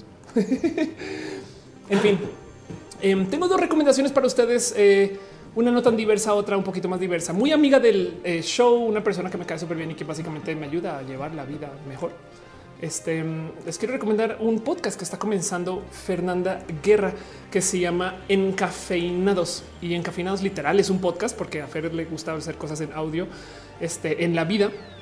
Em, pero justo habla acerca de esto, no trabajo remoto, eh, acerca de el cómo llevar la vida em, cuando tú estás como buscando el cómo trabajar. Su pitch es el siguiente: es un podcast sobre soft skills, o sea, acerca de las cosas que tienes que saber como persona para lidiar con otras personas podría ser liderazgo e innovación con cero pretensión. Fernanda Charlie Pepe se toman un café semanal contigo para hablar contigo de manera honesta sobre lo que sucede en el mundo de las startups y cómo trabajar tu liderazgo en ese contexto. Aquí no hay nada de frases inspiracionales ni terminología mamona, que como estamos hablando de Fernanda Guerra, estoy segura que eso es una realidad, es una conversación. Solamente para que sea una pasadita, esto está en las plataformas donde se distribuyen los podcasts, básicamente. Pero así las cosas. Dice Claudia Alcocer, ¿cuántas personas te ayudan para hacer estos en vivos? Em, pues hay una laptop y está el team de moderación, que también es este, la gente bien chida que está en el chat desde sus casas. Pero bueno, de resto, maquillaje, guion, líquidos para no morir de la tos. Yo. Pablo Martí dice pobres niños de por sí tienen pin parental en casa o en la escuela. es verdad. Mike Lugo dice saludos de Chihuahua, primero en vivo. Chihuahua, primero en vivo que veo, pero soy súper fan de esas semanas del día de hoy. Qué chido. Tú te dices a qué hora ya pasó tres horas. Ya, pues ya, ya pasó tres horas. Luego, otra recomendación que les tengo a ustedes y le quiero dar mucho agradecimiento a la gente bonita de Homosensual por levantar esta nota. Em, esto fue algo que medio mencioné por encima, pero quiero presentarles a ustedes la cervecería La Diversa. Esto fue una nota que levanté muy, muy, muy por encima que le explotó a Julieta, quien hace cervezas diversas. Y entonces eh, eh, Julieta tiene una historia súper, súper espectacular. Es una mujer de 29 años, mamá es poliamorosa. Em, y nada, eh, el tema de, su cerveza y lo que está tratando de hacer, pues responde muchas cosas. Soy autista, sinceramente las cuestiones sociales me cuestan mucho trabajo. Por esa razón no pude meterme a trabajo sexual porque no me veo dialogando con un hombre. Quiero a Julieta un chingo por tener ese tipo de razonamiento. Lo más sencillo para mí fue meterme a trabajar en restaurantes para tener un sustento, ¿no? Em, y entonces la diversa pues tiene un buen de propuestas chidas. Me inspiré en el gay que saca la pluma. Quiero que esa cerveza compata la plumofobia. Es una cerveza clara, refrescante de aromas florales. Em, y tú la ves y literal es esto. La cerveza se llama la J. Entonces, nada, es todo es independiente, es hecho, pues literal. Yo casi, casi que pues vean, vean la cómo fabrica pero conozcan a Julieta em, y sepan que es un esfuerzo honesto, chido, chingón de pues nada, emprender en esto de, hacer cervecerías la J. Eh, y por si quieren darle follow, eh, chequenle aquí. Está como este Julieta la diversa. Aquí está Julieta G Calder 1. Ok, como dice ahí, las personas trans existimos y luchamos día a día para tener una vida digna de calidad. Yo, como chica trans, he luchado para poder tener algo tan básico como trabajo y por eso creé esta marca cervecería la diversa. Y es un esfuerzo hecho, pues literal, a, este, a mano. Entonces, chequenlo. Muchas gracias a la gente bonita de homosexual por levantar su nota. Cómo me inspira cuando estas cosas suceden. Platicar con Julieta es súper divertido en general. Y dice: Quiere probar, escribe la Julieta.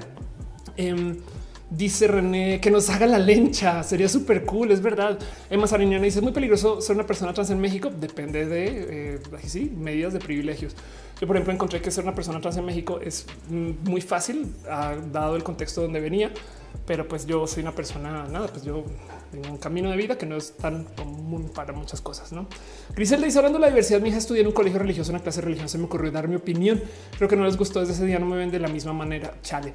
Y desafortunadamente, como son los sistemas gris, hay que tener mucho cuidado que no le vaya a repercutir a tu chiqui. O, que tu chiqui no vaya a repercutir contra ti, que es una lástima pensar así, ¿sabes? Claudio, que se dice que la mayor enseñanza que te da la, la cuarentena, este, uff, dormir y madrugar. yo dejé mis, yo, siempre dejaba que mis horas de sueño flotaran hasta ahorita. después de la cuarentena ya eh, de plano que sí que me he tomado más a la disciplina de tener horario boomer para dormir. Em, Nicolás Cars si serán todas las diferentes las empresas. hay que hablar con Julieta. Em, René dice México es peligroso ser mujer cis o trans. Claro, sí, claro. O alguien que pueda ser percibido como mujer total, por supuesto. Em, dice Michelle, ¿cómo fue que Miranda Ibáñez despegó? Miranda Ibáñez tiene algo muy chido y es que es muy honesta. Entonces tuvo mucho contacto con una cantidad de gente muy joven que se encargó de dispararla y, Miranda además colaboró con muchas personas muy clave en su momento cuando estaba arrancando. Pero de nuevo, su truco era que era honesta. Miranda como que nunca quería ningunear a nadie, yo creo, no sé, en fin. Alex aquí me dice más allá de felicidad la historia de emprendimiento de Julieta. Sí, chequen. Juliana dice: Me pregunta qué hora se levanta la tía off los martes. Este sí, yo también. Los martes justo son días de no, dormir este, y despertar temprano. Pero bueno, en fin, este dice Luis Romero: Manderos buenas vibras a Rey Márquez. Ya la van a operar. Qué chido, qué buenas vibras, clonas infinitas. Em, dice Olivia, pero por eso hablar acerca de sororidad. Eh, yo creo que igual sería chido dedicarle más tiempo solo a eso, pero solamente voy a decir algo que eh, la sororidad es un bonito pacto eh, implícito con esto los espacios de mujeres y lo aprecio mucho que exista la sororidad. Es muy raro ver que de repente eh, tú sientas que existe un barrio que te respalde y entonces, en fin. Ahora Scarlett Cat dice la pansexual será con trigo. Suena divertido eso. César Hernández ¿crees que Marilyn Manson en su tiempo puso su granito de arena para la liberación LGBT? Puede con esos con el paradigma de los noventas capaz y sí, hoy en día pues capaz y no sé, pero sé que Marilyn Manson es una persona lista. Juliana dice me pregunta qué hora se levanta la tía, pero ya te había leído y dice si no me gusta la cerveza, pero esta sí se me antoja, se antojan las fotos. Exacto. Rainbow David dice nuestra maestra de quinto primaria nos dio clases de sexualidad a escondidas. No mames, Satibor Print dice yo creyendo, yo crecí en un dojo espiritista que enseñaba que la diversidad normal y natural. Qué chido saber de eso la espiritualidad y la inclusión no están peleadas, al menos no para mí. Qué chido. Pues hay que ayudar a compartir ese mensaje. Em, dice Osiris, ¿a quién recomienda seguir en Twitter de ciencia? Dale follow a Lumara, la bióloga, que es estando pera y bióloga bien chida. Daniela eh, Domínguez dice: Te conocí con temas de la diversidad. Los pocos descubrí lo que hablo de muchas cosas. Qué chido. Este eh, Cala Díaz dice: Uy, justo estuve en una charla sobre feminismo radical porque considero que debo saber y conocer de todo. Qué fortuna encontrarme después con este vivo donde puedo reflejar todo lo que aprendió. Qué chido. Igual si nos quieres tirar cosas acá en el chat, adelante y por favor. En fin, esas son mis recomendaciones. Quiero este em, levantar por encima un tema más del repaso latinoamericano y me va a guardar otro temota súper largo, a menos que quieran. Sí, sí. a levantar el tema por encima y eh, este tengo un temota bien largo. Cualquier plática, pero lo va a llevar para quizás potencialmente otro show esta semana. Em, y este, pues para eso, nomás pasemos por nuestra espectacular, flamante y súper poderosa pleca de cortinilla de intermedio.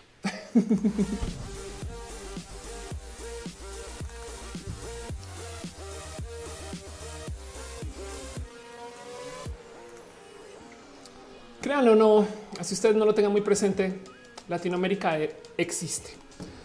Y me encanta hablar de Latinoamérica. Hay una cantidad de cosas que cuando trato de hacer como este eh, como análisis de eh, por qué están pasando las cosas, lo que digo, güey, no es impresionante que no le pelen más a Latinoamérica la gente en México. A veces entiendo por qué otras veces, otras veces no.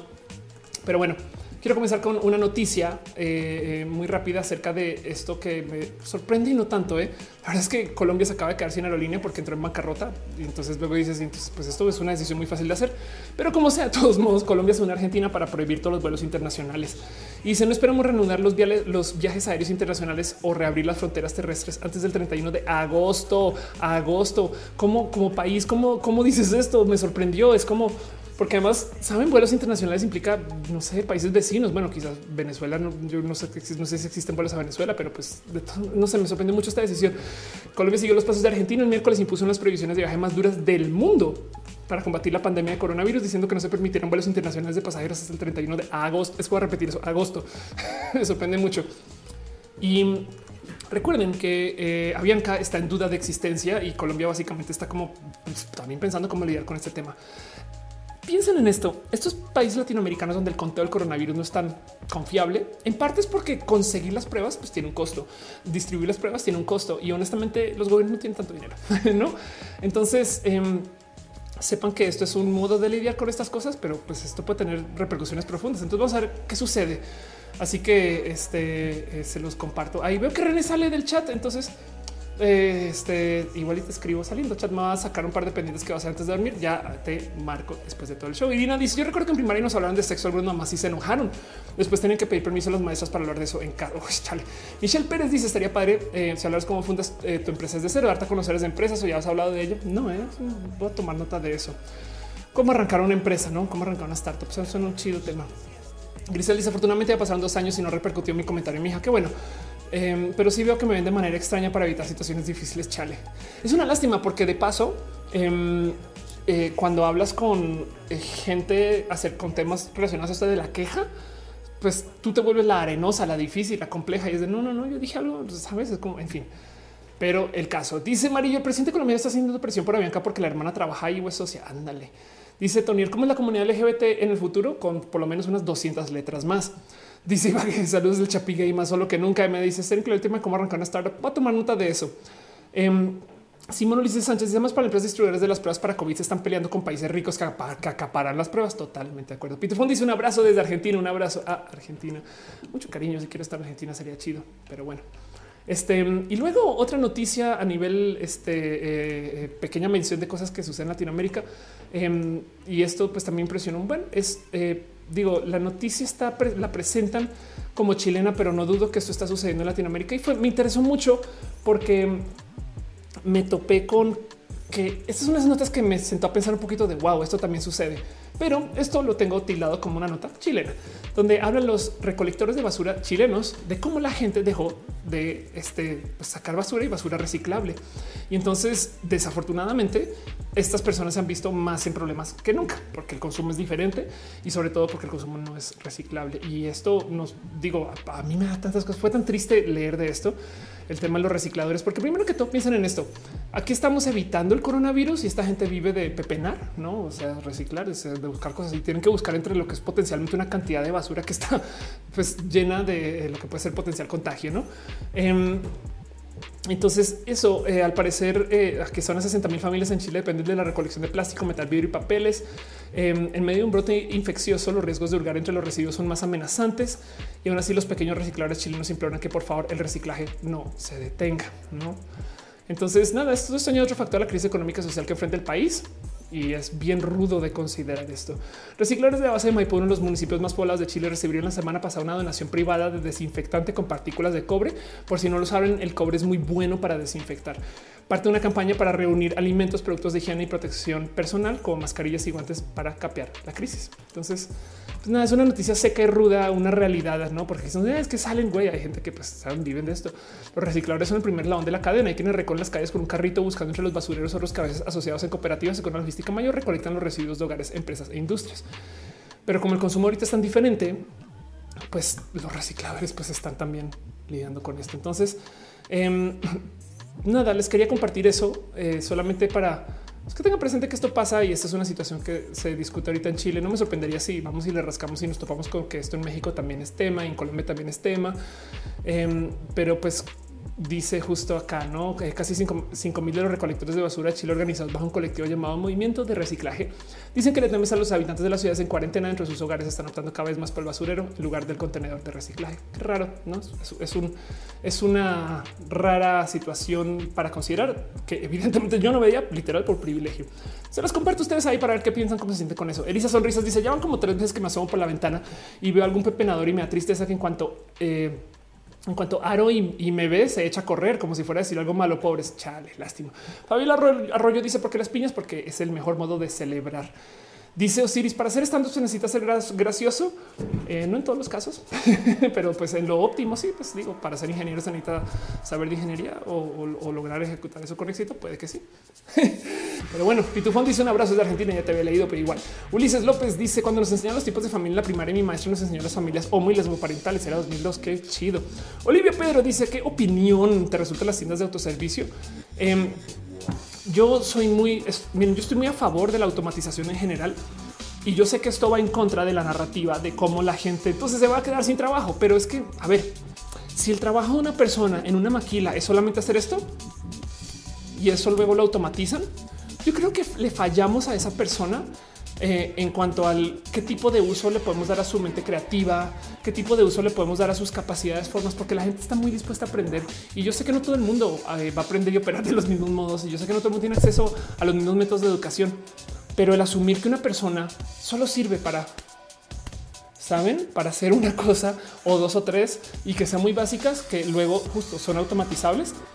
Creo que también tenemos que tener una conversación ahí y justo el asumir que la gente no puede reaprender, no puede querer más, no puede desear más, no, no puede, no sé, saben como que digo, hay momentos de, eh, eh, de lo laboral que lidian ya con edad, gente que definitivamente ya no puede, o sea, que, ya no tiene, no, pero, pero no es el caso general. Entonces eh, me da una lástima porque siento que el sistema le falló mucho, mucho, mucho, mucho a muchas personas y en eso la automatización la vemos solamente como algo que nos amenaza, pero no la vemos como una oportunidad de genuinamente hacer algo con tanta capacidad humana que poseemos. Saben? Como que me da más rabia cuando luego aplican sistemas de automatización y luego ponen a la persona a presionar el botón. En Colombia, no sé si esto pasa aquí en México también, pero por ejemplo en las plazas comerciales es muy normal llegar y en el botón para que te dé el ticket del coche hay una persona sentada para tome. no es de güey. Yo sé que están generando trabajo, pero siento que algo falló ahí, no? Pero bueno, dice Mario Morales, eh, ¿qué opinas de crear una marca de ropa para personas trans? Eh, me parecería espectacular. Sí, no, güey, la llevo pidiendo desde mucho tiempo, Mario. Em, Feral, de paso, eh, me hace ropa y, es todo un tema, pero güey, la llevo pidiendo desde mucho tiempo y sería un hit. Mira, nomás soluciona el tema de los zapatos y ya estás. Lina Sab dice: Me he hecho reflexionar la falta de crítica que quizás he tenido. ¿Sabrá de alguien dentro del medio científico que se exprese contra el COVID? Este güey, el medio científico que es que el COVID es una realidad. ¿Qué te pasa? Em, más que en fin, dice Ariel, es una problemática de muchas aristas. Total. Fernando dice mucha gente que no quiere. Suriel dice: Viste el debate donde decían que el capitalismo era culpable del machismo. Qué raro considerar eso, pero pues. Luego Malvarado dice: la desesperación por el dinero no les da el tiempo de buscar su camino pues también igual y a lo mejor hay que considerar que eh, nosotros personas que estamos más en una posición de privilegio podríamos encontrar caminos para estas cosas. Pero bueno, Fernando dice no quiere aprender más, no quiere superarse, no piensa que son aptos. Ha visto más eh, que no quiere, por eso le ven como que los van a sustituir o dejan de servir para algo. Y Bague dice temo mucho la app Corona App en Colombia. Me parece que puede ser una forma de control por encima del virus. Eso es verdad. Muchas todas estas apps del coronavirus en particular, pues honestamente dan miedo genuino. Pero bueno, Em, Saben que eh, igual y voy a repetir este tema en otro roja porque es un tema tan amplio y largo que vale la pena. Ahorita lo voy a pasar nomás por encima, pero quiero irme entonces con mi último eh, abrazo o mención de cosas de las cosas que pasan en Latinoamérica. Son dos notas coladas, eh, pero quiero hablar un poquito acerca de esto que sucedió en nuestro esto fue en Colombia, más no en Bogotá, em, pero esto que sucedió con Fabio Zuleta. Por si no saben, Fabio Zuleta es un locutor que es pues, básicamente está bien divertido que lo presentó el polémico locutor que ofendió a las mujeres guayú. Es un locutor que básicamente hizo eh, una afirmación en cabina, supuestamente para su cuenta de Instagram, donde está discutiendo con una persona este, acerca de cómo explotar sexualmente a mujeres indígenas. Cuando me manda una mujer para que me, para que me cocine y no sé qué, no? La verdad es que es, es bien grosero de verse. Les dejo un poquito el audio.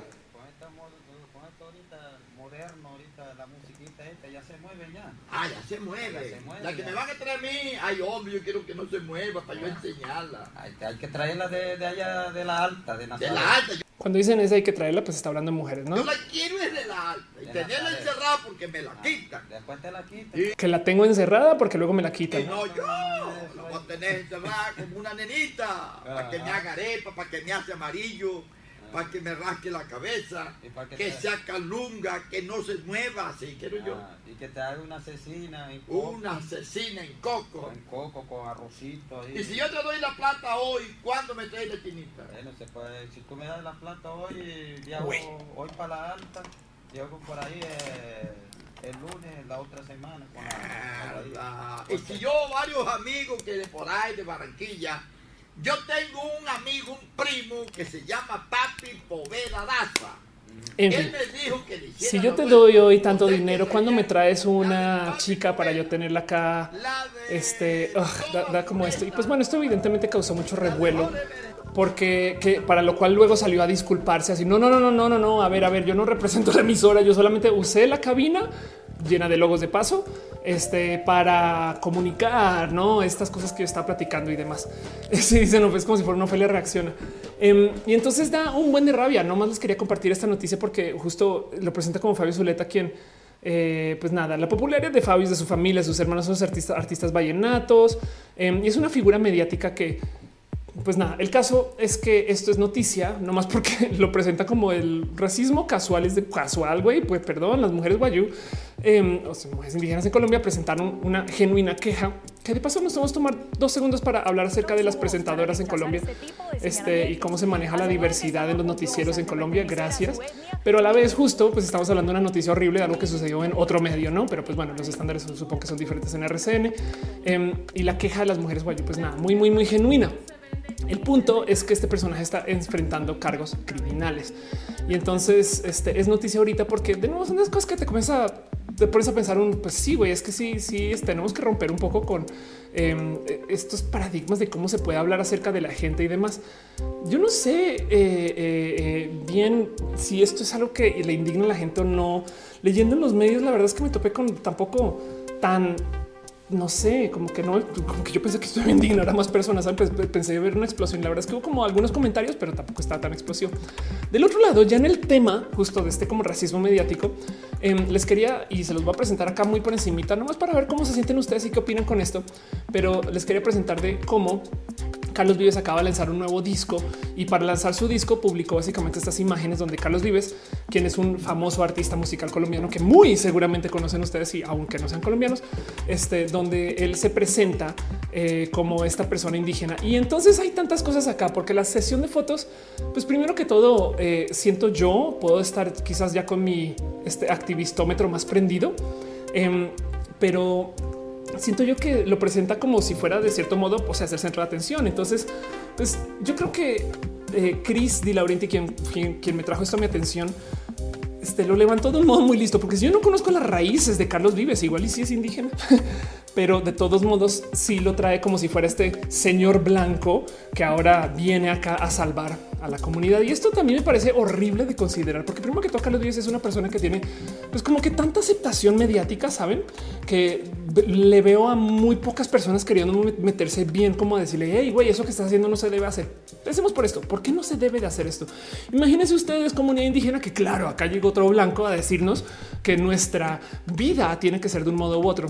Y lo digo porque eh, el tema de la foto en sí es que no solo presenta a Carlos Vives queriendo ser una persona indígena que no sea parte, es que no es su historia para contar, me explico, es blackface pero indígena, sino que también su disco se trata del cómo la música eh, este, eh, de folclórica hay que modernizar. Entonces no solo es, y yo veía a la gente colombiana decir, ah, no me gusta la foto, se está apropiando y demás. Pues sí, eso es verdad, pero luego también entiendan que lo que estaba presentando es un proyecto que dice qué chida la música folclórica, pero la vamos a modernizar, la vamos a cambiar porque yo, hombre blanco, famoso, exitoso, pudiente, eh, privilegiado, este les voy a decir cómo es su género musical de verdad, verdad, que es uno de estos actos de arrogancia coloniales, no?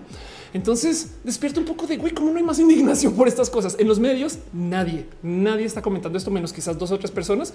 Pues entonces, sí, algunas personas supongo en los medios, muy poquitas personas está comentando eso me retracto mis palabras, en redes sí explotó un poco más. Este, para rematar, hubo eh, unas personas que le respondió a, a Chris en su hilo y le decía, no, no, no, pues es que yo, a ver, yo conocí o conozco a la persona que se encargó de hacer eh, la propuesta de fotos, la foto, la, persona que te es una mujer cubierta de dorado que representa el sol. No le estoy defendiendo. Carlos Vive solo desvió todo, no? Y esto podría caer en apropiación cultural, podría, no? Em, y justo lo que dice eh, la persona que está es como mujer me identifico el arquetipo de la diosa. Amo mi trabajo, el hecho que le llegue mucha gente a través de una sola imagen. Y pues es gente que genuinamente no está como en contacto con. Entonces creo que me lo voy a llevar a Roja, donde voy a hablar acerca de la apropiación cultural, pero me da mucha rabia considerar que esto suceda en general, saben? Y lo digo porque eh, de nuevo no es una historia de la raíz de la forma de ser, no eh, es, alguien disfrazarse de algo que no le pertenece y tratar de contar una historia sin siquiera entenderla. Dice Taco Lechuga es whitewashing. Exacto. Perdón, veo que están dejando muchas piñas. De Yanira Domínguez dice ahora con la cuarentena estoy muy interesada en temas de marketing digital y embudo de ventas. ¿Cuáles son mejores cursos o escuelas en línea? Vea Platzi ya de Yanira. Pero bueno, Salvador Mesa dice tomé cursos de fotografía y si lo retratan como un dios. A Merida Pareceu dice el problema de esas tribus, especialmente en la costa, es que hay un machismo cultural muy asentado y que se llega a contraponer con ideas más actuales de equidad. Ariel dice a menos que la policía, al menos la policía lo investiga. Sí, exacto. El caso de este, eh, el, este Fabio Zuleta. Entonces, pues nada, esto yo no sé por qué no es como más temas. Se los quería presentar nomás a calidad de esto está pasando en Colombia. Em, sépanlo. Eh, y, honestamente a mí lo que me salta de esto no solo es la imagen que da, sino es que esto es la imagen que se usa para promocionar un disco que de paso está, está bien divertido. Vamos a ver si logro este, ver esto más a detalle. Esto, este detalle me, llamó mucho la atención. René lo vio antes que yo, pero es como de eh, eh, para rematar, saben como que es un es un si, si, si tan fotógrafos y tan fotógrafas son, es como de no sé, saben como que me da un poquito de güey, no sé, pero bueno, como sea, lo que me da rabia es que esta sea la imagen que se usa para promocionar a una persona que no es indígena que va a ir justo a decirle a los indígenas, ah, su música está muy chingona, pero yo la voy a cambiar. no, porque yo puedo. Y, no sé, me gustaría por lo menos saber si, miren, si alguien me dice, no, pero es que sus canciones tienen voces indígenas y cosas así, pues así dices, ok, chido. Pero me parece la cosa más, eh, eh, eh, me parece poco em, ético de entrada. Me, siento, como está, lo siento hasta un poco groserín, pero bueno quería compartírselos a ustedes. Yo veo esto como apropiación cultural. Siento que es algo que no debería existir, que ojalá y se le diera más luz a las voces indígenas, a las reales voces indígenas, que vaya que sí pueden ser parte de esta comunidad mundo. Y además, ¿por qué no comparte su privilegio en vez de simplemente ir allá a, a vestirse de y decir no? Pues así las cosas. En fin, este eh, con eso cierro básicamente todo lo que tengo para ahorita. Todas mis noticias, todos mis temas, etc. Voy a dar la vuelta a esto de justo la apropiación cultural. Pues te los quería compartir. No sé si capaz estoy leyendo mal esta historia colombiana por no estar en Colombia o porque desconozco el contexto y me falta algo. Entonces pues, me encantaría eh, leer sus comentarios. Dice Andrea Sosa, si eso pasara en México lo cancelarían. Sí, exacto. Es como que me rebasa que digo, igual y así de grande es el goodwill de Carlos Vives también, ¿no? Pero bueno, vámonos al final. Me quedo aquí para leer sus preguntas. Ya. Pum.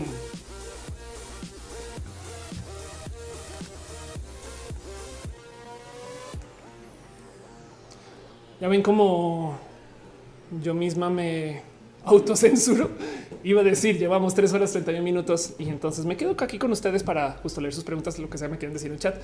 Este y preguntarles un cómo se sienten con todo eso. La historia de Fabio Zuleta, la historia de Carlos Vives. Este dice Marco Montoya, Column White. No, sí, total. Tú te dices lo de la fotografía. No sé, pero la música, ¿por qué no? Se supone que la música eh, me encanta. La gente toma sus raíces. Sí, el tema de la música es porque en conjunto con la fotografía está horrible. Me explico. O sea, sí, estoy de acuerdo. Está chido que alguien diga vamos a tomar estos géneros y trabajarlos y demás, pero que luego su promoción sea y yo entonces me voy a un pueblo indígena. Sabes, es como de es colonial. Es yo voy a ir a decirle a los indígenas lo que su música debería de ser y eso es hasta agresivo si lo piensas. Pero sí estoy de acuerdo. Modernizar géneros me parece chido, eh, trabajarlos, cambiarlos, moverlos, fusionarlos. Es, yo creo que es parte de y lo he visto resignificarlos también de paso. Em, solamente que en conjunto con esa promoción sí da un poco de no, pero bueno, Dice André, vete, este, ¿has considerado invitar a alguien a Roja? Ahorita no podría invitar a nadie porque este set no se presta para, o sea, es que de nuevo yo hago todo, todo, todo, todo, todo, todo, todo, todo. O sea, esto es el set de Roja. Podría sentar a alguien ahí, pero entonces una cámara, ¿me explico? Tengo solo un micro. eh, quizás por llamada, algún día lo, experimento, pero ya. Dice Alfonso Quiroz, esa vez platanal. O Alvarado dice en México las representaciones con las comunidades se hacen en conjunto. El artista se hace parte de ellas, no sobre ellas. Anda, si sí, es que no, no puedes apropiar. André Rondel dice parece que faltaron quienes preguntan por las uñas por ello, porque solo tiene crecidas las uñas de una mano porque toca guitarra. O si dice tu piel se ve bonita, te cuidas mucho. Ah, han preguntado mucho de mi piel hoy. Gracias. Igual y no descarten que eh, la cámara, porque tengo como maquillaje como que muy este flat. Entonces igual y la cámara filtra un poco de eso. Alexa que yo me dice estamos súper mal cambiar la cultura musical de indígenas y decírselo a la cara, no? Y, de paso, teniendo tanta cultura musical por rescatar, no? Pero yo, yo sí creo mucho en la fusión, es solamente que el luego ir y decirle a los indígenas y mira ¿eh? cómo, cómo te arregles, güey, no? En fin, eh, Gómez dice la tendencia no encaja en ningún género, que algo nuevo creo que literalmente se da en todo. Eh, sí, Pega Medra dice debería solo tomar Carlos algunos sonidos y decir que sonidos son provenientes de tal cultura para que eh, las personas sepamos de dónde vienen o, exacto. Saben como que viene si resulta que Carlos Vives tiene un esfuerzo para revivir la cumbia o la música indígena, me parecería chido. Y en ese caso dices bueno, no? Pero me huele a que no. De hecho, este disco en particular parece que lo hizo con su hija y con su esposa y ya, no? Pero, pero sé muy poco, me hace falta contexto. Marco Nelas dice: Te enteraste que en la Ciudad de México están cobrando cuota para cruzar la calle. ¿What? ¿Quién cobra esa cuota?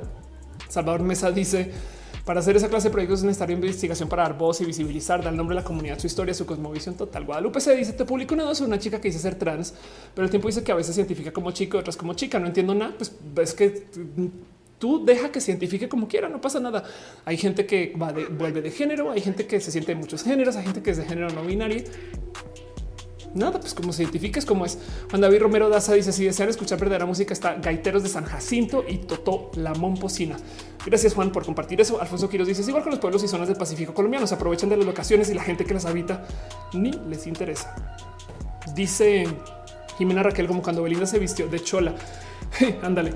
Em, de paso, justo este hilo que compartió Chris, que me parece espectacular. Dale follow a Chris y les pongo una recomendación. Este Chris, este es una persona trans espectacular. Tengo mucho cariño porque este nada es, muy atinada, Chris. Y no puedo creer que hice scroll tanto y no he llegado todavía este, a una foto de Chris. Madres. Ya, ya. Ahí les dejo. Este, wow, cálmate. Mi navegador se puso un poquito loquito con eso. Pero el punto es nada. Sepan que, Chris es una persona chida y como el punto es que eh, acá levanta la historia completa. En el 2012, eh, Cali Close fue censurada en la misión para TV del Victoria's Secret Fashion Show por usar un penacho propio de los nativos americanos. Y luego dice muy bonita las fotos, muy bello el concepto y todo lo que quiera, pero si el man no está haciendo nada por el grupo étnico que está representando, simplemente está aprovechándose de eso. Totalmente de acuerdo. Y entonces muy importante hablar de esto. Hace un tiempo la acusada apropiación cultural fue la diseñadora Carolina Herrera en México, no más homenajes excusando a la apropiación cultural. Vean esta nota y entonces hay que hay muchas preguntas y habla justo del tema homenaje o apropiación. Este entonces, pues nada, sepan que eso como que hay muchos casos por ahí, cosas que hay que platicar, pero dice Tutix, si no conoces a la familia Vives, te asombraría, sobre todo la hija Lucis de la comunidad activista, ha hecho cosas que dices wow, pero la verdad es que yo veo de otra manera esto. Yo también em, dice eh, Dashing ya viste Dispatches from Elsewhere? No, Seti Print dice sería bonito saber un poco sobre el mundo de la música y las personas trans y no binaria, cómo está influyendo la comunidad en la música. Bueno, podrías comenzar por seguir a René Ghost, quien de paso es una persona no binaria este, y hace música muy bonita y te podría hablar mucho acerca de este tema. Marco Nelas dice busca a Isaro Rocinco en Twitter y compartió un video hace rato. Carmen Rivas dice excelente programa, aprendo más contigo que la universidad. Gracias. Y 21 nos dice me gustaría que seas un live con la comunidad de osos, toda la comunidad de osos. Estaremos a todos los osos acá y estamos acá en una horchatón muy delicioso. Y dice I'm Zach. Oye, Ofe, visto que Monterrey en Colombia hay una conexión interesante con la cumbia colombiana y vallenata. Sé que nosotros nos apropiamos culturalmente de eso o qué será. Eh, al norte de México, creo que me gustaría que René dé más datos de eso, pero sí siento yo que en el norte de México se habla más de la cumbia. Ahora hay algo ahí donde en México eh, estas cosas que son como muy de pueblo está como mal visto, como que yo no, yo no tenía la más mínima idea, pero pues hay gente que genuinamente eh, se niega a escuchar rancheras porque las identifica con algo que se les enseñó que no se debería de escuchar pero en el norte les vale gorro y las escuchan. Entonces también puede ser parte de eso, no como que la cumbia, la fiesta de calle, los tacatacas, como me cuenta René que se les dice este, en Sonora, em, está como, o sea, pues les vale, no? Eh, la cumbia es un género espectacular que eh, de hecho tiene orígenes colombianos y entonces eso es, también eso es un decir porque viene de esta vida este, afrodescendiente colombiana que también justo pues, se desarrolló en Colombia pero el punto es que eh, hay mucho relacionado al tema de la cumbia acerca también de decir las netas eh, y celebrar cosas que no necesariamente eh, están ahí para celebrar. Como que la cultura de la cumbia es rara y bonita por eso, porque, porque tiene unas canciones que dices un güey, están cantando eso. Sí.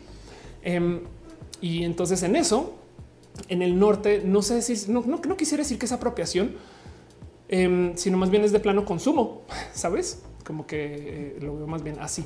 Aimsac dice: Visto que Monterrey, perdón, eh, o Malvarado dice Natalia Furcada acaba de sacar un disco con combinaciones de géneros mexicanos, pero la difusión de su disco se le da mucha visibilidad a la gente. Total. Ernesto B dice que ha pasado. No mucho, no te preocupes, pero aquí estamos. Tú te dices aguante la cumbia ranchera. Totalmente de acuerdo. Héctor Herrera dice: Este va a ver como Mero Simpson.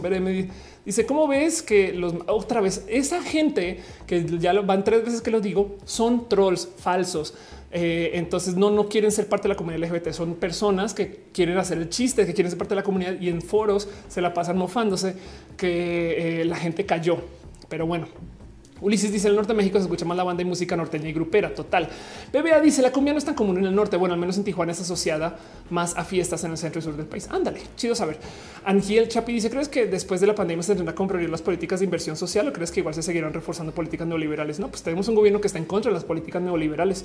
Em, entonces, eh, yo creo que vamos a ver qué sucede porque dicen estar en contra de las políticas neoliberales, pero luego también hacen cosas que dices, güey. Em, Dice Metal Blood, cumbia, salsa norteña, ese tipo de género normalmente están asociadas con deficiencia cultural e intelectual, que es una lástima, ¿no? Y entonces yo siento que ahí hay algo colonial. De hecho, en este cuento que no se le quita, se toma con despectividad. Dice Proxicol, Carlos Vives o Cristóbal Colón, racista colonialista, de campaña de expectativa, el nuevo álbum de Carlos Vives, columna opinión de Juan Diego Herrera. Creo que vi por ahí que alguien comentó de eso justo. Este, que divertido que lo han comparado con Cristóbal Colón de todas las personas. Olivia Pedro dice, yo he escuchado cumbia queer y son geniales. Guadalupe se dice que no la cumbia se escucha más en la Ciudad de México. Igual yo estoy mal, no, pero pues nada, es que mi acercamiento con la cumbia fue a través de René. Tutix dice algún datito para entrar al mundo de las divisas.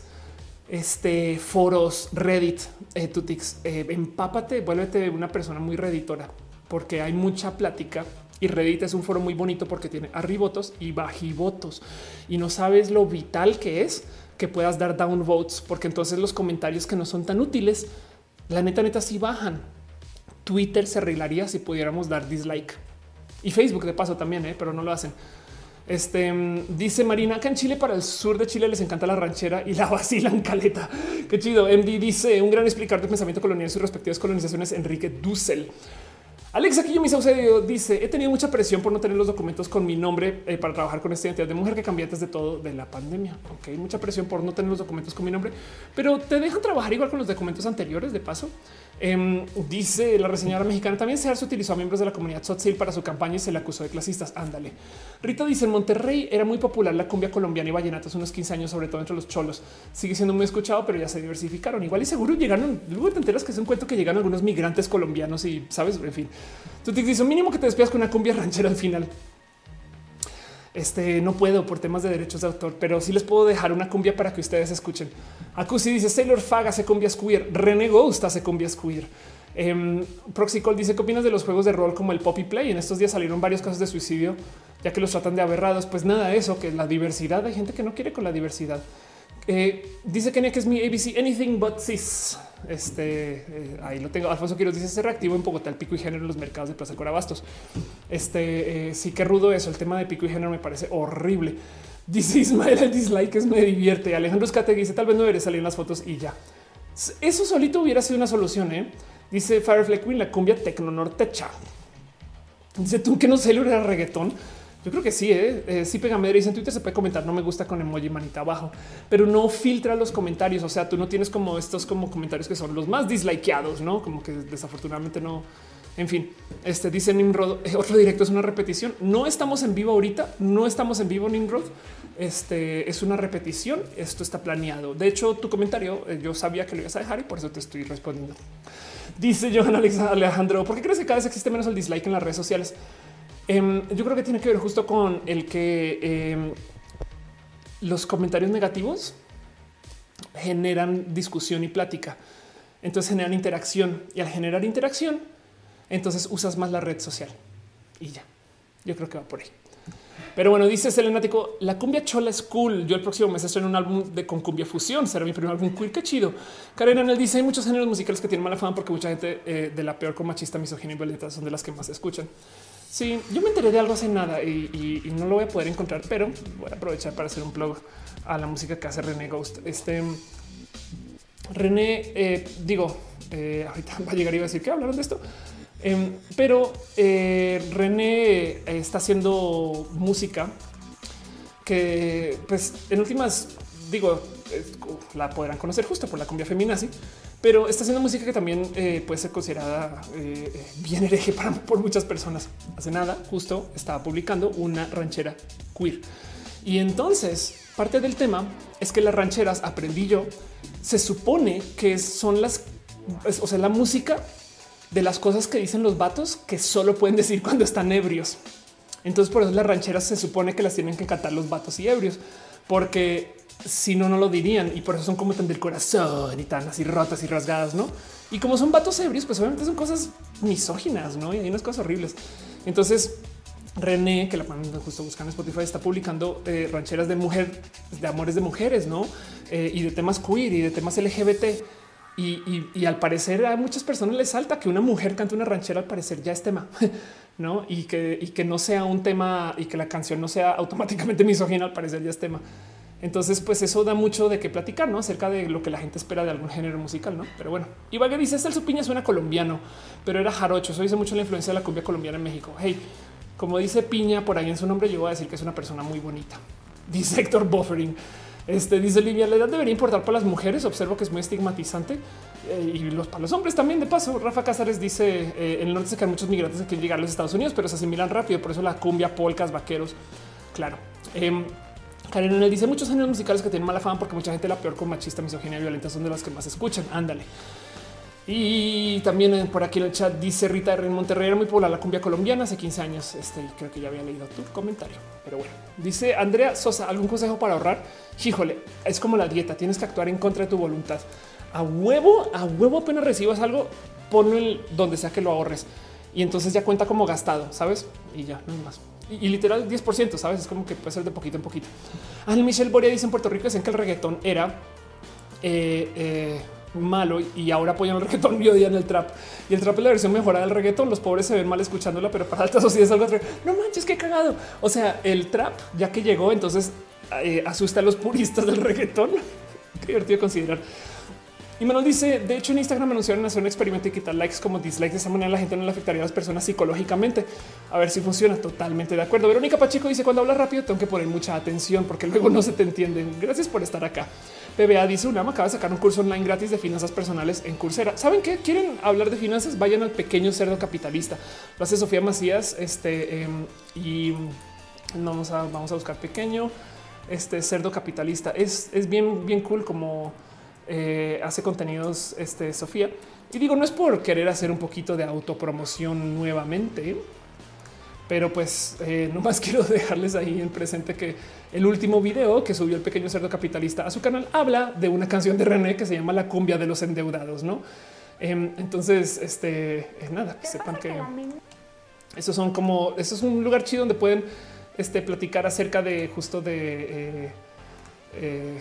Eh, eh, dinero, finanzas y además que Sofía es bien bonita. Les tengo mucho, tengo mucho cariño a lo que hace Sofía. El pequeño cerdo capitalista.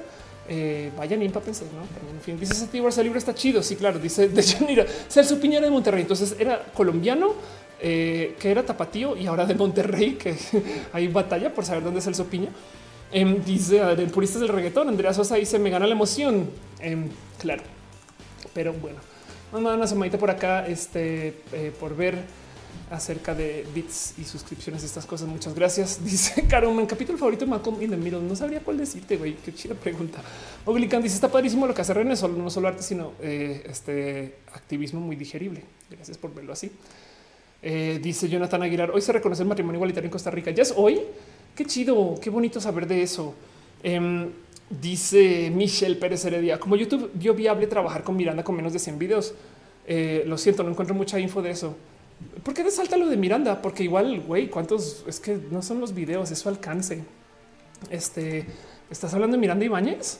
Miranda Ibáñez además tiene un RP espectacular. O sea, con todo perdón, estamos hablando de una persona que tiene dos millones de suscritos y lo que pasa conociendo la historia de Miranda y, y cómo lanzó su canal, es que Miranda trabajó con eh, eh, Latin Wii que es una empresa que tiene acceso a el cómo se formó eh, este, el YouTube como para su RP en Latinoamérica. Entonces, nada, es una chica muy lista de cómo se lanzó y qué ha hecho estas cosas, no como que no es un tema de a ver. En los contenidos en general, no importan los números y no importa eh, eh, tu cantidad de nada, importa tu RP. He visto medios patito, güey, patito en sus números pero wow el RP que tienen porque tienen acceso a la gente que es y se llevan con ellos y les solucionan problemas y, son parte de, muchas cosas, saben? Como que em, no sé, yo, yo siento que yo a Miranda siempre he visto con una persona muy, muy lista. Estamos hablando de la misma persona de paso. ¿eh? Em, le tengo mucha apreciación y sí, estoy de acuerdo contigo. Pues vas y miras y resulta que este, pues Miranda tiene videos, no? O sea, hace cuatro años, o sea, publica pocos videos por año, pero pues sí que digo, bien puedes hablar de esto de muchos youtubers top, no como que no es un tema de eh, eh, justo. Es como quien dice con cuántos seguidores me verifican la cuenta. No importa con el número de seguidores, es importa de tu RP, de si conoces a alguien o si te haces ver importante o si saben que eres una persona importante. Entonces ya, ya estás. RP relaciones públicas. de paso, perdón. Esta Cusi dice tu rosa, eh, tu blusa es rosa o naranja, pero roja o naranja. Aren dice literal, dice que gente haciendo fila en registro para casarse primero en Costa Rica. Qué chido. Este Olivia dice Miranda Ibáñez, pensé que había salido en Internet. Pues sabes que se retiró del Internet eh, cuando comenzó a hacer música. Em, y sí, la verdad es que, o sea, tiene un video de hace un mes, uno hace cuatro meses, cuatro meses, cinco meses y después uno hace un año. Entonces sí hace muy, muy pocos contenidos, pero ahí está Miranda, no? Y ya dice Firefly Queen. Yo repé como el Riot. Exacto. Dice Cosette, ¿qué opinas de la polémica con el live action de la sirenita? Que la gente es uno racista y dos cuida ranchera, cuida ranchera. Otra vez que la gente es racista y cuida ranchera porque les salta este cuento de es que me arruinan mi niñez. Güey, no le arruinan su niñez. Güey, simplemente no quieren que las cosas cambien porque les hace sentir viejos. O sea, el que me cambien la sirenita implica que mi sirenita era la de mi generación, ya no es la sirenita. Entonces ahora yo soy una persona ruca. Ya lo eras, güey, date cuenta y ya. Brenda Pérez Lindo dice: ¿Quién, cree, eh, ¿Quién crees que se detrás de los trozos que quieren poner la pedofilia como una orientación sexual? cuatro chan, güey. Es que es tan viejo eso, está tan viejo, tan viejo. Esto yo me acuerdo que se discutía hace, em, no sé, casi 10 años más, güey. No es como que esto, no tiene ni siquiera tiene que ver con México. Em, Sánchez Torres, Carlos Alberto dice: Tú tenías participación en de forma ahora un medio diferente al que conocemos. Creció demasiado. Ahora ya tiene mejores RP, no más Televisa. Ya anda detrás de SDP Noticias. Ok, te voy a hablar rápido del de forma. Yo comercialicé el de forma cuando era un blog que no tenía cómo comercializar. Yo le puse su, bueno, yo le ayudé a que tuviera sus, sus primeros banners y yo vendía el de forma cuando era manager de muchas personas. De hecho, el de forma era parte de mi catálogo. Em, le acerqué con varias personas. De hecho, tuve un deal con ellos para hacer contenidos en video que no salió porque yo era muy novata, pero yo quería hacer el de forma TV y todavía hay videos míos de por ahí del de forma TV. Es más, te puedo mostrar este eh, algo que, que generé ese entonces. Esto, esto es un hijo de ese proyecto que eh, luego se acabó llamando la hora roja, eh, que básicamente era una serie de proyectos que yo iba a hacer justo para el de forma. Em, y esto se llama el, reporte informativo. Es el 2014, pero yo era requete novata. ¿Quieren ver a Ofelia Novata? Vamos a ver a Ofelia Novata. Esto me da un chingo de pena compartirles esto, pero vamos a ver a Ofelia Novata y este nada, pues nos jodimos porque se, van a chutar ustedes mi, mi. Pero vean cómo era Ofelia hace seis años. Para la gente que dice que una no puede, o sea, que güey, que me da pena arrancar así, no sé qué. Vean esto. O sea, piensen en esto. Yo tuve las agallas de ir con la gente del de forma con quien ya tenía una relación este, de otra de otra naturaleza y decirles déjame hacer tus contenidos en video.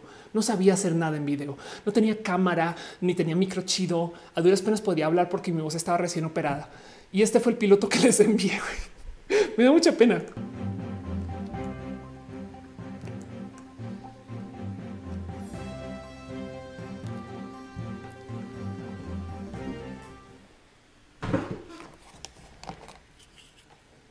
Muy buenas noches y bienvenidos al Deforma en su corte informativo de hoy, 12 de marzo del 2014.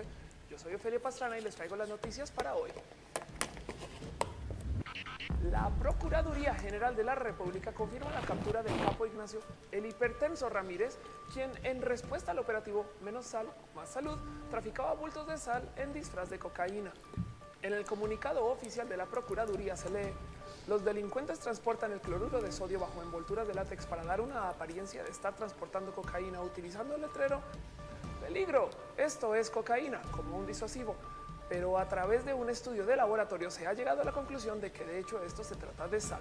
Por su parte, bueno, esto este, les paro ahí porque les quiero mostrar en qué acabó. Hace un año me dio por tratar de volver a revivir esto.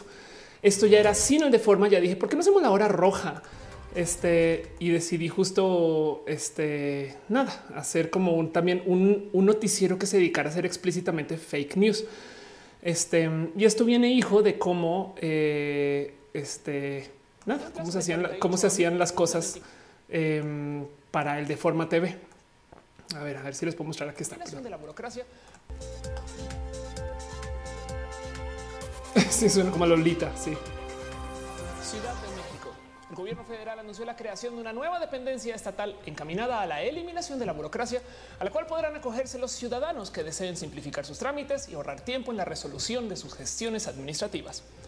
Hablamos con Giordano Bruno, burócrata de la localidad, que nos dijo... Eh, se trata de un programa al que los contribuyentes se pueden inscribir tras tramitar la credencial que los acredite como miembros elegibles del mismo. Señaló el señor Bruno, quien adicional nos compartió los simples requisitos para acceder al nuevo programa de reducción burocrática, que consisten en tener un acta de nacimiento reciente, tres copias tamaño oficio de la credencial de lector en papel maché de 55 gramos, además de una fotografía tamaño credencial con no menos de 24 horas de antigüedad y comprobantes de sus últimos tres domicilios. La papelería se debe de entregar en la delegación del IMSS más lejana a su domicilio y en un plazo de 48 a 1500 horas se le avisará para que pase por una ventanilla donde le dirán si ha sido elegido para integrarse al programa. Qué idiota que soy, güey. Dice el burócrata que se les recomienda ir a preguntar todos los días para que pierdan su lugar. A su vez, la subcomisión estará integrada por 12 miembros del comité. Güey, la pinche noticia sigue, ¿saben? Quienes evaluarán el perfil de los ciudadanos mm, para decir. No saben cómo me, me gozo esto porque eh, el Pulso de la República hace noticias reales de modos comédicos. Yo quería hacer noticias falsas de modos reales. Y entonces algún día quizás volvería a esto. Me están preguntando justo, eh, este, te veo súper con presentar noticias fake. Sí, la verdad es que esto es hijo de una cosa inmensota en Estados Unidos que se llama The Onion, eh, que hace esto. Pero en Colombia, por ejemplo, existe actualidad panamericana. Hablemos del Deforma, de lo que yo sé del Deforma. El Deforma se vendió y esto honestamente me parece triste, triste, triste. Bueno, chido para los dueños del Deforma que les conozco y qué bueno que lo vendieron porque entiendo sus implicaciones y por dónde va todo eso. El tema es que se vendió. Tengo entendido esto es a calidad de rumor y yo no sé si esto pasó, pero se vendió para apoyar una política, una campaña política. Y entonces querían tener un espacio donde se pudieran viralizar memes eh, relacionados al, al candidato, pero esto es especulación. Como sea, lo que sí es verdad es que porque estaba atado con política, bueno, mentiras, lo que sí comprobaría que es verdad, de nuevo, yo no sé, lo que sí comprobaría que es verdad eh, es que eh, por culpa de estar atado con política, borraron todo su contenido viejo. No saben cómo me duele en el corazón. ¿Cuál es la nota más chida del de forma que recuerdan? Bueno, ya no existe. Vayan al portal, búsquenlo. Eh, y comenzaron otra vez desde cero. Y la gente que lleva el de forma ahorita no lleva el de forma como lo que era. Saben como que le tratan a veces y otras veces no. Y hay gente que recuerda de forma como era. Entonces, como que lo quiere revivir, pero no es lo mismo.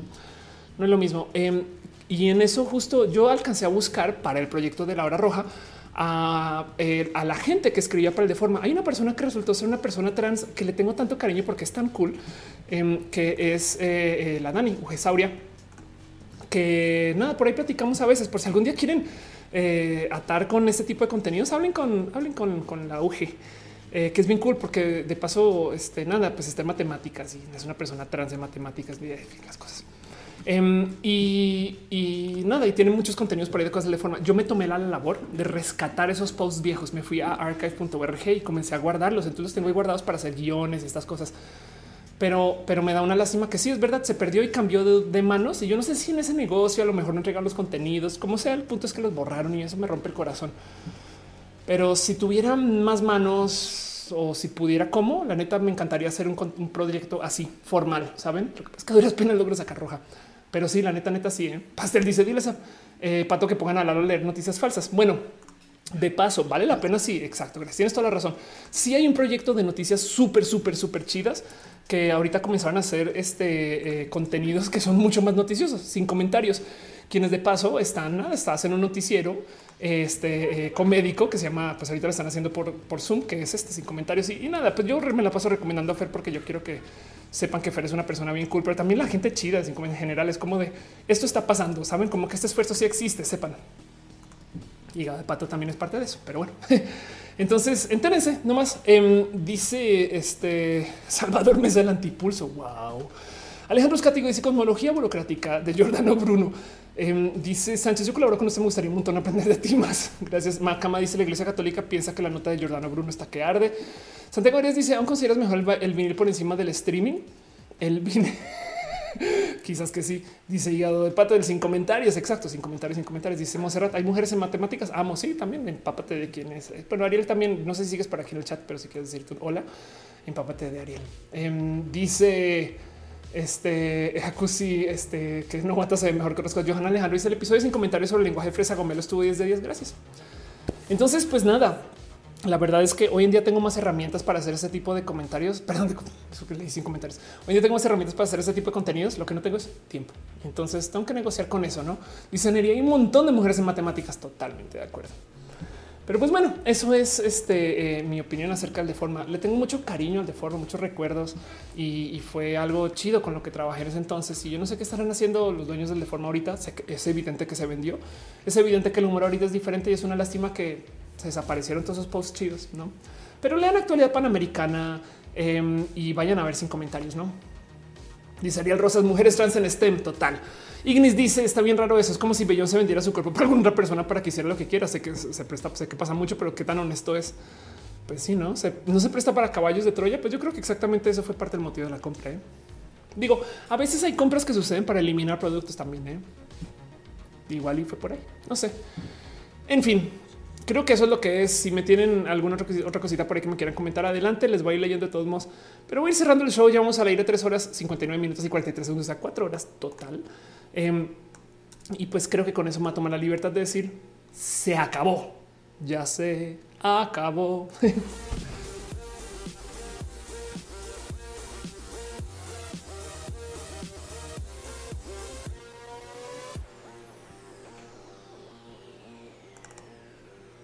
No, pues dice Carlos, como a ver si mañana no te sacan en una nota o algo.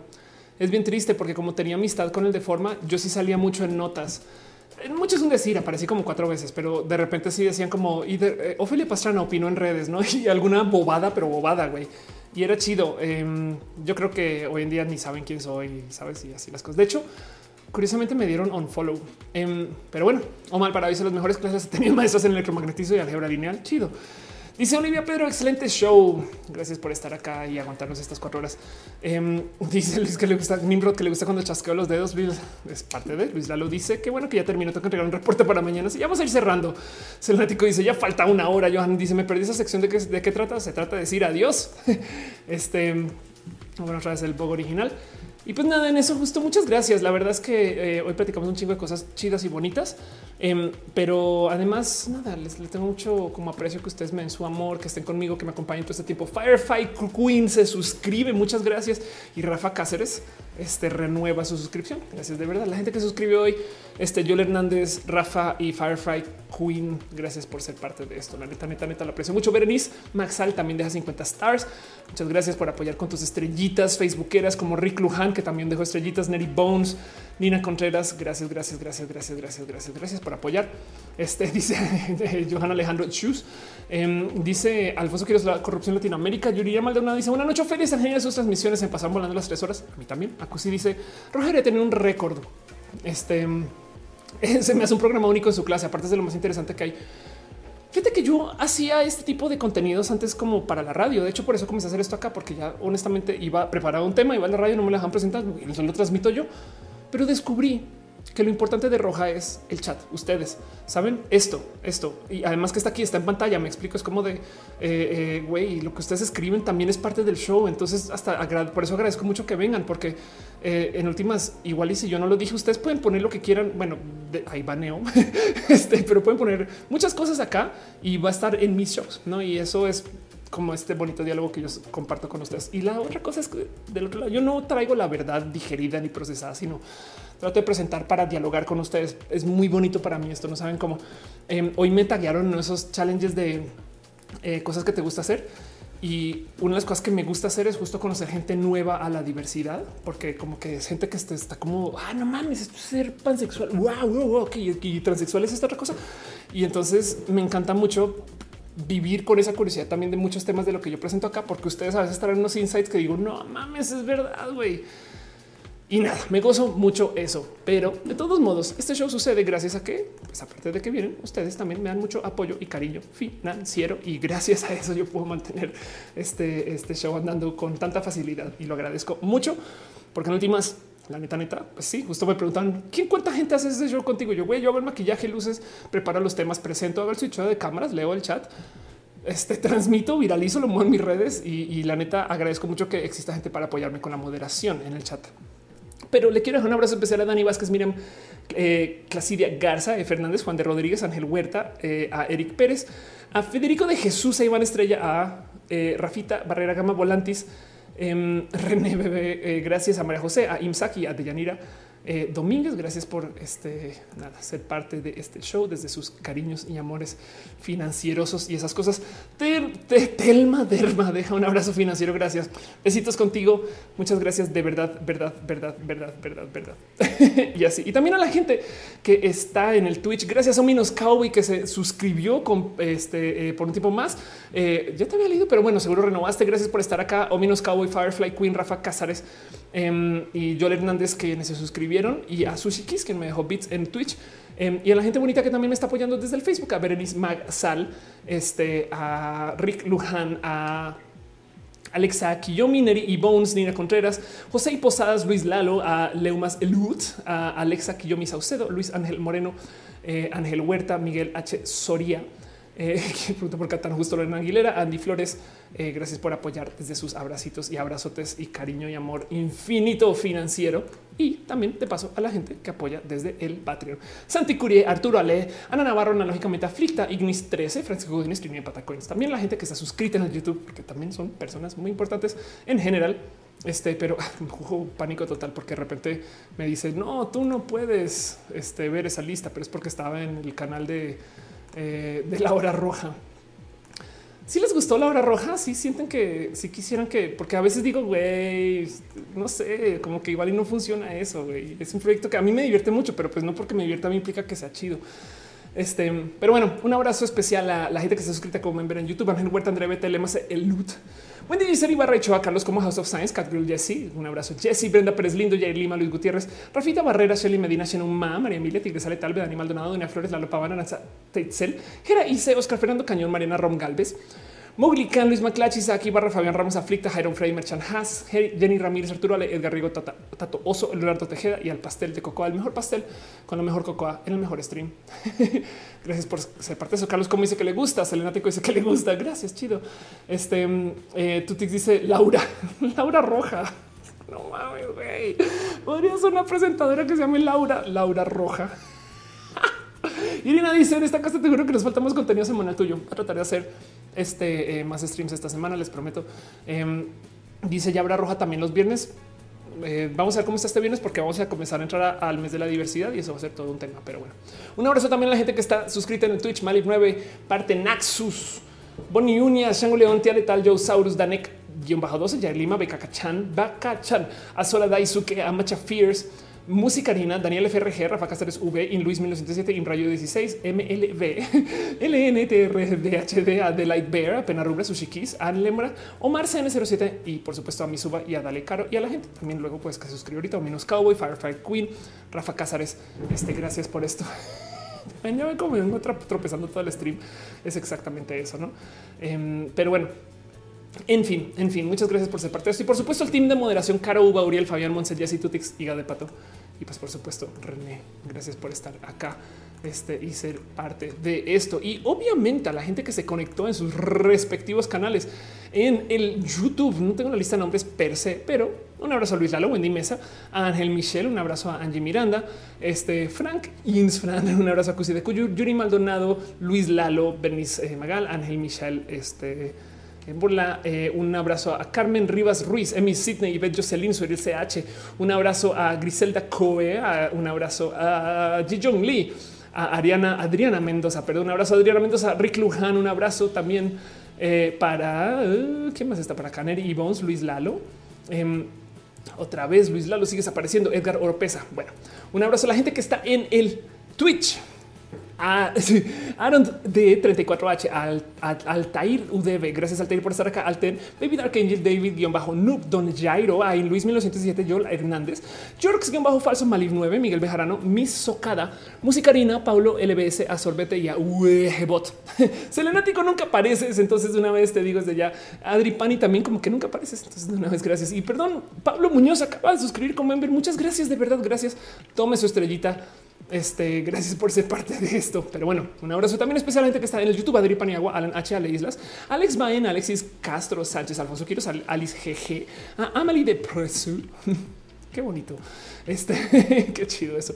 Un abrazo a Ángel Carrera, Ángel Morales, a Ángel Chapi, a Ariel Rosas, Chávez. Un abrazo, Ari. Em, un abrazo a BRM, un abrazo a Betan Conejins, un abrazo a Carlos Como, un abrazo a César Hernández, un abrazo a Ciencias Naturales, Eduardo Riego, H. Carles, Elizabeth Rodríguez, Emma Sariñana, Fernando NC, Gustavo eh, eh, Hígado de Pato, Héctor Herrera, Imsac, Ignis 13, Imanol, Irina. Gracias por estar por acá también. Es un día vamos a hablar acerca de este, la gente true contigo, Irina. Me interesa mucho ese tema, pero bueno, este Muchas gracias por pasar por acá a eh, Ismael Melo eh, Duré, Jessica Cueren, Imsac, Juliana, Juliana, sí, yo es Juliana, Unirdas 2, eh, Karen Anel, Kenny Hernández, la reseñadora mexicana. no vayan a confundir con la reseñadora colombiana, que es otra persona, perdón, Street Punk. Un abrazo a Luis Fernando Camey, Arguella Maragota, Maya Chan, eh, Moisés Romandía, Olivia Pedro, o, Oma Alvarado, Pedro Garlet, Rainbow David, Recachican, Scarlet Cat, Selenático, Setibor Prim, a Simón Ulises Sánchez, quien de paso también se acaba suscribir. Muchas gracias como member. Sin Álvaro Taco, Taco de Lechuga, Telma Derma, Uriel eh, Bernal Cardona, Sipe Gamedra. Perdón, se me va. Luego me pongo yo acá de acelerada. En fin, este nada, muchas gracias por estar acá. La verdad es que eh, me llega mucho al corazón cuando les veo, por ejemplo, son personas que están ustedes en Twitter y luego vienen acá. Entonces lo aprecio mucho.